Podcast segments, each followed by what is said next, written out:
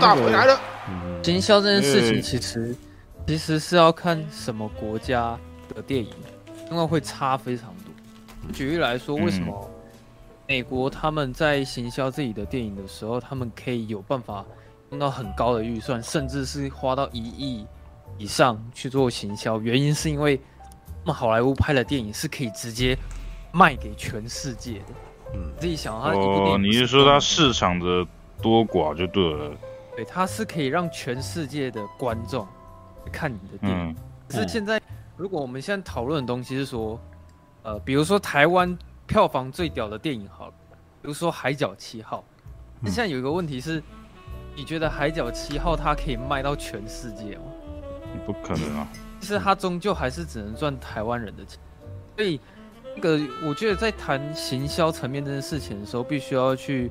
分说是哪一个国家的电影，因为你一旦要牵扯到海外的行销，那那个就会变得更加的复杂。嗯，当然也是规模比较大的电影才会做到海外的行销这件事。嗯，也是的。通常大电影他们有办法做那么多行销，就是因为预算很够。啊那有一些小电影，他们成本低，就算了，啊，也没有钱做行销，然后就变成是小电影。人就算拍得好，也没什么人知道，也没什么会去看。嗯嗯啊，所以我觉得票房有时候不是说，就是跟电影好不好看，有时候没有太直接的关系。其实营销真的占蛮大一部分的，所以好莱坞他们很愿意花钱行销。嗯嗯，那那个处哥，我想要嗯问一下，就是说你拿到那亚克力文正。我想要问一下它的做工哦，它的后面印刷的部分，它的字体有凸起吗？就是像纸钞那种感觉。你就是你去详细摸摸看，就是有那种感觉吗？还是它就是一个平面？我还真没注意，啊，我看一下啊。对啊，因为我在我在推测，就是说它那个东西的制作。嗯，好，我来看看。其实。对啊，如我想说，如果它有凹凸凸起的话，那可能这东西造价不菲。凹凸凸哦，你说那个什么？哇，那个印刷可能是一层一层的这样子凹，凹，也不至于造价不菲啦，顶多就是几个多几个网板而已啦。看一下，对啊，没有到造价不菲，对吧？哦，他没有，我觉得这个时代要要制网板其实蛮贴上去而已。没有没有没有，他应该只贴上去，它只是贴上去而已啊。对。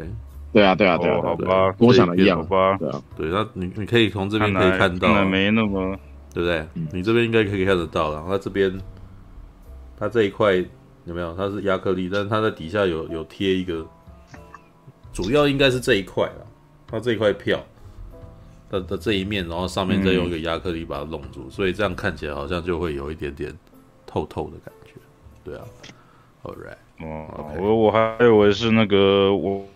铜版印刷，因为我自己是做。有不可能啦，因为它这个的量不大，不大的情况下不会做网版印刷啦，一定直接印贴纸，然后直接给它贴到后面去。应该，因为它这个的还是那个票，因为它这边的这个东西是只有在这一场才用到的东西啊，因为它这边写着那个什么礼拜三啊，礼拜二，十二月十三号，然后也就是也就是说这张票它的这一面是共用的，但是它后面。是会不一样，对不对？嗯，对，那所以这一面共用了，然后一起去贴亚克力就好了。对，对啊，你可以去思，你要去思考，它要大量生产又不花钱的方法。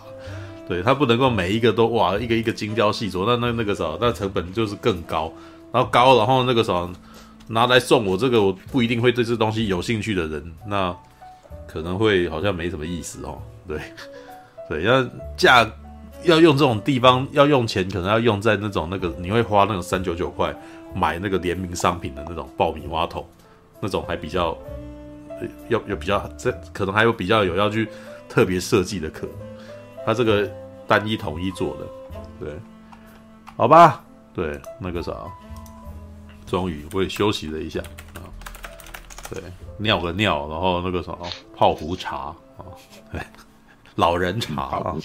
没有，是咖是冲个咖啡啦，对，对，让我在那个翻达二，让呃让达万岁，对，然后在那个什么咖啡的熏香当中哦，我们进入了那个阿凡达水之道啊，水之道？水之道？像怎样？像怎样？像怎样？阿凡达的台语。第一次看到那个标题的时候，想熊。阿凡达的日文是什么？阿凡达下水道。下那个什么复仇者是阿贝呃那个啥阿贝加 对，阿凡达不是阿贝加，阿凡达不知道是哪一个，你知道吗？对，阿巴达啊阿巴达，不会吧？阿巴达 对。你知道我们最近那个霹雳布袋戏不是跟那个魔兽世界合作吗？魔兽嘛，对啊，对魔兽世界，你知道，知道，所以里面的那个我们那个呃布袋戏腔的那个阿萨斯，阿萨苏，阿凡达呢？啊，好啊，好了，好了，那个来啊，剧情介绍。阿凡达水之道摄于首集超过十年后，成为纳美人并与奈蒂莉共结连理的杰克，在潘朵拉星上与他们的孩子组成苏里一家，过着与世无争的幸福生活。未料威胁再度降临，他们不遗余力保护彼此，为了生存再度奋战，还得承受随之而来的悲痛创伤。哦，什么都有讲，什么都没讲啊？对。除了幕后团队，目前卡斯原班人马也应声回归，还有巨星惊喜加持啊！幕阵容十分坚强。杰克啊，不是那个，不是不是铁达尼号的杰克，又是个杰克啊！澳洲男星山姆沃辛顿，奈蒂莉，美国女星柔伊莎达纳和大反派上校。史蒂芬党啊，等大反派上校，名名字根本就不叫大反派吧？大反派上校，我还要我还大魔王呢。对，那个哦，那这个不是铁达尼号里面的那个那个什么？不，不是铁达尼号，是我们不是无敌铁金刚里面的反派，你知道？地狱博士啊，不是大反派上校啊。史蒂芬·朗等原始卡斯皆归队主演，在上一集饰演科学家的雪哥·尼维佛更将以全新神秘角色现身。金奖影后凯特·温斯雷也加入卡斯阵容，继《铁达尼号》在后再与卡麦隆首合作，聚首合作。你知道 Rose 又回来，但是 Rose 的杰克不是那个杰克了啊。对，那更令影迷雀跃不已呀！啊，雀跃啊，那个什么，我每次看到“雀跃不已”这个字，我都觉得很好笑，你知道。因为如果把它具象化，就是 jump up and down，你知道，就是那个跳上跳下的意思啊。真的有吗？雀跃不已啊。对啊，其他卡斯还包含阿凡达奈蒂蒂之母 C C H 庞德、安眠医生克利夫科蒂斯、阿凡达人类学家那个，你知道？我不知道他叫什么名字啊，他就是人类学家啊，乔乔尔大卫摩尔。然后他接下来就会自我介绍：“你好，我是人类学家，然后姓人类名学家。”然后对，黑道家族艾美奖事后，哦，艾迪法科和 NIB 星际战警三杰曼克莱门特，你知道这边连他是眼神什么的都不知道了，你知道？这边想起来，这人类学家哦，那边大反派上校，这文案实在是，好，好，好，好，好，好。不过这个时候也不能怪他。因为那个时候，就连我最近写那个影评，我其实也不太记得里面的专有名词，知道？我要去，我要去维基去找，然后找找，发现维基也没写，然后没办法，他们那个什么，那个像最近那个什么，它里面那个金鱼啊，叫什么？那那金鱼叫什么？你就忘记了？土坤，土坤，土坤，土坤啊！你知道？你知道我我只好写大型水生物种，你知道？哎。也没说错吧，对不对？大型水生物种，大型智慧水生物种，大型智慧水生物种，对对对。你知道，我觉得他这取这个名字有参考《山海经》诶，对啊，是吗？巴鲲啊，因为大型的水生物就是长鲲呐，对啊。哦哦，是这样子啊，对这，对啊对啊对啊，原来既然是如此啊，对对对对对，好吧，我记得是有。那什么什么什么来吧，大围坤什么？你看那个时候有这么多人齐聚一堂，不为了什么，看来就是要来聊阿凡达了，是吧？啊，嗯，那个时候来来来，谁要先？哎，不好意思，我可能要早睡，我先讲，比较抱歉啊。啊然后你早泄了，不要这样子，你不要这样讲啊！你早泄，我们不想不是早，他不是早泄，是是早睡。我要每当喜万捆啊！每当喜万捆。首先感谢马可多老大，然然后昨天去看的最高档规格的吧，哦，就是所以你所以你昨天也在 cosplay 的，所以你是你又 cos 不成那个 Star Trek 的军官去吗？没有啦，我 我只把手伸出来，又踢馆了是吧？懂了懂了。哦，我我本来以为你要你要那个坚持到底的，你知道？原来没有啊，没有啊。资讯私讯报名的时候，马可多就有特别提醒我说：“你不要给我穿 Star Trek 的军服。”没有，他不能够穿着，他不能够外表是阿凡达的样子，然后穿着是 穿着那个星舰的军服吗？我很想、啊，我跟你讲，如果如果他那个穿阿凡达的衣服，外面再穿 Star Trek 的 T 恤，那 OK。哦，问题是他没有啊。哦，那没有，他没有啊，就只有他那张老脸，知道吗？我比较孬，可以吧？对不对？没有，你可以涂蓝色粉彩，你知道，毕竟 Star Star Trek 里面也是有蓝脸的军官的嘛。对不对，也是有蓝脸外。哎，你可以偷渡哦。对啊，你这样偷渡的话还可以哦。这样，这个这个不愧是 Star Trek 才听得懂的事情。嗯，蓝色的生物，蓝色的人类，嗯，人类人生物。好的，别不要再歪楼了，大家想听阿凡达了。好好好。这个，首先呢，先先讲我个人的一个很可惜的事情。怎么说叫可惜呢？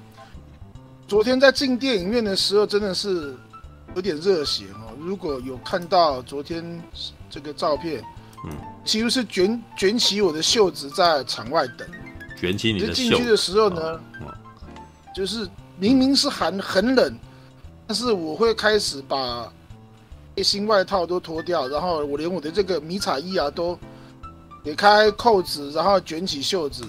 你解开扣子干什么？我突然觉得，凉一天血，到底要干嘛？就就在裤子的拉链也拉下来，这样子的，不是。突 然突然间场面，你你旁边有要有人开始吹萨克斯风了吗？那是干嘛的？知道？说的是怎样？重点是哦，进去之后我发现一个技术性的问题哦，就是呃，目前室内还是要戴口罩嘛啊。是加上三 D 的，你吃东西不用啊，你吃东西不用啊。对，所以那你就只是让拿着食物。就没有吃东西嘛，就是我的意思说，嗯，根本就戴着口罩看着三 D 的时候，这个镜片就产生第一个问题，嗯，会起雾。哦，嗯，起雾，然后我就发现我的字啊是看不清楚的。嗯，哦，然后又因为是这个前排的边角，其实我在电影的前半部啊。前三分之一的时候，我几乎是只能看到模糊的画面。你你为什么不擦一下镜片？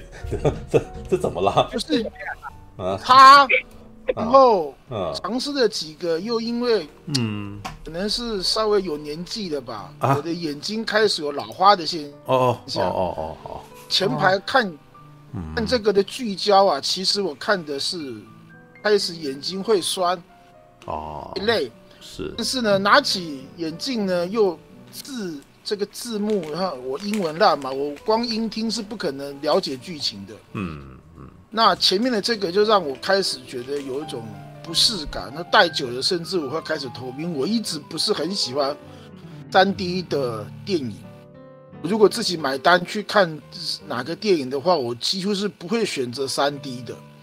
那所以这部电影的前半部的剧情，嗯。很可惜，我完全没有，可能连百分之八十的剧情都没有很仔细的去了解到。但是重点是高潮在后面，就是呃，我可能要哈利就讲说不是会喜欢三不不太喜欢三 D，几乎跟我前面一样。但是 but 很重要的是，嗯，啊到了后面的水世界那个三 D 不三 D，我个人主观的认知。对对，画面的立体感差很大。嗯，我几乎在后面的三三分之二是这个身体不太舒服，就是眼睛跟脑袋是稍微有点晕晕的，可是心情是非常愉悦。嗯，什么的那个画面是壮丽呀，嗯，是漂亮啊，嗯，是立体呀，很重要，所以要哇哇哇哇三次。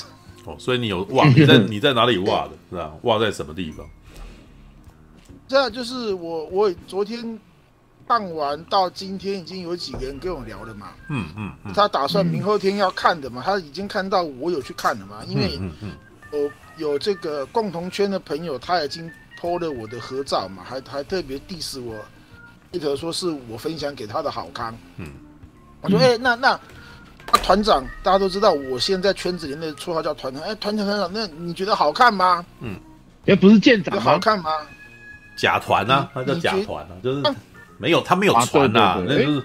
不是舰长，你知道，只有团而已，没有舰，还没有看到一条船。所以团长，团长，你去看了，你觉得好看吗？嗯，我觉得他说，因为他问我说，那个国外有些负评说这个电影有点无聊，我我只跟他讲一句话，说再无聊，没有黑豹二这样子沉重。我觉得视觉效果上是非常非常让我会，哇哇哇三次的一个很漂亮的作品。很可惜的是。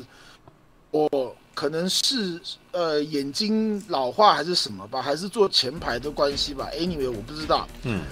呃，前半部前三分之一的剧情我没有完食，我没有消化到。嗯。否则我如果是剧情都上去的话，我觉得对我个人的评价会更加分。嗯。对，所以关于剧情的部分，可能我甚至会待会听下去，甚至会希望大家的聊能够。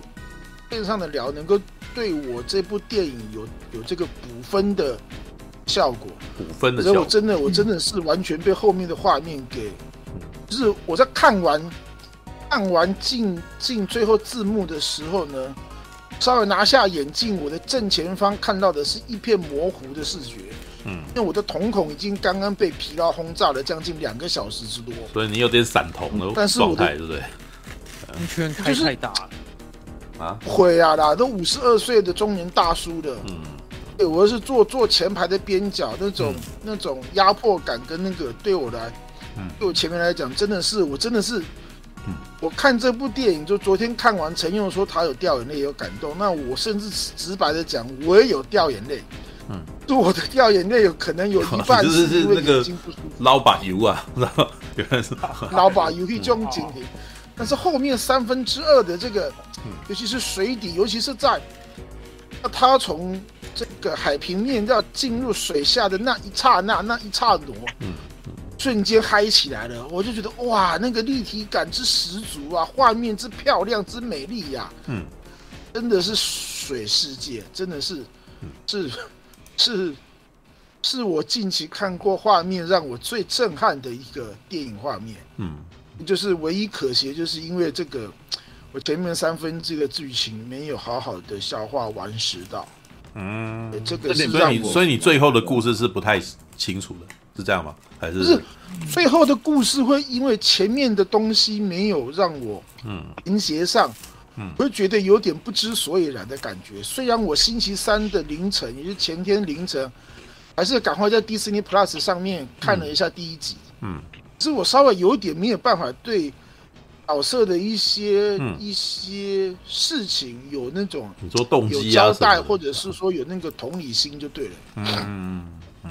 所以我甚至跟我那个朋友线上讲的时候，打字 message 聊的时候，我都会说，我很可能近期内，嗯，会去找一个平面二 D 的这个影厅去补刷一下这个二刷一下这部电影。嗯，因为我还是很很期待这部电影。嗯，我甚至觉得，它很可能是今年度哦，虽然只剩下了十五天，它可能是二零二二年唯一有可能可以跟《Top Gun 2》嗯全球电影票房稍微可以，你说一较版哦，我不要讲叫板，可能有点可以有点威胁到《Top Gun 2》剧情的。嗯，一部电影，嗯，我甚至觉得是这个样子。虽然没有剧情很，很，嗯，很能够消化，可以完食，但是我个人给他的评价是是是，光美术面这些的，我觉得，而且他这个续集电影，我觉得也是少数这几年，很不错的续集电影。至少我目前在没有完实剧情的情况之下，我不敢讲他超越原作第一集吧。它至少是可以跟原作平起平坐的电影，嗯，这是我个人的想法想法，谢谢大家。OK，就是想要呃，所以甲团的感想就是他要再去看一次。哎，这不是我的。好了，我也 我也受到你的感染，哦、看到你你有写想看一次，想再看一次，那不然我们待会一起揪啊，简单开二刷团。All right，OK，可是想要还是想看三 D 的，是不是？是吧？因为你讲的我我很认同啊，因为我本来也是不喜欢看三 D 的人，而且老实说，我这一次去或要去看，也是一个不愉快的状态。啊，我是你知道，也只能够说小弟的流量，你知道，大家真的要多多支持半瓶醋的那个粉砖啊，或者是频道啊，然后流量太低了，你知道，最近每次去看试片，他都永远都把我画在最旁边，知道，永远都是最左边、最右边这样子哦，但是而且不止一家，知道，很可怜，你知道啊，然后对，然后去看那个时候，然后再加上三 D 的，然后三 D 的，然后你知道我最近你不知道是，呃，我最近不是配眼镜吗？知道。我不是很迷信我的那个眼镜框要大，我的脸会比较小嘛，对不对？糟糕啦，我的这个三 D 眼镜根本就不就没就太小了，无法套上去，你知道？于是那个什么看起来双层眼镜，你知道？戴上两层眼镜的感觉，你知道那个你有没有看过一部电影叫《巨型神探》？知道？说过《巨型神探》里面不是有一个那个什么？它有一个那个放大功能，你知道？它放大功能是它的那个显微功能，就是在眼睛里面放一个放大镜，然后放大镜前面再放一个小的放大镜，这样子，然后那个好几层，对的，好几层。然后我那个时候旁边的人如果在看我看《阿凡达二》的那个感觉，就是巨型神探那个样子，知道？哇，那个感觉起来很像在看什么显微透镜的那种感觉，哇，在观察某种微生物的世界的感觉，知道？看得很痛苦，对，而且跟你讲的一样，就是眼睛会疲劳，眼睛会很酸，知道？眼睛酸，我就想要那个啥，我就想要那个啥，那个闭上眼睛休息一下，知道？一闭上眼睛，我就有点小恍神，知道？所以前面前面一个小时都有一点，都是很辛苦的这样过去的，对。但是我还是有追到剧情啊，我还是有跟，我还是有跟上这个剧情，只是呢，真的很，就是真的很希望能够再看一次，因为我其实是很辛苦的看完，对，因为，但是我觉得这一点应该是来自于我在边边，还有跟我的眼镜太大跟。有关系。如果这一次还要再去看一次，大不好意思，可能要戴隐形眼镜。绝对不是影厅的问题，绝对不是影厅的问题，是我个人的眼睛问题。对对对，这个一定要一定要说明。我觉得，我觉得雷射 IMAX 板桥这一厅，嗯，二棒超棒的，嗯，不过非常非常好。还那个我补充一下啊，那个。当然，你讲的没错，因为这一部的三 D 效果太明显，所以我看的时候其实也有点晕，而且也容易疲劳。嗯，然后我们的位置确实太前面了一点，我个人是建议啦，因为我接下来我还会去那个就是杜比，就是那个半明你们看那个厅，我平日我会再找一天去桃园的那个。桃园的那一边，对那个新埔那一边，对对对对，因为因为目前我看到所有，因为我朋友已经三个厅都看过了，嗯，就是美丽华，然后那个板桥那一边，还有那个那个那个就是青浦的那一个杜比厅，嗯，它目前讲起来，画质跟音效最好的就是青浦那一边，嗯，另外两另外两间除了画面大之外没有比较好，所以我接下来我会再去看一次，然后我会去桃园青浦团那青浦那边看，嗯，对啊。哦，因为第一，它真的的确，我们的位置，它真的，因为它画面真的，太它全景 IMAX，全景 3D，所以你一定要在比较远的地方看。嗯，对啊，嗯，会比较好一点。好、所以我会再去看一次。线上聊就是说，他可能只想看泰坦厅，嗯、说不，你这一厅这个哈、哦，真的平面的，就是我甚至都直接直接跟他讲说，我虽然看的是眼睛很酸累，但是这一。这一部电影真正最高档的价值，就是在于镭射三 D IMAX，嗯，这三个东西一定要完美结合，才能够享受到卡神啊卡麦隆想带给我们真实这一部电影的画面震撼。嗯，我那个美丽之漂亮，我就就是我，说直白跟他讲说，我是身体身体不舒服，但是心情极为愉悦，哇！好漂亮的画面，这是什么错乱的情感啊？是吧？又痛苦又开心，是吧？这是两种情绪夹杂在一块，这样子啊？是那种身体的身体的，就是也是脑部是上半脑，嗯，头的上半部之不舒服，可以可以用那个漂亮的画面压过去。我等他看完电影才发现，好晕啊，有点真的稍微有一点点就是。嗯嗯嗯，因为坐了三个小时，我也没有去上厕所。嗯嗯啊，稍微中年大叔了嘛，虽然椅子很舒服，我的脚都有点小小的麻了。我要起身稍微伸伸腿的时候，我真的发现我在在起腰的那一刹那，我差一点跌倒，我没有扶手，我是会跌倒，只就就就在前面啪一啪叽一下就跌在地上了。所以你真的跌倒，可见那个。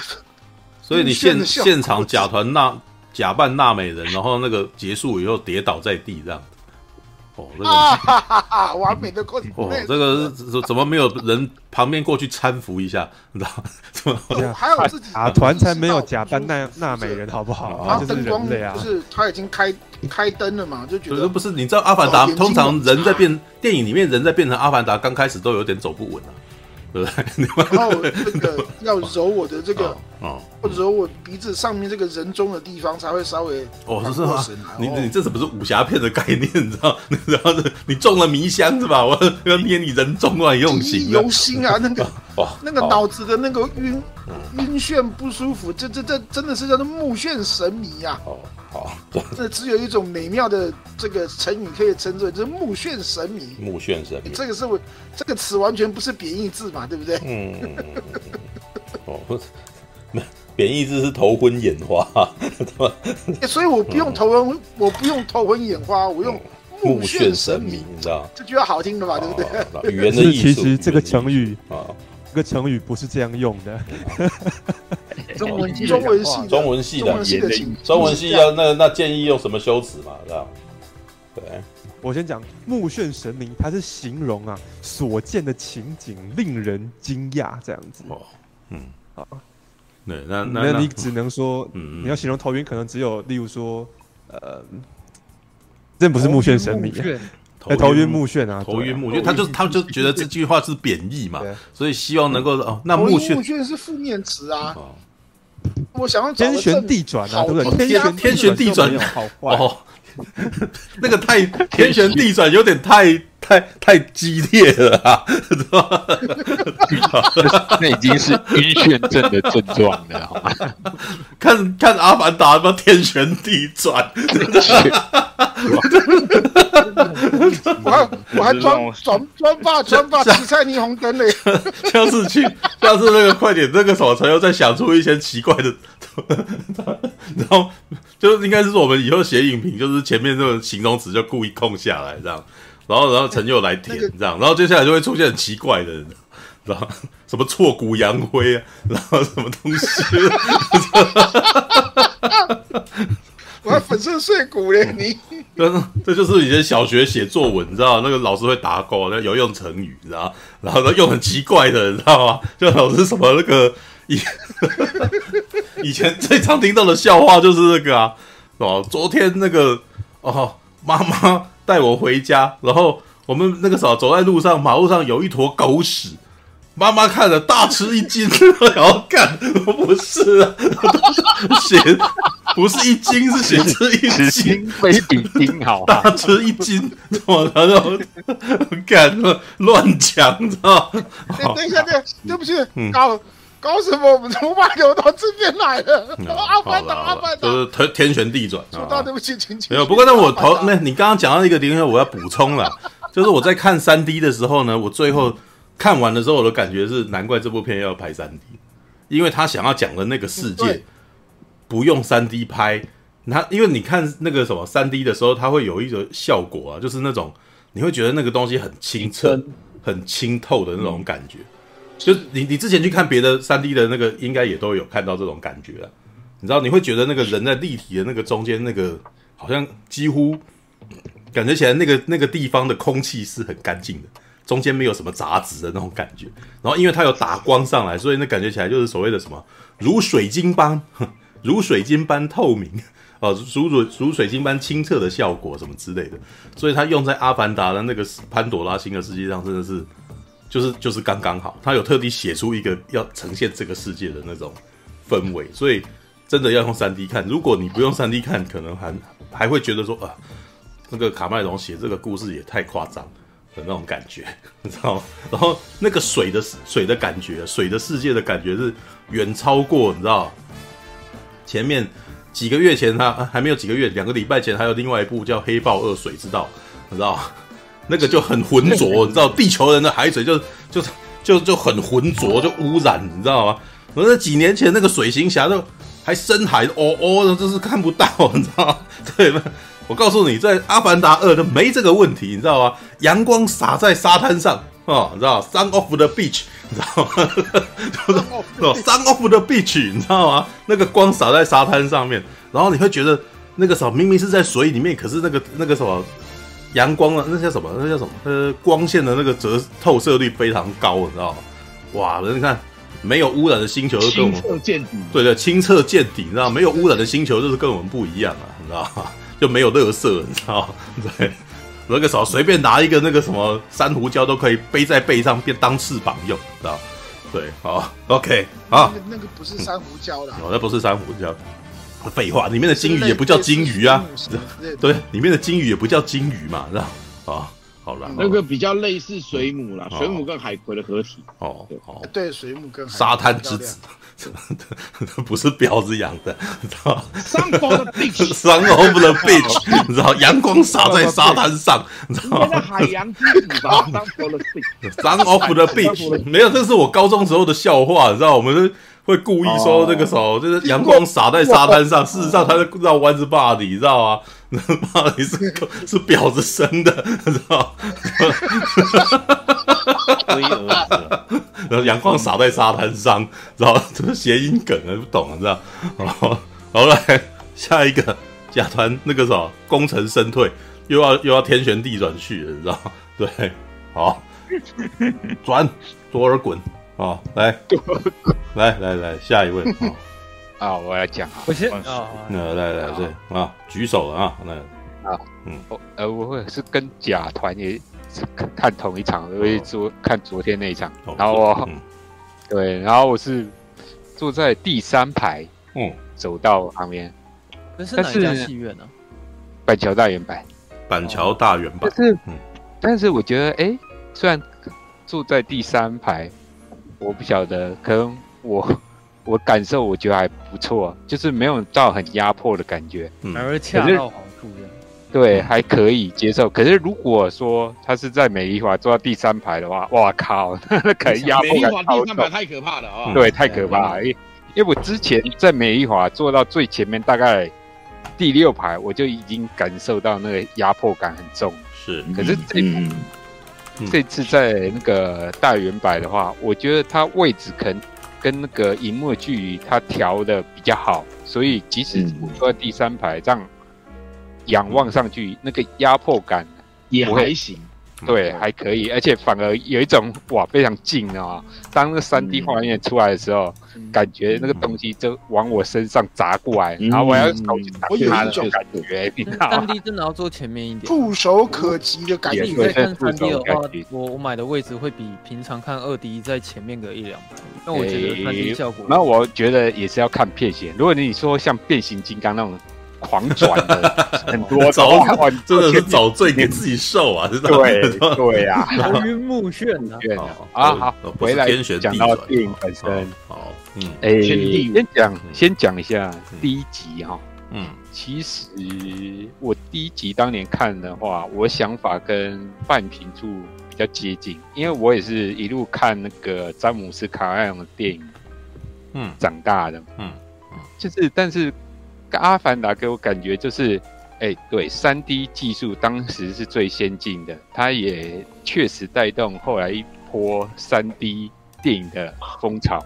嗯，对，但是就没了。为什么？因为它的剧情讲白一点，比较没有独创性。嗯，对，它就是给人家讲，感觉是那种台拼装车拼接。出来的感觉，嗯，就是它故事本体基本上，哎、欸，就很像什么，哎、欸，与狼共舞或风中奇缘的故事内容嘛，嗯，对，然后再加上，哎、欸，一些常见的科幻的一些梗啊，比如说，哎、欸，他有就是，嗯，那个詹姆斯卡麦隆之之前在异形二玩的那种。诶、欸，科幻军武的那种风格这种东西融合到这一部，然后《阿凡达》它那个远端遥控的那个诶构想，其实很容易联想到骇客任务那种意识转移到人那个身躯的那种感觉。所以它其实如果以剧情或故事原创性的话，它真的少了比较独特的东西。如果要讲，呃，詹姆斯詹导的。他的东西我比较喜欢的话，可能应该还是《魔鬼终结者二》。每个人那个在形容詹姆斯卡麦隆都是不同名字，你知道？卡神、詹导、詹导、詹导，对，然后 对啊，卡卡神，我还是比较喜欢。我们那个时候不叫卡麦隆啊，我们那时候叫做科麦隆，那时候叫詹姆斯科麦隆。你知道我像最近跟那个韦忠诚在聊天，他还是脱口就科麦隆，科麦隆。科麦隆，科麦隆，科麦隆，就是就是铁达尼号那个时候都还叫做詹姆斯科麦隆，知道吗？OK，是的，对，好，对，是他那个剧情，你刚刚说他拼装这一点，其实麦隆他自己不否认这一点，对，因为其实他之前有打过这个官司啊，就是阿凡达后来变成迪士尼的时候啊，一堆厂商，嗯，全部都去告那个卡麦隆，就是就是说什么啊，你的你的电影抄袭了我的灵感啊什么，然后。他所有的官司打下来，卡麦卡麦隆是全赢的。嗯，因为他他自己承认说，对，我的《阿凡达》就是参考了很多很多种不同电影的元素进来，但是，嗯，我必须要说的事情是，有一些想法是从我小时候开始有，嗯，就是他自己也有承认这一点。嗯，那对第一集的话，就我觉得主要就是看他的视觉场面而已。呃，角色还有一个问题就是。因为我不晓得是当年可能动那个动态捕捉技术没那么好，所以他演员就是那个呃纳美人那个他那个表现的话，我都觉得情绪太平。我演员的表现我很难，就是透过他表现，诶，因为簇兄好像之前上次好像就讲过，嗯，诶。他的一些经典的画面都不是演员表现呈现出来嘛，就是一些 CG 动画的部分。嗯，对。但是演员表现就是可能他动态捕捉，就是表情情绪没办法让你感受到。哎、欸，但是这次第二集，我觉得这个这个状况有明显改善很多。嗯，他。就是可能一方面是他的技术做得比较好，嗯，二方面可能他的呃剧情铺排比较好，所以他有让我感受到这这些角色呃情绪铺那个比较饱满的感觉。那我先讲第二集的话，哎，其实如果第二集来讲的话，我觉得三 D 技术当然没话讲，比。比前上一集更精进，然后尤其是水中画面，哇，真的 就像初哥讲，轻盈透彻的感觉。嗯，嗯对。然后，那可是剧情方面，其实我还是觉得它也是，诶、欸，跟第一集很类似，就是还是一些片子、电影的梗拼凑在一起，比较没有，还是比较缺乏独创性。这部的话，因为上一部的话，它的故事核心。是什么与阳共舞或风中情？那这一部的话，我觉得，嗯，比较像诶、欸，之前那个梅尔吉伯逊不是有演过一部电影叫《决战时刻》吗？啊，我觉得他的故事核心很像，嗯嗯嗯，决战时刻，然后再加上玩命关头 Family，哦，然后再加上。有一个九零年代有一个很有名的动物片叫《微鲸闯天关》，嗯嗯，不晓得大家有没有印象啊？怎么会不知道？是名作好不好？对，这是 Michael Jackson 还唱主题曲好不好？对对对对，哎，就讲一个杀人精跟一个问题儿童的那个友情。哎，这个假假团还活着的话，那个什么，其实里面也有那个抢救未来的梗啊。知道那个？对对对，Star Trek 金鱼的那部片吗？对，就是把鲸鱼绑架回到未来 哦。那个就是他从未来跑到二十世纪，把把那个什么地球上最后一只鲸鱼把它绑架了。然后绑架的时候，正好正那个啥，地球上面有一个捕鲸船，正好去捕这最后一只鲸鱼。然后那时候就有那个所谓的那个弹，他不是拿那个那个什么射射出去的那个东西吗？那根然后棍子，然后射出去，然后就撞到那个。隐形的那个船壳，然后弹下来，有没有？然后接下来这艘船克林贡大战鸟，然后就是浮在这艘船上面，然然后然后那个人很害怕这样子，对，那个是，对，就是那么一幕这样子。我觉得其实那个《阿凡达二》其实这一段就是一直让我想到那那一幕啊。OK，对对 OK。然后因为我刚才讲啊，这故事内核很像那个决决战时刻嘛，那决战时刻他是。哎，就是美国殖民地那边呐、啊，嗯，我爸爸原本是反抗军嘛，嗯、但是他因为有小孩啊，所以他其实一开始是避战，就是对那些英国军官、军队来讲，嗯、就是不想跟他正面对抗。嗯，所以一直避战，跟这一集的苏杰克一开始的心态其实还蛮像。苏杰苏杰克，对啊，苏杰克 没错啊。我们那 那天看完以后，大家在那边聊说谁谁谁那个什么，那柔伊莎达那配谁这样子？苏太太。苏太太，苏太太，没错啊。上校不是就称呼他哦，苏太太，苏太太，苏太太，好烦哦！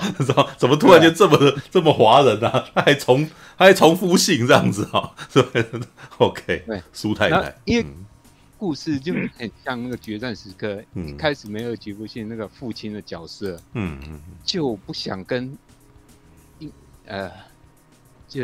英军对抗，可是后来就是发生意外，嗯、他小孩被英军杀死了，所以他反而最后态度转变。哎、欸，这个后面那个《阿凡达》后面的戏剧转折跟这个也很像，对不对？嗯嗯嗯。对，因为我一开始看到这一半的，看到一半的时候就想到很像这部电影，然后我开始担心一件事情，你知道吗？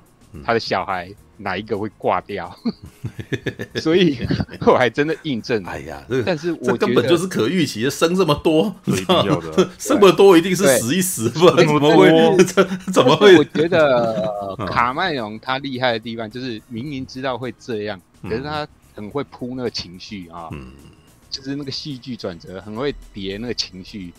嗯、而且他，我觉得他一开始前面还有故意，就是他一开始中弹的时候，大家、嗯。开始哎，可能会觉得很担心，说哎，他是不是要领便当？嗯，但是呢，他还没，他就是一开始人家把他救回去的时候，感觉好像他又要把便当吐出来，因为感觉他好像可以被救。可是，正当大家觉得他要被救的时候，突然他又把便当领回去了。然后那个那段戏的时候，哎、嗯，昨天我还很有印象，很有印象，就听到。那个现场观众有在惊呼，显然，嗯，卡麦隆这一招，卡麦隆很会，好不好？他就是不，就是他会制造很多小片段，让你觉得应该没有啊，对。对，然后就突然间来一下，这样，哎干，就就那样子。才会觉得在他这集角色刻画跟情绪堆叠做的比第一集要强的地方，就是在这边，嗯，有角色的那个。就是，呃，怎么讲？那个情绪啊，嗯、情绪张力，嗯、我也可以明显感觉到。然后前面一开始那种，那个就是在丛林嘛，不是他的小孩被就俘虏嘛，然后他要去苏杰克 要去救他，哦、然后苏先生杀那段，杀他的那段跟那个决战时刻也很很像，甚至你可以。回溯，他很像以前詹导曾经编剧剧过的一部电影，叫《蓝波》第二集，好不好？嗯，对，我觉得苏杰克，哎，讲白人，这他这一集，苏杰克就就是蓝波，对，对，他到最后一刻突然间变蓝波，对，变蓝波，哎，真的很像啊，这样，哎，拿着那个枪，有吗？然后又没有没有没有，他太太比较像啊，苏太太比较像。啊，对，有，知道，因为苏太太有射箭啊，而且那个什么，每次她射箭都很恐怖，因为你知道，呃，纳美人长得很大只，比人类大只很多，你知道，所以他们每次对那个什么，对飞行，对飞行器的射箭，然后都是射很准，你知道，可是他才没有在射什么尾翼啊，然后或者是射什么引擎，就直接射驾驶舱，你知道，然后 然后你就会那个第一集已经有发，已经有看过这种画面，可是第二集再看一次还是蛮嗨的 啊，就是哇，那这么粗大的箭。然后直接射到那个什么，直接直接一箭直接射到那个驾驶舱，然后穿破，然后直接把直接射在那个驾驶员胸膛上面。然后有人吐槽说，有人吐槽说，哎，你飞机，你的机甲做的那么好，结果你帆钢玻璃做的脆弱。没有，那个是 真的，啊，那只能够说那个我们不那个什么，就是人类的科技不敌苏太太的手劲啊，你知道吗？还是他用手劲太强，其实是泛合金。知道，知道，原来是泛合金箭头，你知道吗？对，那这样有可能。哎，他不是。他地球人不是也是为了挖了矿石资源，搞不好他们也有泛合金啊，嗯、对不对？对，泛合金，这样讲就合理。你知道一开始，呃、欸，当年的翻译已经不那个时候要去看有人有有没有蓝光啊，可能有翻一个比较优雅的名字。现在最近去迪士尼家哈，他们都直接把它叫做南德树。然后我想说，你南德树这个有点太容易 就，就不是我知道那个时候他他这是一个类类似那种编剧里面的那种那种概念，你知道南德树的意思是说。就是大家都很难拿到的东西，可是你们叫难得树这样子，啊，稀土啊，叫难得树这样子，我们很容易就出戏，你知道？不要 不要，这这就好像是我们在那个什么复仇者联盟里面，他们在抢的那个盒子，结果大家叫他卖高分，我想 戏里面直接叫他卖高分，我说我有点出戏哎，你知道好烦哎，讨厌，然后难得树哦，这他真的先，你现在看迪士尼家里面阿凡达就是。南德树，知道 对对对对。不过这一次完全不提南德树，他们绝口不提。对，有个错。他们要挖掘新的东西呀。哦，没有，你你知道，我只我只好，你知道，在写影评的时候，就写写南德树，真的妈的有点难听，你知道？直接把它换另外一个说法，就是来来这个星球开采稀有资源，这样的。然后你看我多婉转，你知道吗？对。好，继续吧。对，好。嗯，呃，讲到这个，他就是、嗯、就是他大儿子挂嘛，大家哇，感觉观众情绪就已经开始有点被拉起来嘛。嗯，那个就会到后来大决战的时候啊，然后那个苏杰克跟他太太，嗯，很虐那些就是部队的话，嗯，你就会觉得哦，很有，就是会支持他们，嗯，就会站在他们那边，对吧？地球人坏坏，所以我们要 狠狠的修理地球人，嗯、就会把那情绪带往那边。对，那个要惩罚坏坏。卡麦隆，卡麦隆这一招就是非常厉害，而且他这样做的话，哎、欸，对照后面有一幕，你知道吗？嗯、不是那个上校俘虏了他的小女儿嘛，然后拿刀架在他脖子上，然后威胁苏杰克要投降嘛，对不对？嗯、然后旁边那个蜘蛛也要阻止他，然后这时候苏太太。就跳下来，哎、欸，反而把那个蜘蛛也、嗯、也把它架起来，就拿刀也一样威胁那个上校，你知道吗？嗯嗯。其实如果以这个动作来讲的话，传统上这个来电影来讲，那个苏太太去挟持那个蜘蛛的动作是反派比较会做的行为，但是因为前面有铺成他大儿子死掉的话。大家会同理心会比较支持那个朱太太这样做，因为如果没有那个前面那个铺陈的话，你会觉得，哎，那你纳美纳美人其实也没有比地球人好多少，嗯，对不对？他因为这样铺陈的话，你会觉得，哎，这样做我会同情，然后也可以理解，嗯，然后更厉害的是，因为这场戏让那个上校这个这个角色啊，嗯。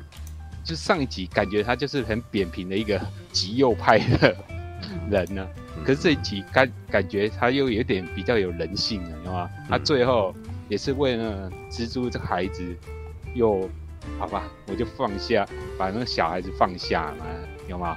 嗯，然后后面环环相扣，因为他坐下放下这个这个动作之后，那个后来他不是被。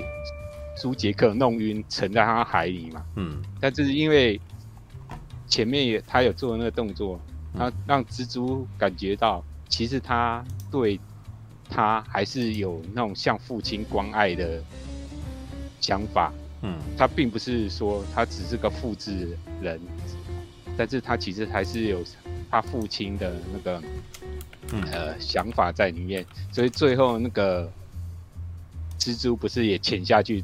去救了他嘛？哎、啊欸，这样环环相扣，我就觉得，哎、卡麦隆这样做是有他的厉害的地方，也、嗯、对，男女不会觉得他这样子行为就会会比较突兀。然后我觉得这是这个地方是我觉得他做的比上一集要好的地方。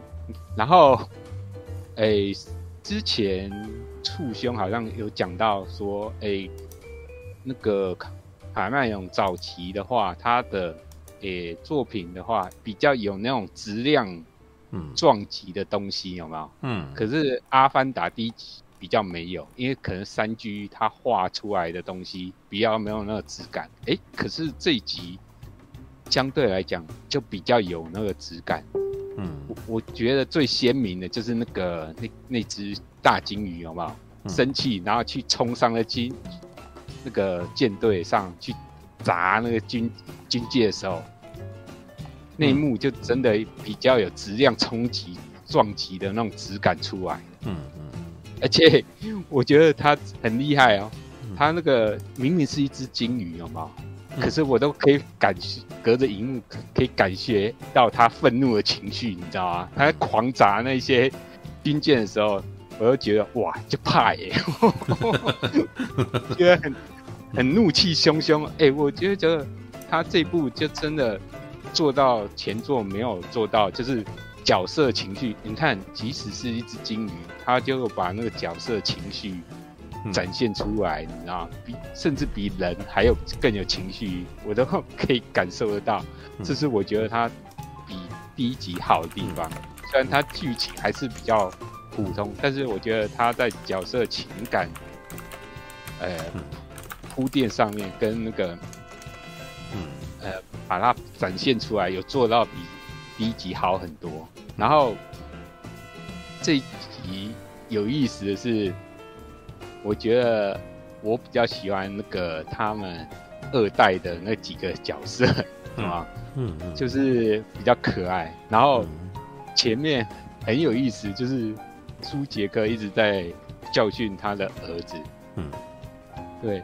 然后可是让我觉得，哎，好像这父亲好像有时候也太过于固执。嗯，反而是，哎，有一个有一幕。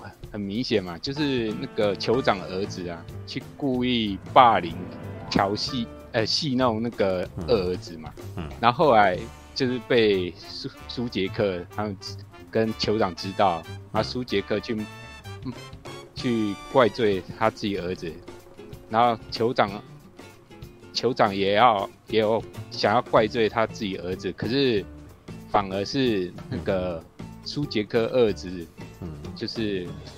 就是说，哎、欸，不是他的错，是我的错。嗯，对，我会觉得，哎、欸，当你们大人还是很固执的时候，反而这些小孩子比较懂得变通啊，嗯、然后反而还是会自己私下和解。嗯，我会觉得，哎、欸，对，这些小孩子反而比大人更可爱。嗯，对，然后而且一开始都是大人在教小孩子该怎么做，哎、欸，可是到最后有没有？那个他们沉沉到那个船底下，然后被困在船底，然后他二儿子跟那个苏杰克困在那边的时候，他一口气就是吸到空吸到空气的时候，反而是他的二儿子教他，哎，你要该怎么 用腹部呼吸，有吗？嗯，我觉得哎，这个有点反转，有吗？反而是儿子在 教爸爸。嗯。那一幕我觉得蛮有意思的，嗯，而且那幕戏我觉得哎、欸、很那个场景也很有当年那个铁达尼号的那个氛围嘛，超像的，嗯嗯嗯，有啊，那个帆船的那一幕就是铁达尼啊，对啊，而且他有把那个水淹的那种紧张、急迫感，嗯，呃一一样把它搬到这边来，嗯，就是。我觉得他这部就是把他之前过往的一些东西算集大成，把它集中发挥，而且还发挥的蛮淋漓尽致。嗯嗯，对啊。不过我在这边我还是小吐槽两点，就是他，我觉得他整个画面蛮，就是三 D 画面是很不错，可是有一后面有一中间有一段地方，我看久了我有点想度孤，你知道吗？嗯。就是主要是那个他二儿子跟那只大鲸鱼啊，嗯，就是有好几次在水中那个那边悠游啊，嗯，但是我觉得好像中间有点拖太长了。就是他第一次帮那个鲸鱼把那四身上的刺拔下来的时候，其实他们就可以做那个那叫什么？那个动作叫什么？撒黑乳，有没有？嗯，精神交流就可以直接做。可是他好像拖到很后面，然后中间都只是看他们在水中那边游来游去。我是觉得稍微拖的有点长。如果那那这个部分可以说，不是因为那一边都剪剪到预告片去了，有可能。嗯，对对，所以我是觉得稍微拖的有点长。那。另外还有一个吐槽的点，就是它相同的剧情重复太多次了，你知道吗？就是那个小孩子，尤其是小货，就是，诶、欸，就是被他们。反派那群人抓了，然后逃走都被抓了，那个次数有点太多次了。你就被抓一次？没有，我觉得那个小女儿讲话很好笑，我真不敢相信我又被铐起来了。对，那一段好可爱啊！因为我觉得简南编剧可能自己也有意识到这一点，所以他我自己讲不算数，好好笑，知道？因为为什么？因为我一直在想说，这个小女儿最小的小女儿，她的功能是什么？到这个时候终于显现，它的功能就是被铐起来两次，被抓，被抓他在丛林的时候就有被抓过，我真不敢相信我又被铐了。然后在船上甲板的时候被铐，这台词超好笑的。在船上又一次，其实严格来讲，他是有三次。终于抓小妹妹基本上没有太大的戏。它的功能就是真的被抓起来的样子，对，好烦以我是觉得它这个地方也是稍微有点重复到太多次了，所以对啊，小小的吐槽一下。不过整体来讲，我是觉得，诶，虽然剧情上没有太多进步，哎，至少角色刻画跟情感多一点，有把卡麦可内容他自己擅长的那部分发挥出来。我是觉得还算不错，比第一集算是有精进的地方。嗯，但是我我也很烦恼，说他第三集要怎么拍？因为这一集，嗯，因为第一集有陆战有空战，然后这一集主要是海战，对不对？嗯，那下一集他要拍什么？太空啊，当然是宇宙战啊。那你要看，那好想看星际大战啊！为什么都还在地球上？为什么还在星球在在水边？还是卡卡麦隆的卡麦隆不是就是因为看星际大战才拍科幻？对啊，但是你没有注意到他的科幻片基本上很少有跟太空的戏啊。啊，对哦，你看《异形二》里面也只有一艘船这样飞过去而已，就没有啊？怎么怎么会奇怪？圆梦不是应该要有很多空战吗？但是我觉得我发现他的空战。他不喜欢速度感的空战呢，他很喜欢会停悬在那个空中的那种东西，你知道吗？哦，他喜欢盘旋的。对，你看《魔鬼大地》里面那那一台也是不会那个啊，他也是在那边一直盘旋，一直卡在那边啊。对啊，他喜欢盘旋，我不知道为什么。他他喜欢盘旋。那你看这一次这个《阿凡达》一跟二用的飞机也都是慢慢来的，对，就慢慢就有点像直升机这样慢慢过来的。哦，那个《魔鬼终结者二》也是直升机慢慢压迫你，知道他他喜欢这种东西耶，知道。哦，哎、欸，他反而没有那个叫人家讲的，嗯，都 fight 那种缠斗的东西，反而比较少。嗯，就对他没有都，他没有高速的追击这种东西，对，不多不多，对，几乎没有。我说，只有那个射飞弹啊，跟那个什么，真你真的只有看到速度快的，就只有这种东西。对，反正也蛮特别的，就是突然间发现，你知道吗？好好，来，哎，还有啊，接下来，接下来，快点。好应该差不多这样，差不多啊，果然这样。完了，来，刚刚是不是也有人那个？哦，换我讲。哦，好好好，换你讲。来，线性啊，飞先生啊，线性好，嗯，线性好。哦，嗯，是觉得，诶，发现那个《阿凡达二》一上映之后，好像蛮多人在探讨片长这个问题的。嗯，所以我我自己本身是觉得，嗯，片长这不是问题啊。就是你们不觉得说，如果在看一部电影，然后它片长很长，然后很好看的话，其实那感觉很爽吗？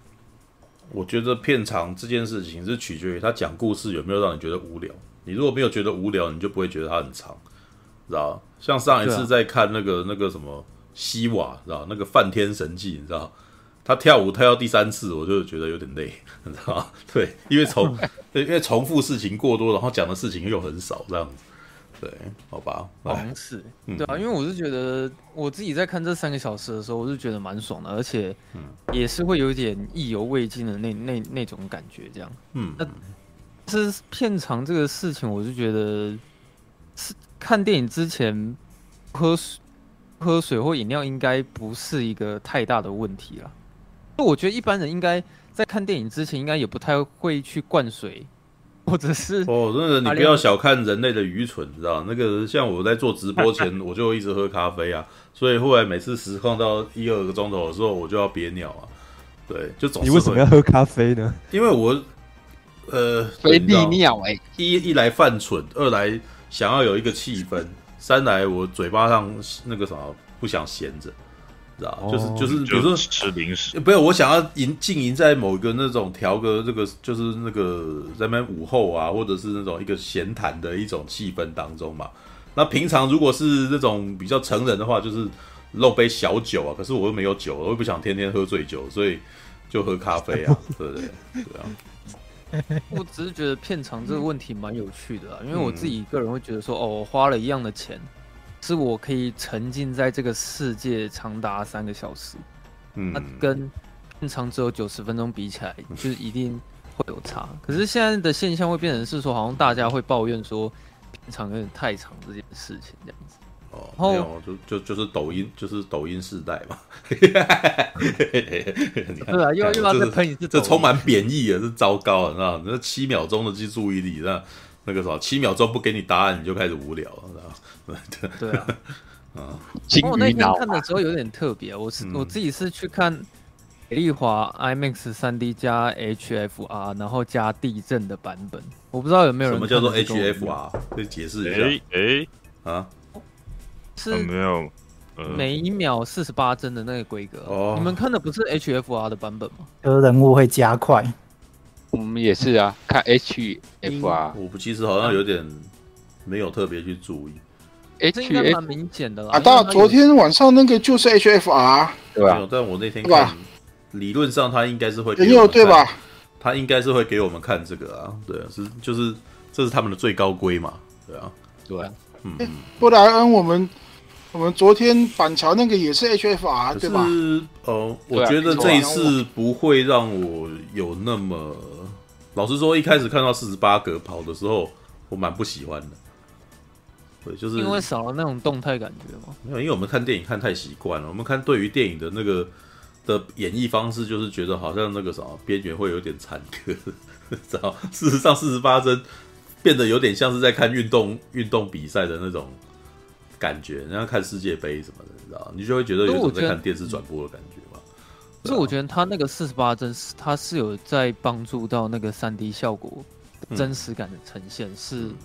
是蛮直接有，有有很大的加分啊，我自己觉得。嗯嗯嗯。然后我在那天看的时候，看到后半段的时候，呃，因为最后面不是男主角跟反派在海里面搏斗嘛，嗯，然后在搏斗的时候，里面突然开始在晃了，我想说，哇，干卡麦隆也太屌了吧，他你是四 D 叉的。拍一部电影已经屌到说那个除了 HFR 三 D 之外，然后甚至还内建什么椅子会开始搭配什么画面震动之类的。可是不是有些电影是 有有些影院是会的，就是他会把喇叭装在椅子后面之类的。呃，你你是遇到昨天的地震是吗？所以所以有啊，我昨天所以大侠也去也是在这个时间点去看嘛，是吧？哦，我我还没看，我是想说。今今天早上，今天早上要看。天哪，那你现在还不睡？真的？我真的看的时候遇到地震。哇！我我我也是啊，对吧？然后因为那个实在是晃太久，你知道吗？久到我觉得干这这完全就不是电影内建的效果。然后我看到那个周边的那个观众，他们突然就开始出戏，就是你知道吗？开始东张西望，然后有有有一些人觉得说干要逃吗？还是说继续看电影？哎，反正就台湾人，对不对？像最近那一那个什么，最近不是有一场六级大地震嘛？对吧？六级大地震的那个什么发生的时候，我正躺在床上，根本就不想起来，知道吧？死了就算了。对对对，就是那个啥，如果在睡梦中被压死，好像也也不差了啊。最怕的是没死啊，你知道？最怕的是压了没死，然后在那边哀嚎，然后看，那就惨了，你知道？对，好吧。呃，我嗯。自己是觉得蛮爽的啦，就是刚好又搭配到那个动作场面，我就跟那个怎样 身临其境，是不是？史上最身临其境应该就是这一次的样。子。哦，嗯，整整部电影看下来，我会想要分两个层面去去讲啊，就是一个是故事层面，然后一个是特效层面。嗯，然后多缺点我觉得都有，然后我现在会比较想要先讲的是它的缺点，这样。嗯哼，是。我会觉得说，部电影它的那个剧情实在是太让我失望了，太让我失望。嗯，它第一集其实就已经算是蛮老套的一个剧情走法这样子，然后我一直会预设说，它的第二集的剧情一定会远远超越第一集，因为它应该不太可能会像一集那样吧。可是没想到说，嗯，第二集不但不但一样老套，然后还沿用第一集的反派，然后的动机又很单薄。最后又演出了几段那种八点档的戏剧，嗯，是让我觉得说他好像《阿凡达二》的。哎，你这样讲的有点让我有点疑惑。按你那个《权力的游戏》不也是那个高规格八点档吗？对啊，可没有，可是因为我觉得他的这个高规格八点档应该会超越第一集之类的，就是我反而觉得好像一集最后面的。剧情发展我还会比较喜欢一点这样，因为像比如说，嗯，他他老梗的方式从前面开头就有了，嗯，就是他跟你讲说，哦，很久很久以前，嗯，然后呃，是杰克啊跟他们的家人，然后在这个星球上面过着幸福快乐的日子啊，然后还有生了很多小孩什么，突然，嗯，某一天，人类降临了，那我想说，我靠，这么这么老套啊，就是直接就讲说，哦，现在人类又。来到了这个星球，然后开始大肆的破坏什么之类的。嗯嗯，是我开始会比较期待的是这部电影的反派，嗯，底会是什么？因为我在看《阿凡达二》的预告片的时候啊，嗯，我感觉得出来，其实卡麦隆他藏了一大堆东西。就我觉得那个预告片基本上有看跟没看是一样的，你感觉得出来说那些预告片其实都是放那种厉害的画面，但是根本不重要的东西，甚至连。我也有感觉，啊，你是说第二集的预告吗？啊，第二集的预告，诶、欸，我觉得没有诶、欸，因为你知道，因为剪有剪影片影评，就必须要一直回去找画面。当一直回去找画面的时候，就发现，哎、欸，这个他已经告诉你了。虽然我我在剪，因为我的痛苦在日语我讲了十一分钟，然后我却只有六分钟的画面。所以有的时候我就变，就是有的时候讲一件事情，然后它好长，然后它就只闪了一下下，然后它真的是在代表代表这件事给你，像是那个什么，它前面有几段什么射箭啊，有没有？然后那个甚至他连丧礼的那个画面也给你看，只是你在预告片里面你真的不知道那是什么。对，可是你如果回头去看，哎。他他已经讲了，他真的有，他真的有顺顺讲出来。对，他有顺顺讲哦，他真的有讲出来，只是闪一个你没看，你也不知道他是什么。然后他有在暗示一件事，但你不会知道的，除非你看完片然后再回来。像我这样子，哦，我要回来找画面，还敢他这边有，对，然后像像金鱼飞起来，哎，在前面人家都不知道这个这个金鱼会有戏的啦，对啊，有啦，他还是有摆啦，只是，嗯。就是就是在看正片的时候，是会发现到说他，嗯嗯，很多画面其实是用前面十五分钟的而已啦。就是部分的画面，我觉得应该都是前面十五分钟发生事情，然后可能会取一些其他后半段，然后少数的画面。但我是想要表达重点是说，他就连预告片他也不告诉你一集主角要面对的冲突是什么，然后反派是不是人，就是他完全没有带到这一点这样。嗯，那就在想说，好，那第二集就是要与之抗衡的力量到底是什么？结果我没想到，嗯，那个反派居然就是直接沿用上一集的反派进来这样子，嗯，且他们在传达那个反派的动机的时候超级草率，就是那个上校就只讲说，哦，我要复仇，然后这次所有的任务，所有人听好了，反正就是我们要把那个杰克给杀死，这样。然后另一边的人类就讲说：“哦，那个我们目的就是要把整个潘多拉的世界改造成我们人类的这个居住地。”嗯，那前面讲完之后，再也没有再雕塑反派他们的动机是什么了。嗯，这我觉得超级草率的。嗯，那嗯，觉得嗯人类这条支线，看了，没有，你先让大家先让大家说完哦。那个什么，我先把大家请言，你那个推荐性把它讲完。对，嗯。然后我我觉得啊，嗯、人类的支线都蛮无聊的，就是最有趣的部分，跟所有的注意力跟感动，其实都是在那个水世界里面。嗯。那在人类这条支线，我唯一有感觉到人类的自私，或者是我的情感有被带动到，是他们有一段是。起在屠杀大量大量的图坤那里，嗯嗯嗯，那其实我觉得卡麦隆他这是他最擅长的地方啊，就是他会在那一段让你感受到说，哦，这群反派实在是有够讨厌，而且他前面的时候有让你喜欢上那些土坤，就是你知道他们其实是有感情，然后他们其实都不是呃都不是会伤害人类的生物，其实他们很可爱。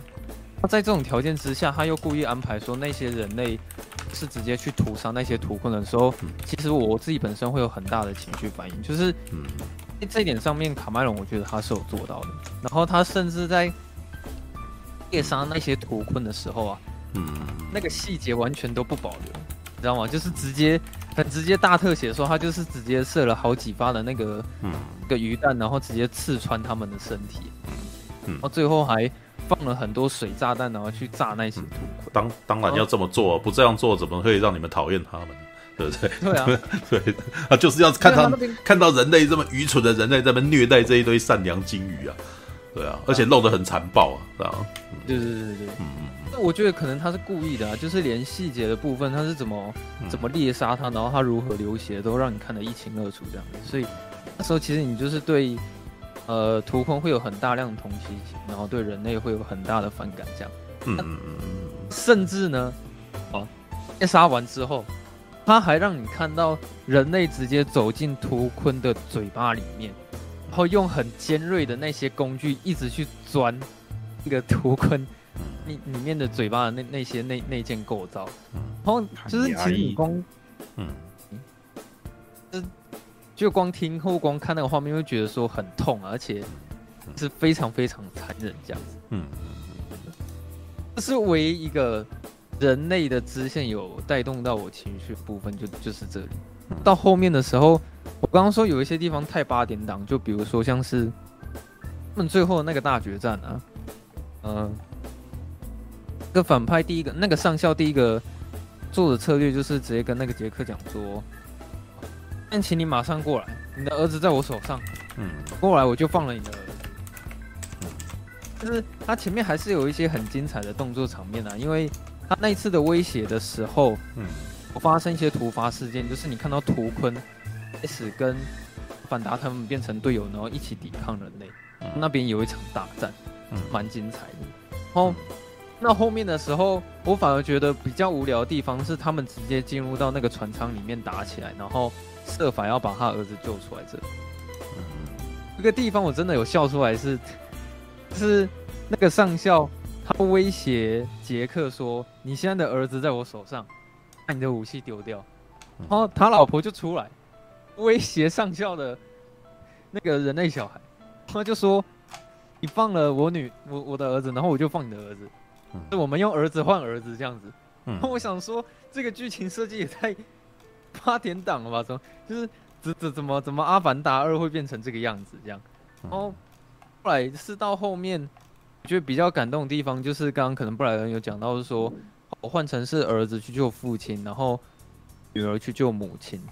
嗯，我终于还是有看到说，就是他们的女儿那时候有带起很大量那种会发光的一个生物体，然后指引他们方向。嗯。哦，风之他们逃离 那里，知道那那一幕完全是风之谷，知道蝗虫反击，知道大自然的反扑，知道对，就是就是后面还是有稍微让我感感动一下下，可是我觉得那个嗯。的情绪波动很很低呀、啊，因为嗯嗯，是我觉得他这个反派设设计的太过过于简单或是单薄，就是我觉得让整个在看到男主角要跟冲突对抗的时候那个。剧情上面的张力其实还蛮低的，嗯，嗯，嗯，对后面的大战其实我也有点失望，是因为，嗯，是他第一集的规模很大，然后我在想说他第二集要怎么超越第一集，是，知道他第一集的 这一次的规模事实上比第一集小啊，对啊，啊，小很多。它只是一个村子跟一艘船的战争而已啊。对啊，嗯，海战是，嗯嗯啊，可能是我是对第二集抱有期待，因为我一直就是觉得说第二集也许就是会超越第一集，甚至场面也是。但是你自己想，第一集它的规模是大到说，杰克他会直接带领着他们的族人，然后去潘朵拉的各个族群那边，然后大家团结在一起，然后变成一个阿凡达大军，然后去对抗人类大军这样子。后面有几乎连续。上一集好像听说有十五个种族 联手，对啊，嗯嗯，直接联合了十五个种族家园，然后变成一个大军之后跟人类对抗，然后连续半有长达半小时的动作场面都是在看他们战争，就其实规模是非常大的。但是他到第二集的时候，最后面最精彩最后的决战，他就是把整个规模缩小到一个船舱里面，嗯，然后你。这剧情里面还穿插着那种常洒狗血的剧，所以就是我觉得我对第二集的 剧情会比较失望，是这样？好吧，All right，这个啊，现在讲他的那个优点呢、啊，就是觉得他那个特效居然美到让我觉得很感动。嗯，是我从以前看电影到现在，我一直都觉得感动人的。大部分的因素都是因为故事剧情，或者是演员的演技，嗯，感动你。特效不太可能，因为特效它只是在辅助一个剧情，或者是它只是在一个故事服务而已。嗯，是在看《阿凡达二》的时候，尤其是他进入到那个水世界，我居然会感动到让我觉得说：哇，天哪，真的好美！我有点想哭诶，怎么会这样？这怎么会那么的美？这样子，而且你甚至会觉得说。呃，其实这个世界上也是有一些地方，在海底的世界是像电影一样那么干净的，只是人越来越少。然后，当你看到《阿凡达二》里面那个那么漂亮的水面的时候，反而会很舍不得去污染它。就是你甚至会讨厌那些把垃圾丢到海洋里面的的那些人，这样，嗯，是突然会开始对于大自然有一种嗯崇拜，或者是很。他们很美丽，你想要去保护他们的，嗯，这种决心，嗯，因为不知道是不是我想太多啊。总之我在看里面在呈现那些水世界还有那些水生物的时候，你一想到现实世界人类是如何对待海洋，你就会觉得这其实都还蛮残忍的。比如说，那应该都喜欢吃鱼肉吧？都或者是有些人很喜欢吃鱼片、嗯，鱼子，或者是鲑鱼。哦，或者是豚肉，就是你要想你你在吃这些海底生物啊，他们呃人类都是要去大量屠杀那海洋里面很多生物，你才有办法，是运给全世界那么多人吃这样子，嗯，就是 我突然觉得说吃里面就是海海底生物好像是一件蛮残忍的事情，原因是因为你可以了解到说现在人类是大量在屠杀那些海洋生物。嗯才有办法知道这些东西。这样，嗯，的那个特效，我觉得有一个感动到我，还有一个原因是因为就是他的妹，那个是他的妹妹还是他的女儿？他的女儿，嗯，他女儿吧。我，你们应该记得有一段是，他们一开始的时候要在海底里面学习潜水这件事情。嗯，是呢，他女儿很特别，一下去之后，基本上已经。好像学会潜水，他是没有经过学习的。你会看到其他的哥哥啊，就是他们一开始在学习潜水的时候很吃力，可是感觉得出来，是因为女儿在海底面看到那些生物的时候，他觉得太美了，嗯，然后美到会让他忘记，实在海底是需要憋气这件事情，嗯，所以他在那时候很快就学会可能潜水的诀窍是什么，那他也很快学会。如何去操控那些武器？那刚刚那个拜恩有讲到质量的对决啊，其实我感觉这部电影里面最质量对决让我觉得会害怕的地方是在于有一个是大白鲨那个片那个片段，嗯，就是他们的小孩突然就是被他们呃直接很恶意的带到岩桥的外面，那那是一个危险区域，然后还引诱他去猎杀那些很危险的鱼种，结果就出现了一条很大，有点像鲨鱼的东西，然后直接去对抗一个手无寸铁的一个阿凡达。嗯，就我觉得那边蛮精彩的。嗯，那边我觉得他他有让我感觉到说，呃，他现在是生命是真的有受到威胁，而且可能真的会直接在那里这样，因为他那时候几乎束手无策，而且好像也没没办法憋气的。嗯嗯嗯，然后他那时候慢慢浮起来的时候，阿麦隆会让你以为说鲨鱼走了，但是没有，嗯，就直接冲过去要把它吃掉的时候，然后图腾出现，就是那一段我觉得蛮精彩的这样子，嗯啊，呃，我我还会觉得说啊，我想补充一点是，嗯，还是会想要看到卡麦隆他擅长的二次高潮这件事情，二次高潮，一次最后决战的时候。嗯，你会卡麦隆会让你以为说，哦，哦，反派可能被打败，已经结束了，但其实没有。嗯，这时候又出来一个更强的一个反派势力，然后再进入第二次的对决，这样。嗯，都不知道为什么现在阿凡达系列其实好像就再也没有看到麦隆他他的这这种手法这样子。嗯，而且觉得很靠背的是说，这个反派最后居然还被救活了。哦，这。我觉得那个反派真的很无聊，因为他在这部电影里面就只是因为想要杀杰克，他只是想要复仇，所以他去做了这些事情，他就只是一个这么简单的角色而已。然后我是希望说结局的时候直接让他死翘翘好了。那你现在要让他复活，我真的很害怕说他会不会又是变成第三集的反派，你知道吗？就是 哦，不会啦。我其实觉得他这一集的反转已经有打算要让让我们的那个什么反派将军、反派上校即将变成达斯维德。哦，没错，对，那很明显，好不好？一看就知道他已经他他已经在思考了。其实这这个，如果你回想起卡麦隆那个什么，为什么要拍那个艾丽塔，你知道吗？銃梦，你们哎，有多少人看过《冲梦》这个漫画？有啊，我只有看过电影呢。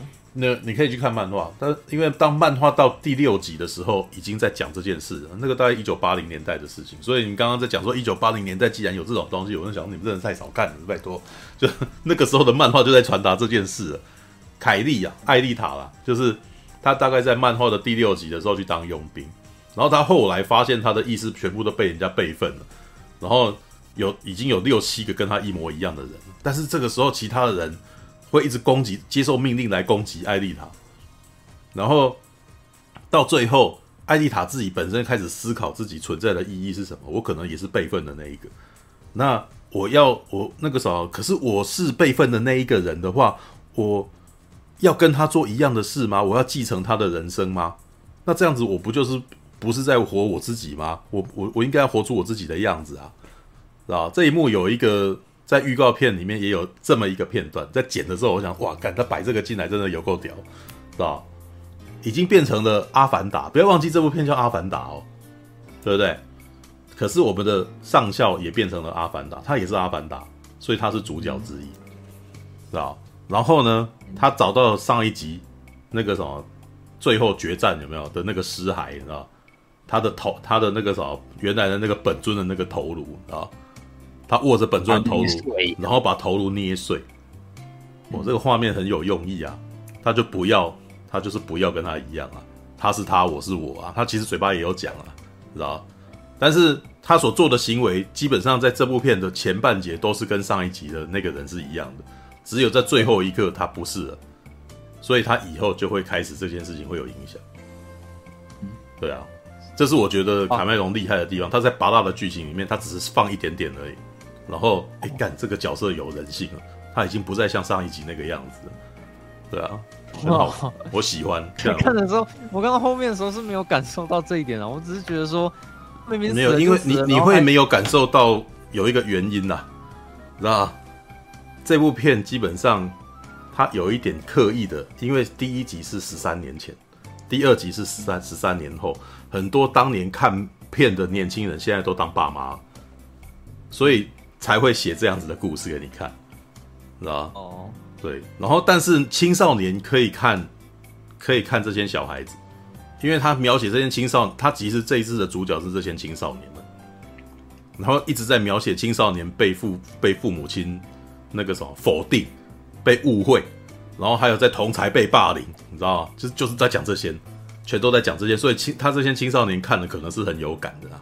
然后或者是你那个什么，你如果跟你家爸爸妈妈那个什么有一些呃有一些那个什么不愉快啊，然后或者是老是有争吵的话，你看这个也会有共鸣啊。好，我有共、嗯、对，所以大概我觉得六七成的人会有共鸣啊，除非那个家里面超幸福就没有共鸣，知道？所以没共鸣的那个，我就知道那个线性家飞先生家里面过挺爽，知道？你爸，你有一个好爸爸，你妈妈跟爸爸都很爱你，你也很爱你爸爸妈妈，父慈子孝，兄友弟恭，你知道？就没有这种矛盾，你知道？有啊，这集很明显就在讲世代冲突的。对啊，他是在讲你为什么不了解我。我明明遇到这么多问题，你怎么没有理解？你怎么没有理解我的问题啊？然后爸爸那边则是，哎、你你这样子给我难看，让我很没面子，哎，知道有没有？因为他在故事里面还特地去让这一家人失去了他们的根，然后跑去人家家里面寄人篱下，然后爸爸就有立场啊，爸爸就变成说他他都他的他们这一家人是人家族长特别通融，是跟人家借来的，你知道吗？所以就很没立场。我们要凡事那个啥，要做人家的榜样，不要那个。然后可是。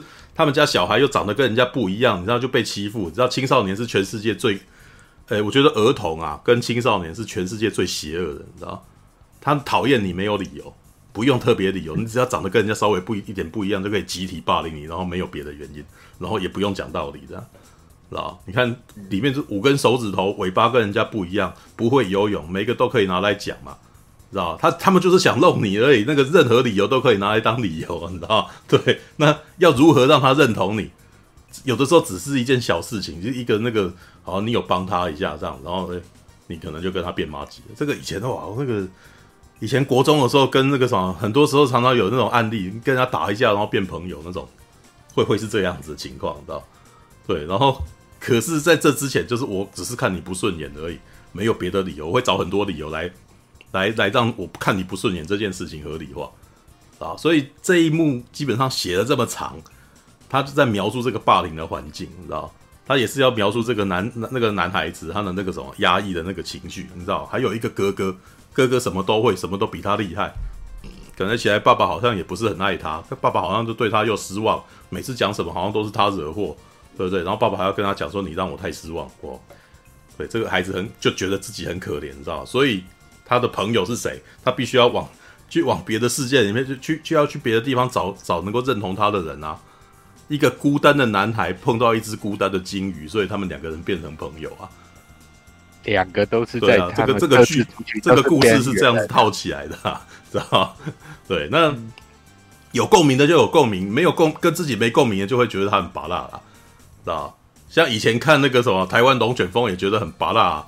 等到你去当了社畜以后，干的就真的是真的是这个样子，你知道吗？你就会突然间觉得他也不怎么拔辣了，就还蛮有有有某种程度的写实在里头，因为碰过也看到过，那很脏的东西就在那个地方，然后还真的会这样，还真的一会在那边，还真的会爸爸妈妈，然后两都那个什么女儿跟孩子都身兼要职，然后在那边无限回旋的吵架，然后一吵可以吵整天这样子，那个什么哦电那个什么连续剧里面吵九十分钟啊，是吧？对，就是这个样子，知道台湾人就是那种家产不清这样子过去的哇！你知道这个乡土剧，你你会觉得他芭乐就是他离你很遥远啊，知道就觉得怎么就怎么又在吵，你知道吗？对，等到你结了婚哈，你的媳妇跟你的婆婆开始在那边嫌你的时候，就是这个是就是那个状态，知道吗？那个那些片其实是拍给那些家庭主妇们看，他们可能就有遇到婆媳问题，所以才会很很热衷于看这个，因为那跟他们的生活很有相关，知道？嗯好吧，All right。那 亲情部分我，我我是有共鸣啊，我我没有共鸣的是那个反派的情感。嗯、虽然他最后面就是对，嗯有有要表现出一些人性什么的，可是我我只是觉得说，前面已经把他弄得那么邪恶，那最后想要看到的就，就不是同，因为前面那个邪恶已经死了，知道？这一次的其实，我觉得他这一次其实不邪恶啊。他都还会跟他遇到蜘蛛，还会跟他讲话，然后还要跟他那个什么，你就知道其实他他有他是有他的人性的，知道？但是我觉得还是会威胁其他阿凡达的家族，然后甚至烧光他们的。因为那跟他没有关系啊，他本来就是个军人啊，军军人对军人来讲做这件事情，其实其实他一开始变成阿凡达的时候啊，他想的只是我的前任真是有够没用的，你知道？换做是我才不会这样，你知道？知道他我我可以理解这个时候他的心情，他其实你可以把他想象成一开始他的个性就是跟上一个是一样，那上一个其实是那种资优生，你知道？他会觉得自己是是那种那个精英。精英就是要那个什么快、狠、准、铁石心肠，那些人都不是人啊！你如果你要思考他他是个人，然后同情心的话，你就是软弱的代表，你就你就会无法完成完成那个任务啊！这种逻辑其实我也能够也是能够理解的啦，你知道？就像是拍摄的时候，你知道要要赶快把事情完成的那种果断跟决心，你知道？要让自己那个时候不去思考，然后那个时候只为完成任务这样子。然后这个时候呢，其实第一集那个时候，那个上校对于阿凡达，对于苏先生哈的心情，我完全能是能够理解的啦。啊，一开始他其实是欣赏苏先生的，因为他那个时候是个掰咖的陆战队嘛，他会觉得说，哇，这个男生残而不废，你知道吗？很有种，对，我跟他应该会变朋友。结果他竟然投敌了，干，你知道吗？就以他的逻辑来讲，这是搞什么鬼？这是个叛徒啊！对，这种人，这么除之而后快，枉费我当时那么相信你嘛，然后很生气，知道？所以最后他会一直把他当成宿敌，是这个原因呢、啊。可是第二集，我知道，老实说，我觉得他还是同样的逻辑，但是他却发现他自己有一个孩子的时候，他到最后突然间软弱了一下，就那一刻，我觉得他以后会变，而且他还被他儿子救了，知道？被儿子救，被啊被蜘蛛救了，被救了以后，然后那那里面有一幕是那种他。跟蜘蛛说：“我们走吧。”然后蜘蛛突然间对他发出猫的那个威吓，你知道吗？知道纳美人的威吓都是都很像猫，你知道吗？因为他们你有养猫，他们就会哈气，哈气，你知道吗？就会哈气，知道？对，然后就看到他哈对他哈气的时候，然后你就会觉得说：“哇，这一对其实上其实有点悲剧，你知道？他们感觉起来是父子，但是怎么到这个时候？”其实你仔细思考，你会发现卡麦隆的那个剧本编的还蛮蛮蛮故意的，你知道吗？一个讨厌阿凡达的，一一个讨厌纳美的人，纳美族的人，结果他变成了阿凡达。然后这个这个孩子是从小在纳美族的的那个环境里面长大，他完全那个啥，就是认同纳美族的那个世界的那个文化。可是不要忘记哦。他头发没有那个神经丛的呢，他头发没有那个神经丛，他注定在纳美人的世界里面，他是他是跛脚的，他不没有办法骑东西，他没办法飞啊，他也没办法游泳啊，然后他的身身高体重那个也都跟纳美人，他只有纳美人的一半而已，然后每天都要戴口戴那个面罩，那这样子的人要如何在纳美的世界生存？那个那个其实还蛮特别的，一个不愿一个讨厌纳美的人的，呃，一个非常讨厌纳美人的人，结果他现在是阿凡达，一个一直生活在纳美族生文化里面的人，不得其门而入，而且他在这个地方，他必他注定其实是会弱势，然后这个人喜欢纳美族的人不能够当纳美人，然后讨厌纳美族的人，既既然变成纳美人了，那个那个很特别，你知道这个故事到最后这两个角色一定后面有有很大的。有很大的事情可以讲，而且我都觉得那个蜘蛛之后可能会变得像凯罗人那个样子，你知道，你你从小越怎么认同，然后越得不到，你长大以后就你你后来就会越容易就会变成坏人，你就你就会你就会变成反派啊，你就会对这个文化更充满了恨，尤其是这个从小就被人家被自己的养母拿来当当瑕疵的，拿来吸拿来当弃子的。他更是会觉得很心寒啊，知道这这一这一集其实我觉得都只有放一点点，可是突然间那个角色，那个本来应该是那个迪士尼风格的那种童话般的角色，突然间立体很多，知道我还蛮喜欢的，好，嗯，All right，OK，好。好，嗯嗯。啊，反正就是我我是讲一下，我刚总结缺点，就只是觉得，嗯嗯。呃可能剧情一样老套，然后可能后面有一些八点档，然后派跟人类的动机比较单薄。那最后的大决战好像规模也没有像一集那那么那么大这样子。嗯嗯，优点部分的话，就是觉得，嗯，部片基本上就是你可以光因为它的特效，然后就去看了啦。是不管怎么样，这部电影一定要去看 3D 版的，嗯，或者是在电影，最起码在电影院，不然其实是没有任何意义的。我觉得，嗯，它这这部片它本身就是很多的世界跟里面的设定本身就是为 3D 而生，或者是本身就是为 3D 去做设定的。如果没有看 3D 的话，我觉得，嗯嗯，就感觉会差，嗯，蛮多的这样。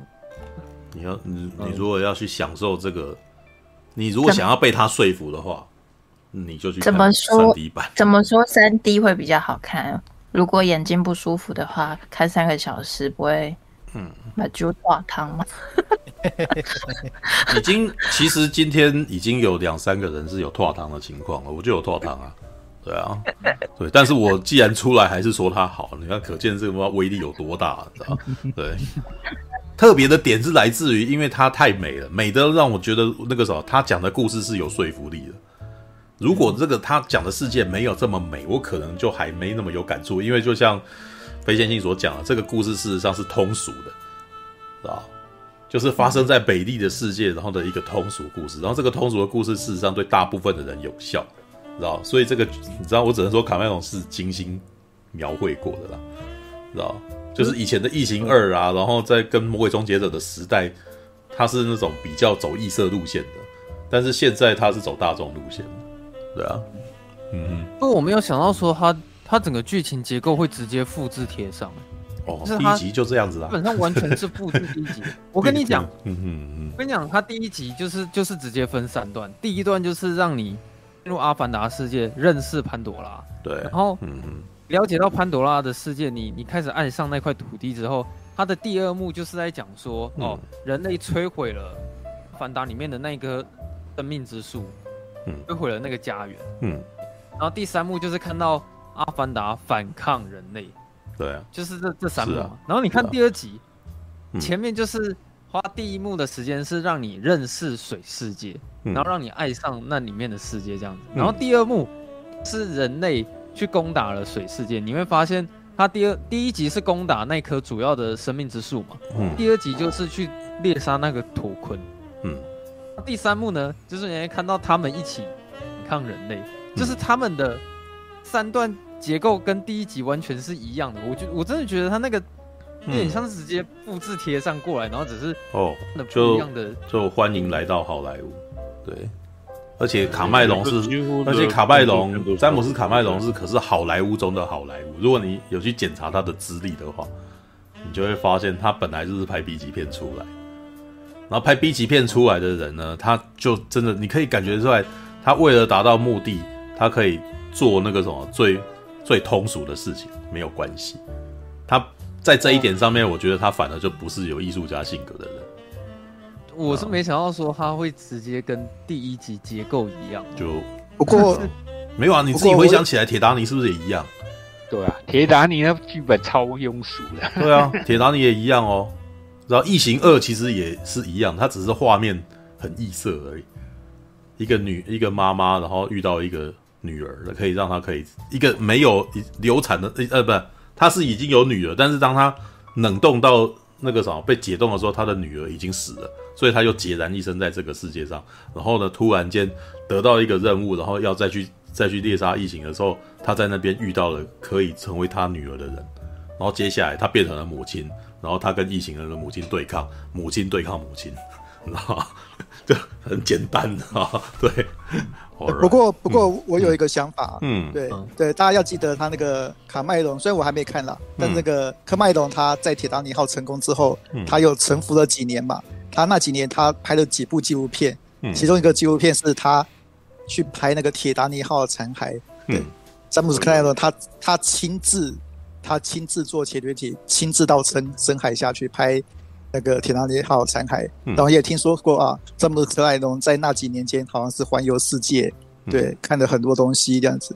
对，我觉得科麦隆他做这个《阿凡达》这几部片的终极目标，他第一个目标当然是他想要让那个电脑动画技术哦更加精进、更加进步。然后第二个是詹姆斯克莱隆，我觉得他那个他创作接近老年期的时候，他其实真的想追求是用这个很高级的技术。打造出一个他理想中的世界来，对，哦，一个很美丽，对，他打算打再打造出一个哦，比地球还美一个世界。所以某些程度上，要不是哦，詹姆斯·科麦隆他还是有一些哦商业家的那个气质，他知道说哦，一部电影还是要有一个哦基本可以扣人悬心的故事。嗯嗯。对，如果他如果他打，因为他是知道说哦，观众还是要有故事嘛。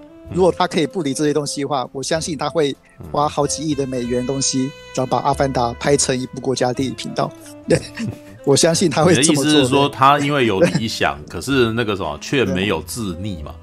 你知道，他是在这个时候他会回过头来去去检讨说，呃，这样子大众会不会接受，或者是大众这时候吃不吃这个东西这样子？对，他还他还是知道说，哦，嗯，对。花五亿美元拍成国家地理频道，嗯、对观众是应该是不会进场的。他还是知道说要有一些娱乐性在，所以他选择说啊，这种复制贴上架构这样子，哦，让让观众哎，大部分观众都可以了解，嗯哦，这个这个扣人心弦故事，然后再再进入他所创造的那个世界里面。嗯、要不然，如果他没有这样做的话，我们现在大家都是要进场，然后在那边听说哦。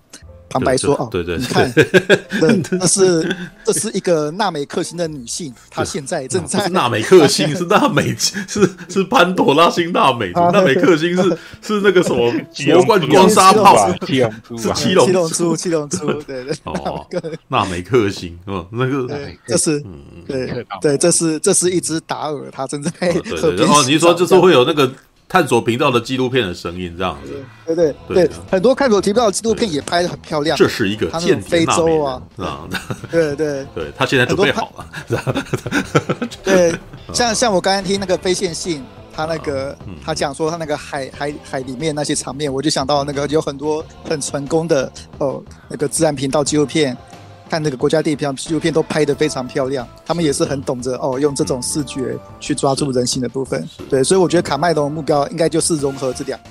对，他其实是他，我觉得他应该是更想要创造整个那个世界观架构的这样整个世界观美感的，但但但他也知道说哦，还是要编一个哦。故事来抓住观众，我这是我的想法了。嗯对。哦，你你是觉得说他其实主要是想要打造他的世界啊，编剧其实是其次这样子。嗯，其其次其次应该不应该不是说其次其次啊，因为他真的是想要创造那个世界，那至少哦，他也知道说哦，至少要有一个。要有一个故事，让观众哎继续有那个情绪继续驱动下去。我觉得这两个对他来而言都是一样重要的。但但因为说啊，他两个比重，我觉得应该是五十五十啦，所以他不会去特别想说哦，去编一个哦特别复杂、特别厉害的故事。对，要是观众把注意力都移到了故事身上，那他打造的那个世界，对，不就会被人遗忘吗？对，这是有可能的。所以我觉得他在比重上。我觉得他在，我觉得他在比重上他是有考虑的，这样。其实我觉得卡拜隆这一点他做的比卢卡斯好太多，知道？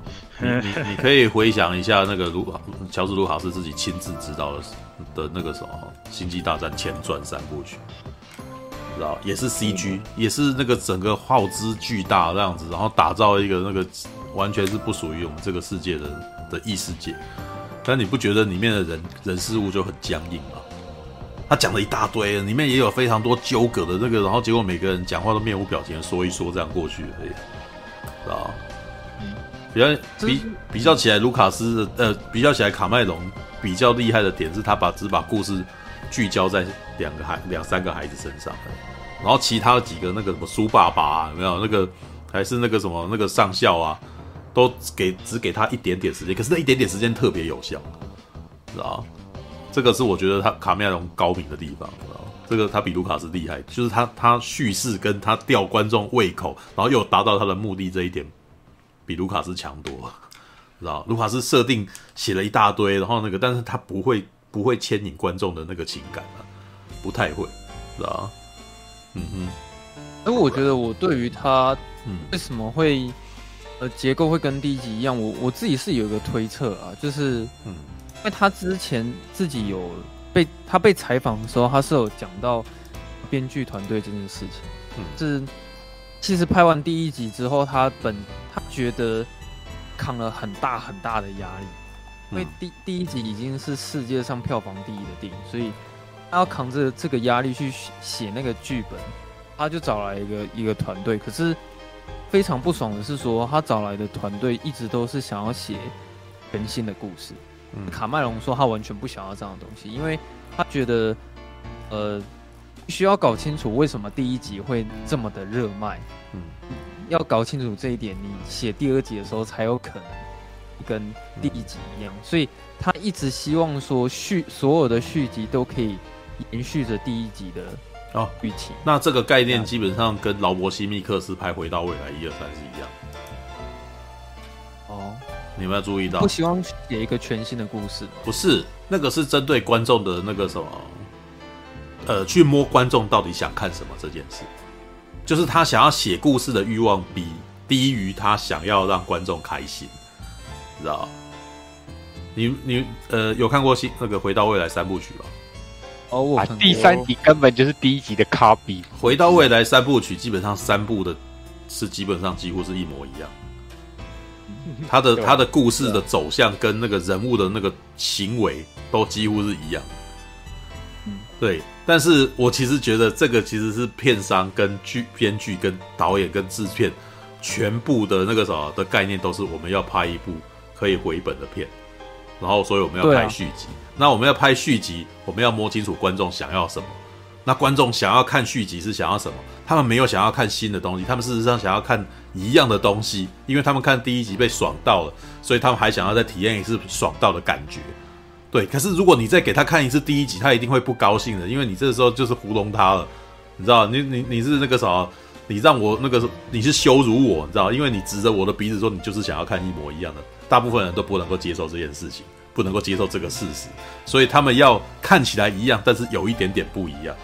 然后还会给你一些彩蛋，这个人还有另外一面，他这个人突然间扮装了，他变成女生了，然后这个人穿的西部装，哦，我们现在又回到，我们又要又要再一次那个什么，要去收集燃料了，然后可是我们这一次是骑着马去的，这一次是用马用那个什么火车头偷的拖车的，然后或者是我这一次必须要拿的是我上一次那个什么的我。然后我要从上一次的我手中抢回来这件东西，但是你知道，它逻辑是一模一样的哦。嗯，因为我其实觉得他在做这个东西的时候，脱离那个什么艺术家，脱离创作的欲望，而只是想要满足观众。啊，是吧？因为他可能这次真的是把票房放第一了，可能是因为我觉得卡麦隆不是，呃，我觉得他不是哎。如果他真的是想要票房。他不会拍三个钟头，知道吗？嗯，对，其实不需要三个钟头，上一集也才两个小时半而已。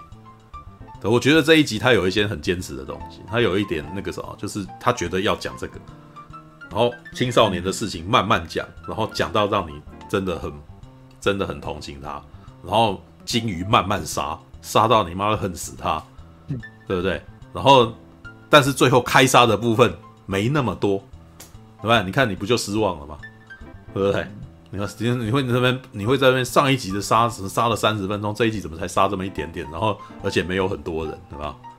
已经没有那个量数量没有满足你，那那就不是啊。我觉得在这一点不是，知道？可是我其实觉得他想要着重的那一块，他还是有他的坚持，就是那个水世界那个地方啊，对啊，嗯嗯。不，我觉得我在看的时候会比较希望说，这整部电影的剧情可以。嗯，然后在整个水世界里面，甚至是说他他呃主角他们想要对抗的派，可能也是跟那个事件里面有有关的这样子。其实我觉得还有一个内破坏大，我其实觉得还有第三集可以看呢，因为他其实所谓的背靠背，你知道就是二跟三是一起拍完的，然后现在是，是没错。可是我觉得人类破坏大自然，然后阿凡达的家园被人类破坏这件事情，完完全全就是。一集已经讲过了，对啊，可是你一模一样。可是你要你要这样想哦，对很多人来讲，上一次是十三年前的事，所以再讲一次几乎一样的事，其实比较也没有那么也没有也没有那么的让人反感了，我这么觉得啦。那你们真的可以接受这一点吗？可以啊，OK 啊，有什么那个，反正已经 没有，还有很多不一样的地方，还有很多不一样的地方可以看，不要不要纠结这一点，知道吗？因为我就已经讲了，他这一次比上一次有深度。上一集我反正不喜欢他们的那个扁平，知道？因为那个故事很简单，他就是认同他，他就是喜欢上那边的女孩子，然后纳美人都最棒，然后人类都最糟糕。可是这一次其实不一样了，这一次我突然间发现纳美人也是会有丑恶，也是会有霸凌，他也是会有同侪歧视的啊，对不对？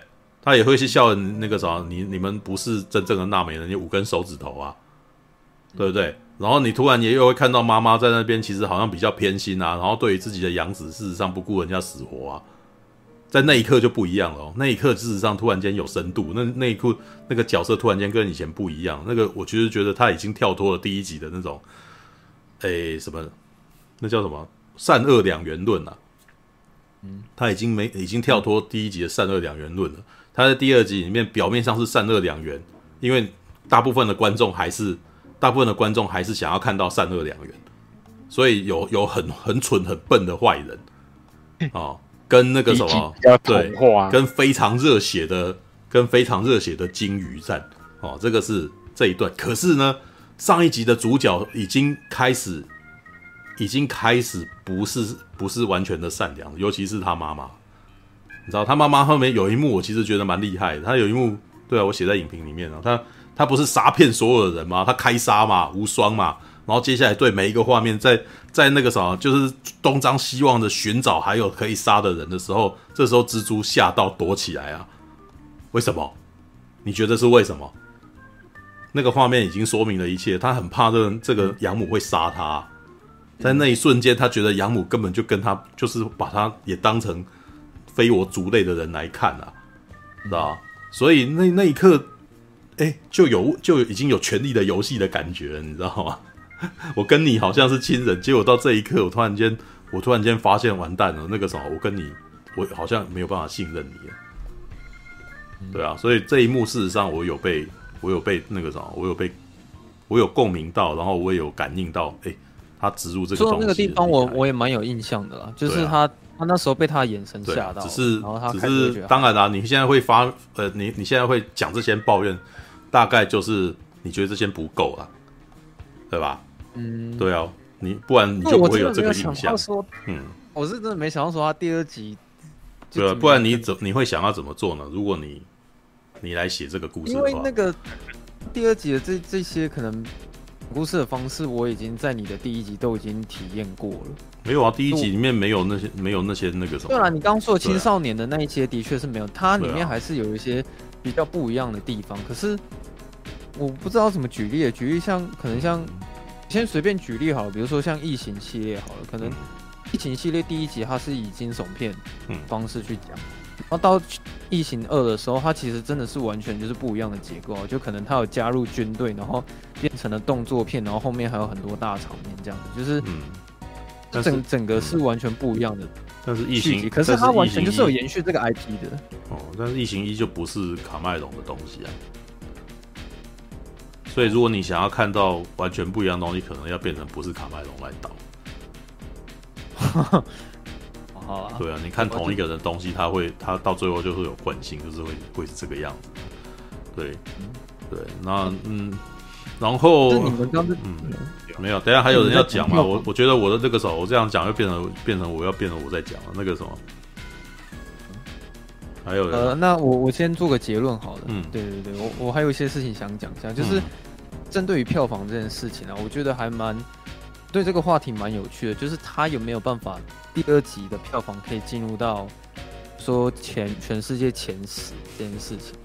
是，我只希望他能回本就好了，因为他花了四亿来拍，我觉得那个 你知道，我是真的觉得蛮难，四亿来拍那个什么那个黑亚当的那个票房，那个整个总体收益都还没到四亿呢，是吧？对啊，哎，我我觉得有听到一个新闻，他说，嗯，他估算。如果把那个整个费用，就包含宣传的费用加进去，他说这部片可能要卖到十六、十七亿才能回本。好像是说要票房影史第四才会勉强打平。嗯，但是如果要赚钱的话，可能就是要超越第一集。对啊，会赚钱。因为你知道他搞了那么久，你知道其实这个什么一部片搞那么久，那中间都是在烧钱的。对啊，所以别的不提啦，我请一个人。请一个编剧一请请他十年，哇，那个什么十年的薪水多少钱？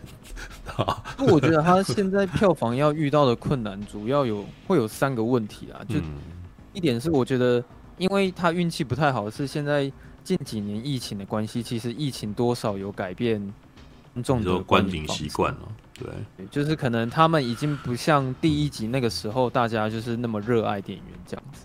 对啊。然后第二点，第二点就是老问题嘛，因为串流平台的崛起。其实我这几天已经在网络上看到有人在问说，什么时候下《阿凡达二》？对，什么时候会上迪士尼？我觉得不，我觉得应该会很久。对对对，就还是会有一些人的心态是觉得说，有串流平台就不会去电影院。没有，没有。可是这种概念以前也有啦，不是不会是因为串流的关系，以前也是会有。我等 DVD 上啊。有。可是我觉得现串流平台崛起，它是加速演化这件事情。嗯。然后，在我觉得第三点是，它片长是三个小时啊，是你很难会卖得很好，是因为你一天拍下来的倒是没错，本身就没有那么多。对，光是场次就很难了。对，当年那个什么，我觉得魔记得魔戒也是。没有办法到到达那个什么全全那个啥前几名，知道因为一部就三个钟头，知道除非说他这部电影连续上映三个月都没下档，然后字都蛮长，不然其就是嗯，其实当年《铁达尼号》跟那个什么《侏罗纪公园》都是这样子才变成票房前那个啥影史前几名票房啊。因为《侏罗纪公园》我还是有印象的哦，是在台湾是连续六个月。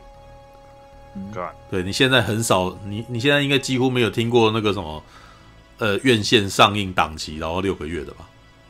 都租了他不干啊，他不干，他不干最近又上映了。对，他不干最近又上映，但我觉得他不干最近上映不会不会像那个什么当时声势什么，他其实是有一点强弩之末了，但是他也不过十六亿左右吧。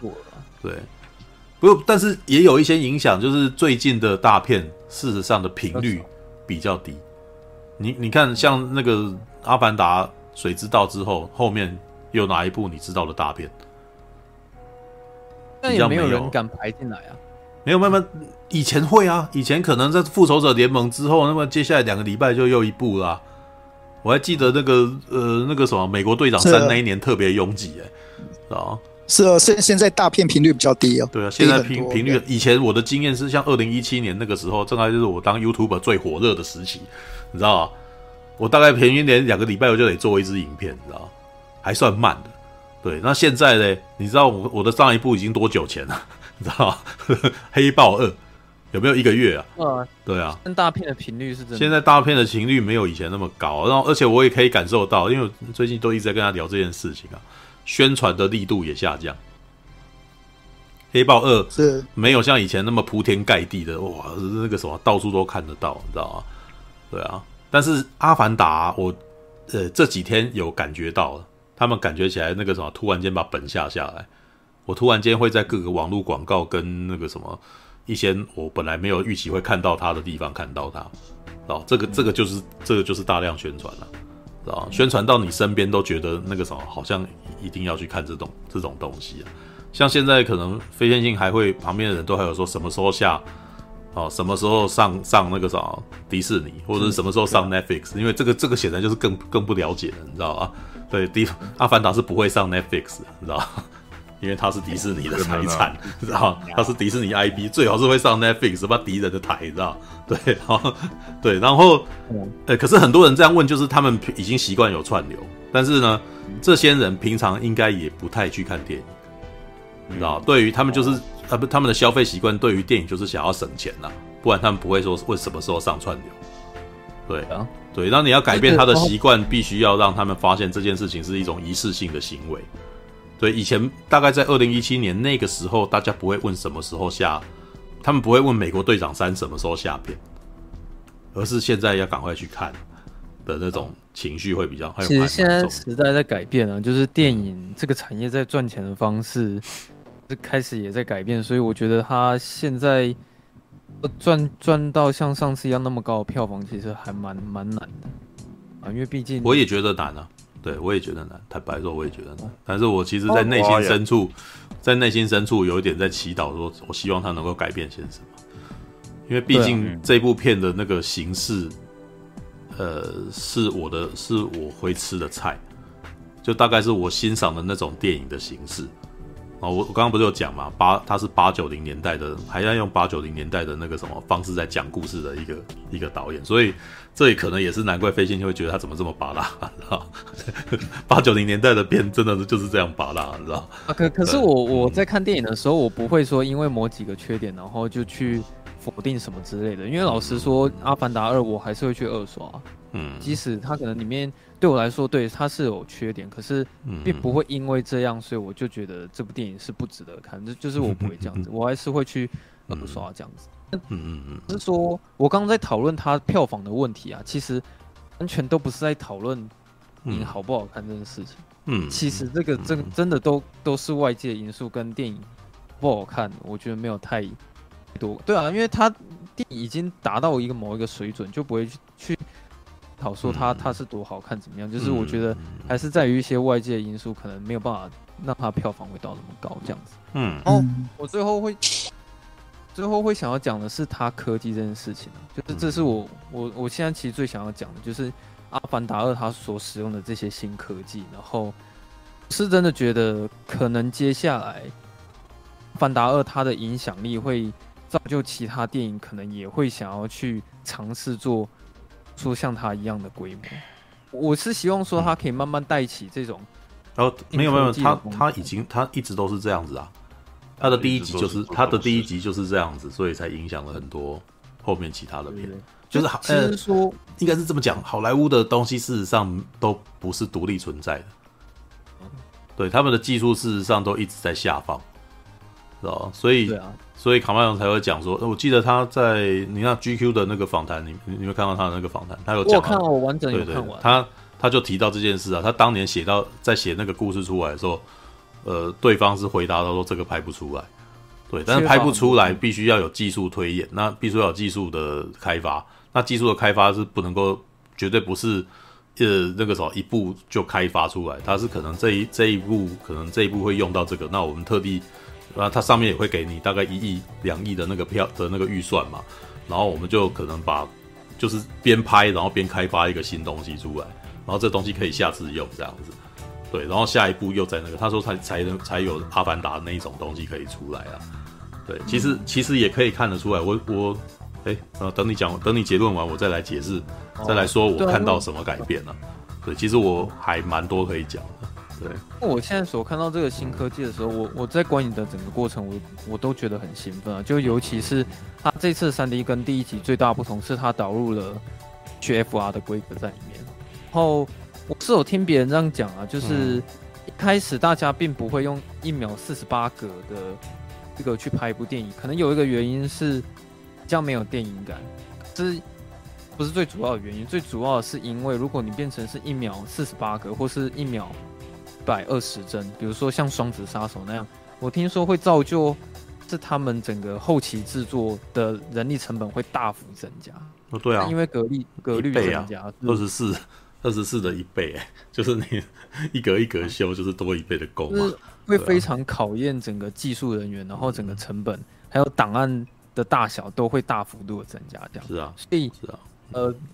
其实我觉得，因为我在看它这种规格的时候，我是真的觉得它，这是我很少数的这种观影体验，所以我会蛮希望说，也许他这一次的做出了这这种事情，可以再再次带领其他导演，也许可以更愿意尝试去拍三 D 的电影，或者是有 HFR 模式。可是我现在要讲的是，虽然我是喜欢看三 D 电影的，但是我自己有统整下来有四点，就是我觉得。三 D 眼镜的缺点呢？这第一点就是说，我觉得它对于有戴眼镜的人非常不友善。嗯，那你已经戴眼镜了，然后你要再戴一个三 D 眼镜。嗯。哦，第二点是你很容易会视觉疲劳。嗯。我们刚刚有讲过吗？对。嗯。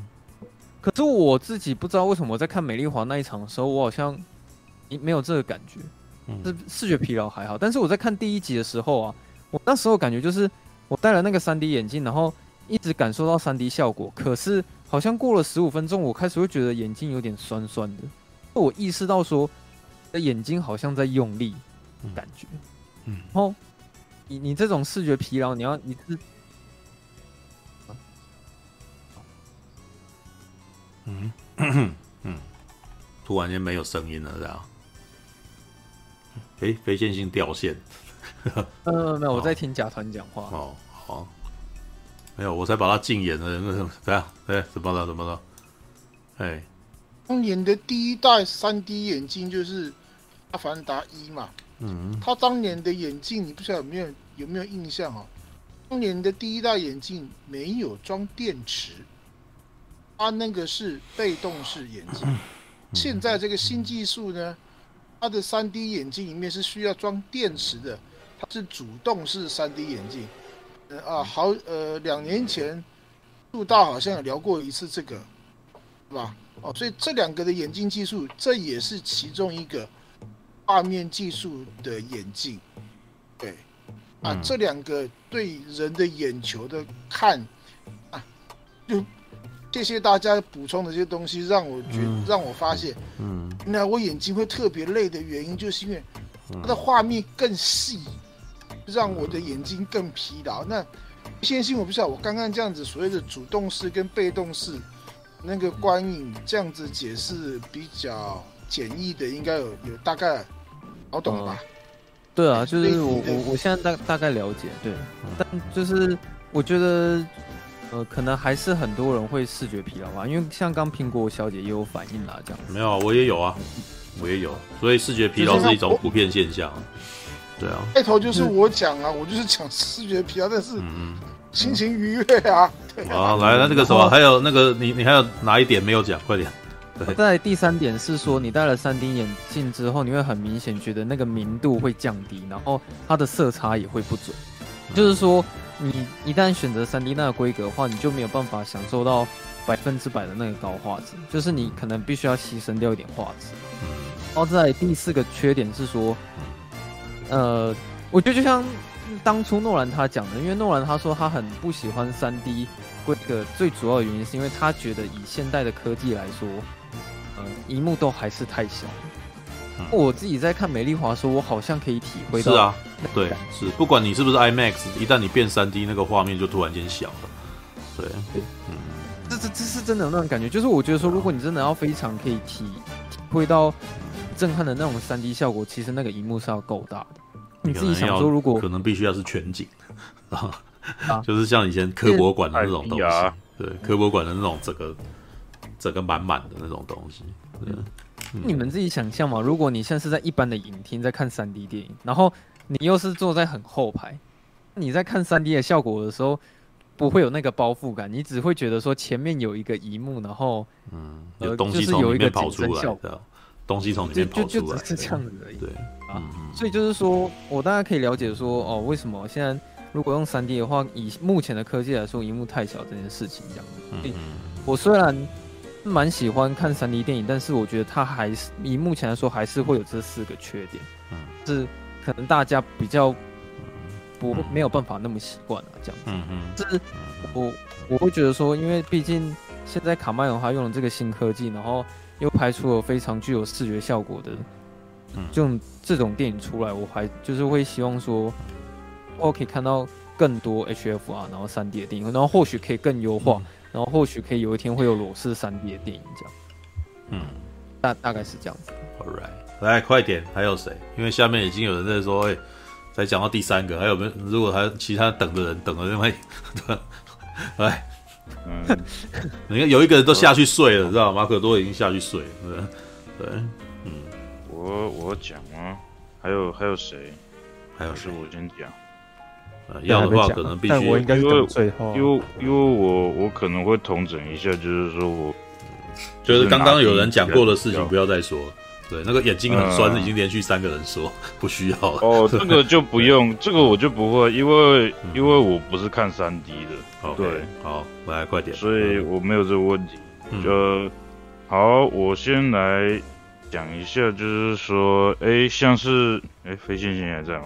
他还在，对，就是像飞行员讲的，其实我也认同，就是说这个剧情其实是第一集复制贴上，可是其实呃，因为第一点，我其实不排斥就是拔辣剧情或者是老套的东西，就是，可是因为我觉得第一集有一个问题，就是说他的剧情是真真实实的把他的那个脉络大纲，每一个大纲全部讲完之后就没了。就是他有很多的故事其实没有深入，比如说哦，雪歌妮薇弗那博士为什么对这个星球那么热衷，或者是说这个杰克苏杰克他本身到底有什么背景？他其实虽然他是观众代理者的角色，可是他真的是实在是太白纸了，就是我们不感觉到，我们感觉不到，就是说为什么他。会那么喜爱这个星球什么的，或者说在纳美人的那一个族群里面，其实你那个纳美人的族群其实根本就不用说纳美族群，就是你那个族群只有女主角，其他的就像是背景人物一样，就是里面根本就没有什么互动，就只有一个女主角，所以我觉得就是说。第一集的问题就是说，那些角色就是他就是一个角色站在那，这就是说他没有在更背景故事的一些东西，所以里面就是像第一集我在就是做功课在重看的时候，我就是看到就是说他第二次大战的时候，第二次的战争的时候，我其实就是也是看到有点累，就是有点有点有有点恍神，就是因为。我发现你在那一场戏里面死了很多角色，比如说像里面的那个开子关头那个跟唐老大一配对的那个女演员，呃，她就是就是开直升机，然后他他就是糊里糊涂死掉，然后也不交代，然后可是我好像心里面也没有什么难过，不然就是说，哎，这个男主角的情敌就是本来要跟女主角配对，然后成为就是说下一代组长的那一位。他也是中途就是被被人家中弹，然后摔到那个森林里面。可是人家死了，我也没什么感觉，因为前面他就是一个就是会欺负男主角的，然后从来就没有跟他有什么好感。然后虽然里面角色一直在跟兄弟什么，可是我们也知道就是哪里兄弟，你们两个明明就互看不顺眼什么的。所以我觉得就是说，像你刚刚有说的，就是说，诶，像第一集的。后半段就是说，哦，苏杰克他集结了什么十几个族群，然后去攻打，就是说人类。然后第二集变得就是说，它规模变得很小。然后可是我就其实我是觉得是这样，因为他第一集说集结十几个族群部落的这个去攻打，我觉得都太轻描淡写了。我就觉得就是说，你其实就是他就是说我找了这群人。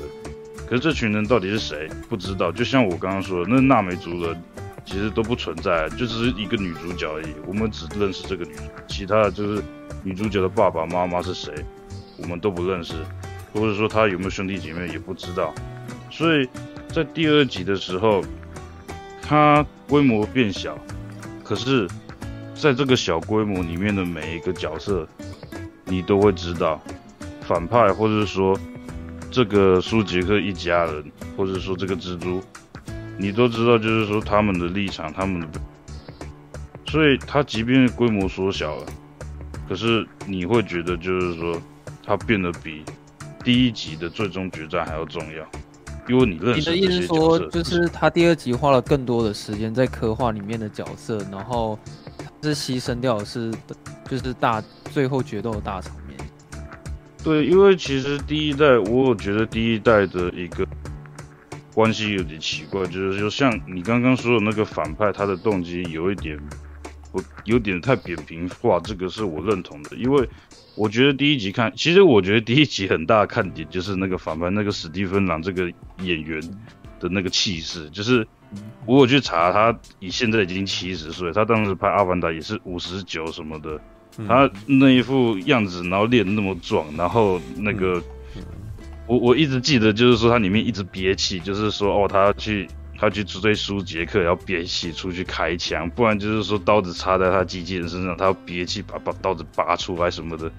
然后我就觉得，就是说我这个这角色很震撼，可是就是可惜，就是说那这个。军人这个上校的动机是什么？他是嗜血如狂吗？就是说他是一个只想杀人的角色，还是说他有一个有一个长官就要执行命令，或者是说他有什么动机？其实是不知道的。为什么他为什么他甘愿牺牲掉那么多的那个陆战队兄弟，然后就是为了去做这件事情什么的？所以这个也是我一个共同的点，就是说这因为这件事情也延续到第二集，就是说他为了去复仇这个舒杰克，可是我其实觉得就是像刚刚说的，其实他已经重生了，他其实也没有必要去恨这个人，就是，嗯，对，而且。呃，我不确定他这科技怎么样，就是说他带了一另外一群，就是说他之前也是同样是人类的一个陆战队，然后变成阿凡达之后，想要去猎杀这个舒杰克。可是我们的也知道，就是说他带这些弟兄去之后，有一大半的弟兄都被舒杰克一家人给灭掉。然后我忽然就是想说，你为了想要去杀这个舒杰克一家，然后害的就是说你其他的那些阿凡达弟兄也跟着就是说被杀掉，然后。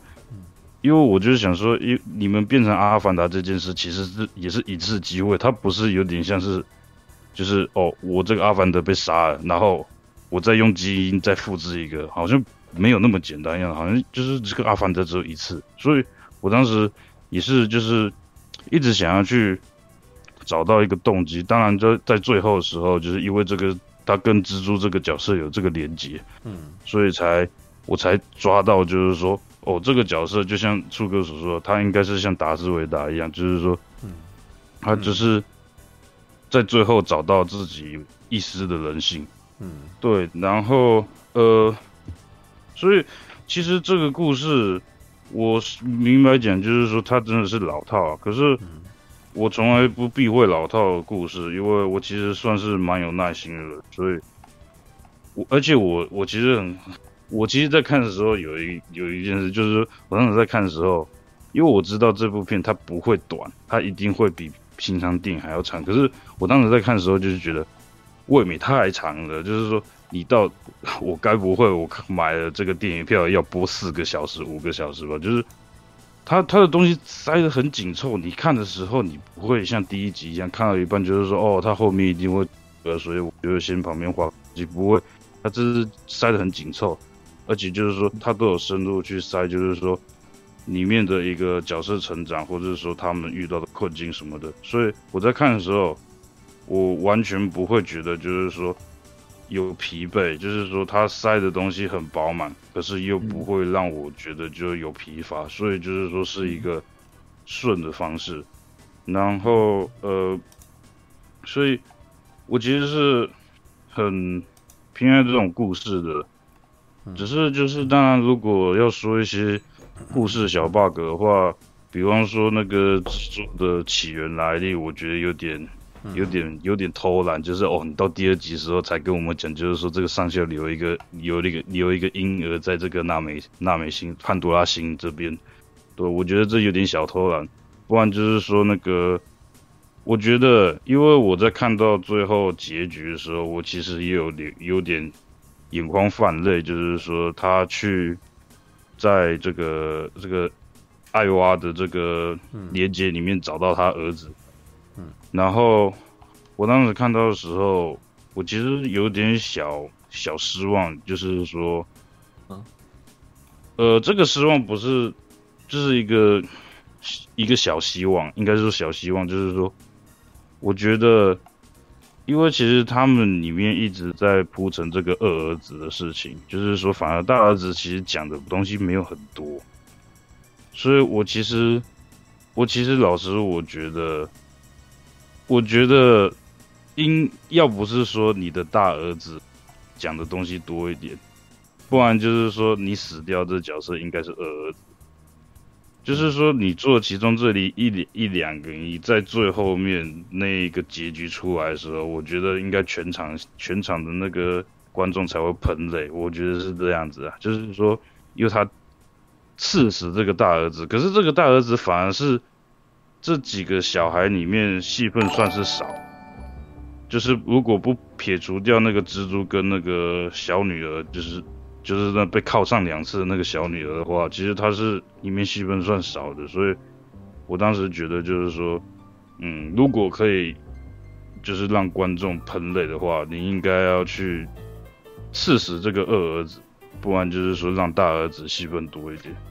对，然后我有发现就是说，像这一集的时候，我觉得很好笑，就是说，我不确定这是不是那种。政治正确的东西，就是说，哎、欸，其实这一集里面在管教小孩的都是父亲，就是苏杰克，反正苏苏太太就是好像，我觉得苏太太这次戏份好少啊，只有出只有最后跑出来当兰坡时候有有关，嗯，那种那种气势出来，嗯，觉得有点小可惜。这次的那个女性角色在里面都比男生还要血气方刚，你们还记不记得，就是他们第一次到那个水世界的时候，嗯，那个其实酋长有想要试着欢迎他们，但是凯特温斯雷直接站出来讲说啊，你们这种人只会带来战争啊，然后我们这里不欢迎你啊，然后他还呛了那个苏杰克的老婆，然后他老婆也跟凯特温斯雷两个杠起来，然后他们两个就是在那边。呃，较劲完之后，然后两个男人，大男人就出来说啊，算了啦，算了，我帮我我帮我老婆道歉了。然后另外一个酋长就说啊，我我们欢迎你们。就是哦，因为我我我 当时看到这个时候，我其实我当看的当下没有这个感觉，可是我后来就是深思熟虑，就是说我去回想第一集苏杰克他的身份的时候，我就忽然发现，就是说，就是因为怎么讲，如果你。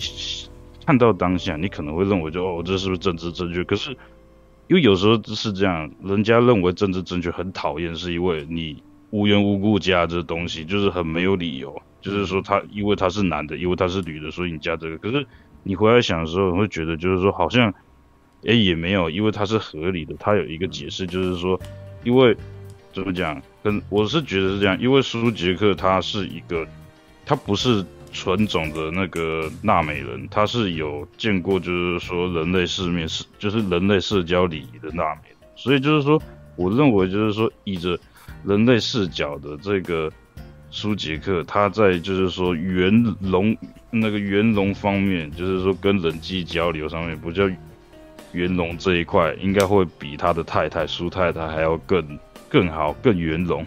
所以我当时就想说，哎、欸，苏杰克一直在出来，就是说圆融这一块，可是他太太在那边一直在那边呛然后我就觉得就是说，我是不是因为，因为他太太就是一个一个原住民，就是比较野性，就是以着战斗民族为主，可是说舒杰克他是个人类，人类是在战斗之前会先去试着沟通的。其实，而且就是说没有，这还有很多可以去解释的，但是因为这些东西。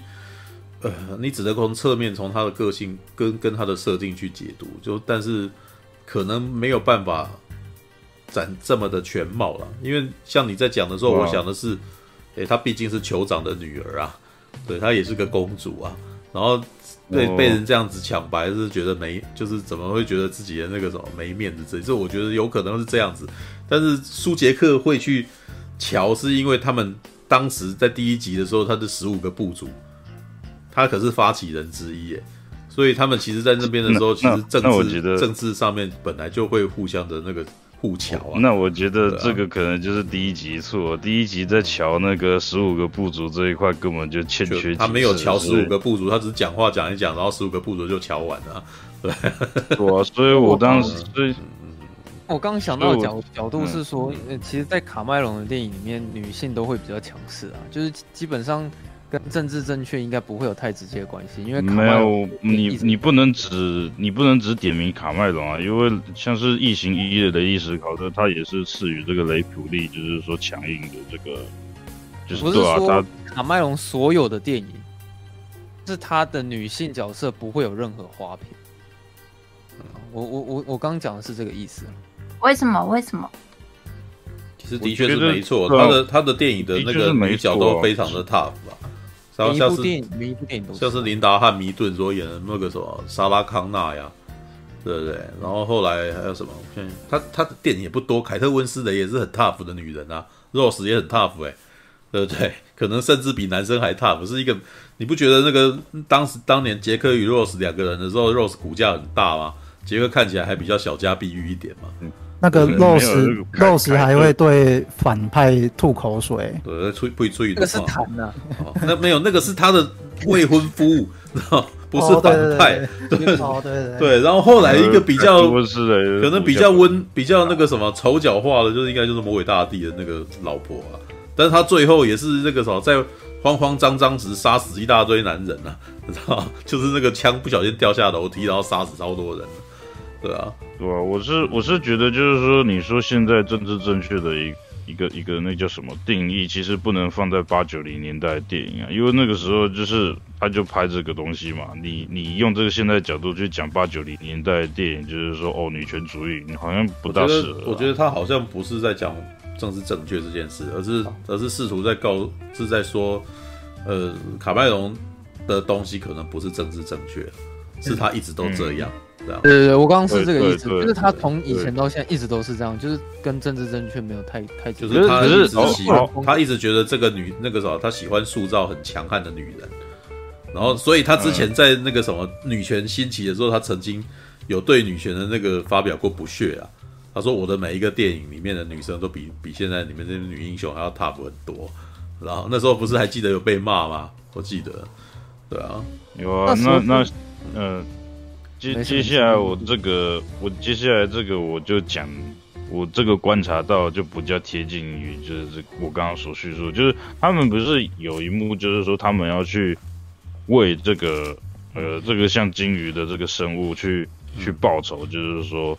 对，就是就是就是里面那群族群，就是会以后会游泳那个族群，他们就是说要开始拿起他们的矛去进攻嘛。嗯，然后当时不是说，因为凯特温斯配音这个角色，她是怀有怀有大肚子，她有怀有小孩的。然后她那个族长，她老公就是说，哦，你应该留下来，就是说，可是凯特温斯说，哦，我要去。然后然后这个老公也也没有要，就是没有要，就是强硬，就是叫他留下来。我当时看到的时候，哎，我忽然就是想说，嗯。这个这个就是有有这种感觉，就是说啊，是不是是不是有点像说不要瞧不起孕妇什么的？可是后来就是想说，哎，不对啊，因为这个仇就是这个凯特温斯的这个角色自己要报的，所以其实说得过去。嗯，而且我们也知道，这这个角色其实，呃，据我印象中，这个角色其实她怀孕这件事情，好像到最后好像都没有生出来的样子，就是她她这个角色其实。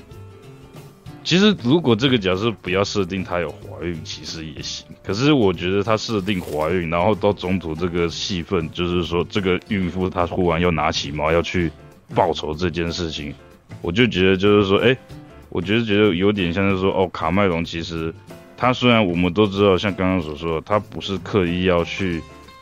去主张这这这句，可是就是说，我觉得他在这边设定大肚子，就是要让一些比较敏感的人去感受到，就是说，嗯，对我现在我我我我在做我平常做的事情，就是说我我平常就是说是塑造一个强硬的女人，可是就是说我需要让你们感受到，就是说特别感受到这件事，所以我把这个角色设计成孕妇，就是说绝对不能上战场的一个角色，不然就是说像以前沙拉康纳，我们都知道，就是说。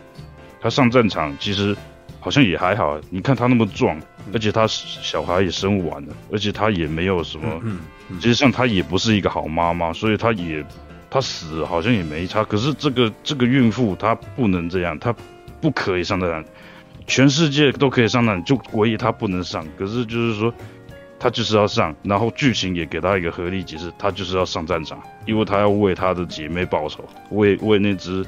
就是像鲸鱼的那个海洋生物报仇，嗯，所以我当时看到的时候就觉得，哇，这个这一招很厉害，就是说。同时点到那些女权主义的脸，可是同时又 同时又好像就是说我，我没有我在做我自己。我觉得够屌的是那个什么，他们可能会让女生觉得哇这样子很好，但是这些女生却没有发现你要边你要边怀孕边工作，你要做两份工，然后男人就不用。对啊，不是吗？会很多女生会以前会有很多女生认为说，你为什么让我怀孕了还要工作？这些不是那个啥没有人权吗？对不对？我我已经怀我已经担负了怀孕这么辛苦的工作，你应该要让我好好休息，专心生养生产啊！也也会有人这样想吧？对啊，对啊，那有没有在坐月子啊？怕风寒？没有没有没有，那个时候拿起枪来上战场，这个女的还自愿的。知道哦，他了不起，然后让女生让很多女生比个赞，然后等到比完赞换成自己的时候，会想到干怎么办？这是很有趣的，你知道吗？他这样写的那个时候，女生会自嗨很爽，然后结果会发现自己要做两份工。对，我觉得那一场戏，我觉得好厉害，好烦。其实他用那个东西，对啊，然后呃，我像是我想要就是说描写一下，就是。它的一个特效方面的，就是因为我在我看第二集之前，我先补第一集，然后我去做一些记录。当然有一些东西，它有它有呃它有改善，而、啊、有一些东西其实像我觉得它好像没有刻意要去改善，所以就见仁见智。我先讲一下，就是几，比如说哦，它的，嗯，我先讲一下，就是说关于呃。这个阿凡达这个脸型的动态捕捉，跟这个角色呃的角色的这个造型的一个设计什么的，我认为就是说这个角色设计设设设这个造型设计有一个问题，就是说因为呃这个角色其实这些阿凡达的脸型，其实它的眉骨到鼻子那一地那个地方看起来很像那个猫科动物的的鼻梁。然后，所以，所以我才我才会看到里面，就是说里面，呃，有哈气这一件事情嘛。嗯。然后，我认为就是说，我觉得这个角色造型，嗯，很大程度会削弱，就是说动态捕捉这个演员的一个面部表情表达。因为其实我们要知道，就是说脸部的表情表达有一半都是在眉毛眉间那个地方，所以我们才会看到那个强尼逮捕他在那个他在那个。他在他在法庭上面的时候，他其实嘴巴没什么动，就是他是留那个胡子嘛。可是就是说，你看到他眉头一直动，然后他的眉头一动，然后讲出他的话，你就会觉得他很可怜，就好像被霸凌一样什么的。对，然后另外一半是嘴型，可是以我呃我我先这样讲哈，这是我自己画图的人的感觉，就是说很多人会有一个错误观念，就是认为眼神最难画，其实对我们画图来讲，眼睛最好画。嗯。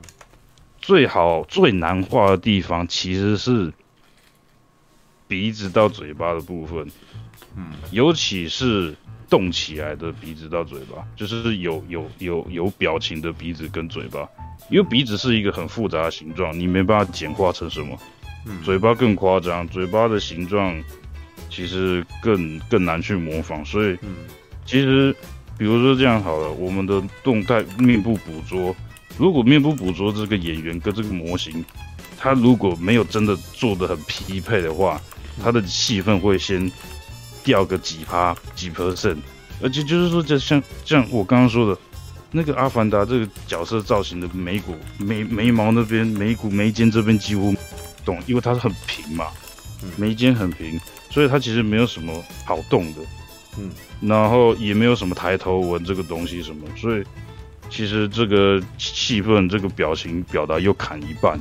嗯，就我打个比方好了，比如说那个保罗特贝特尼，或者是说前阵子拍那个 Baby Driver 那男主角，他们就是他们就是眉骨很深，可是没有眉毛，所以你会发现这两个演员其实一直以来都没有什么太特殊的一个表情表达，他们只能用他们的声线腔调去表示表现出他的一个演技。所以这是他们这个两个演员很吃亏的地方，然后，所以，呃，可是第一集到第二集这个角色我我知我我发现他们知道这个问题，嗯，也就是第一集的时候，也可能是他们的面部的毛发还没办法做的很写实，像第二集我们都看到那个苏杰克留那个脏辫，靠背那个脏辫看起来好像真的。嗯，对，可是说第一集它还没有这个效果，所以你看到第一集它的阿凡达，呃，我先这样区分好了，呃，如果是四只、五只手指头阿凡达跟四只手指阿凡达，就是四只手指头就是纯种，四只手指头就是人类纳美人，对，五只手指头是阿凡达。哦 哦，好好 好，嗯，就是。四只手指，五只手指，因为其实我第一集在看的时候，我就有发现，就是说这件事情，就四只手指头，五只手指，可是第一集完全没有讲，所以我当时就想说他是忘记还是怎样，哎，结果第二集真的把这个设计补回来，就是说我们发现就是四只手指头的纯种的那种纳美人，他其实就我刚刚说的，猫的那个眉骨的部分很明显，而且。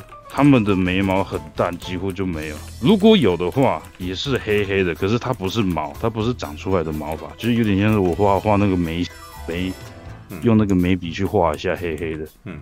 然后我觉得第一集他做的最像人的那个阿凡，嗯，阿凡达，就是因为他鼻子完全就不像阿凡达，那鼻子真的像比较像人的那个鼻梁，嗯，所以可是就是你也知道，就是他戏份并不多，所以就算了，嗯，然后反正舒杰克他的眉毛的部分就是比较明显，没有那么就是没有那么像就是猫咪，像是我们知道安迪·瑟克斯他演的那个凯撒那个猩猩，他其实也长得不像真的猩猩，他有稍微拟人化一些，嗯，然后。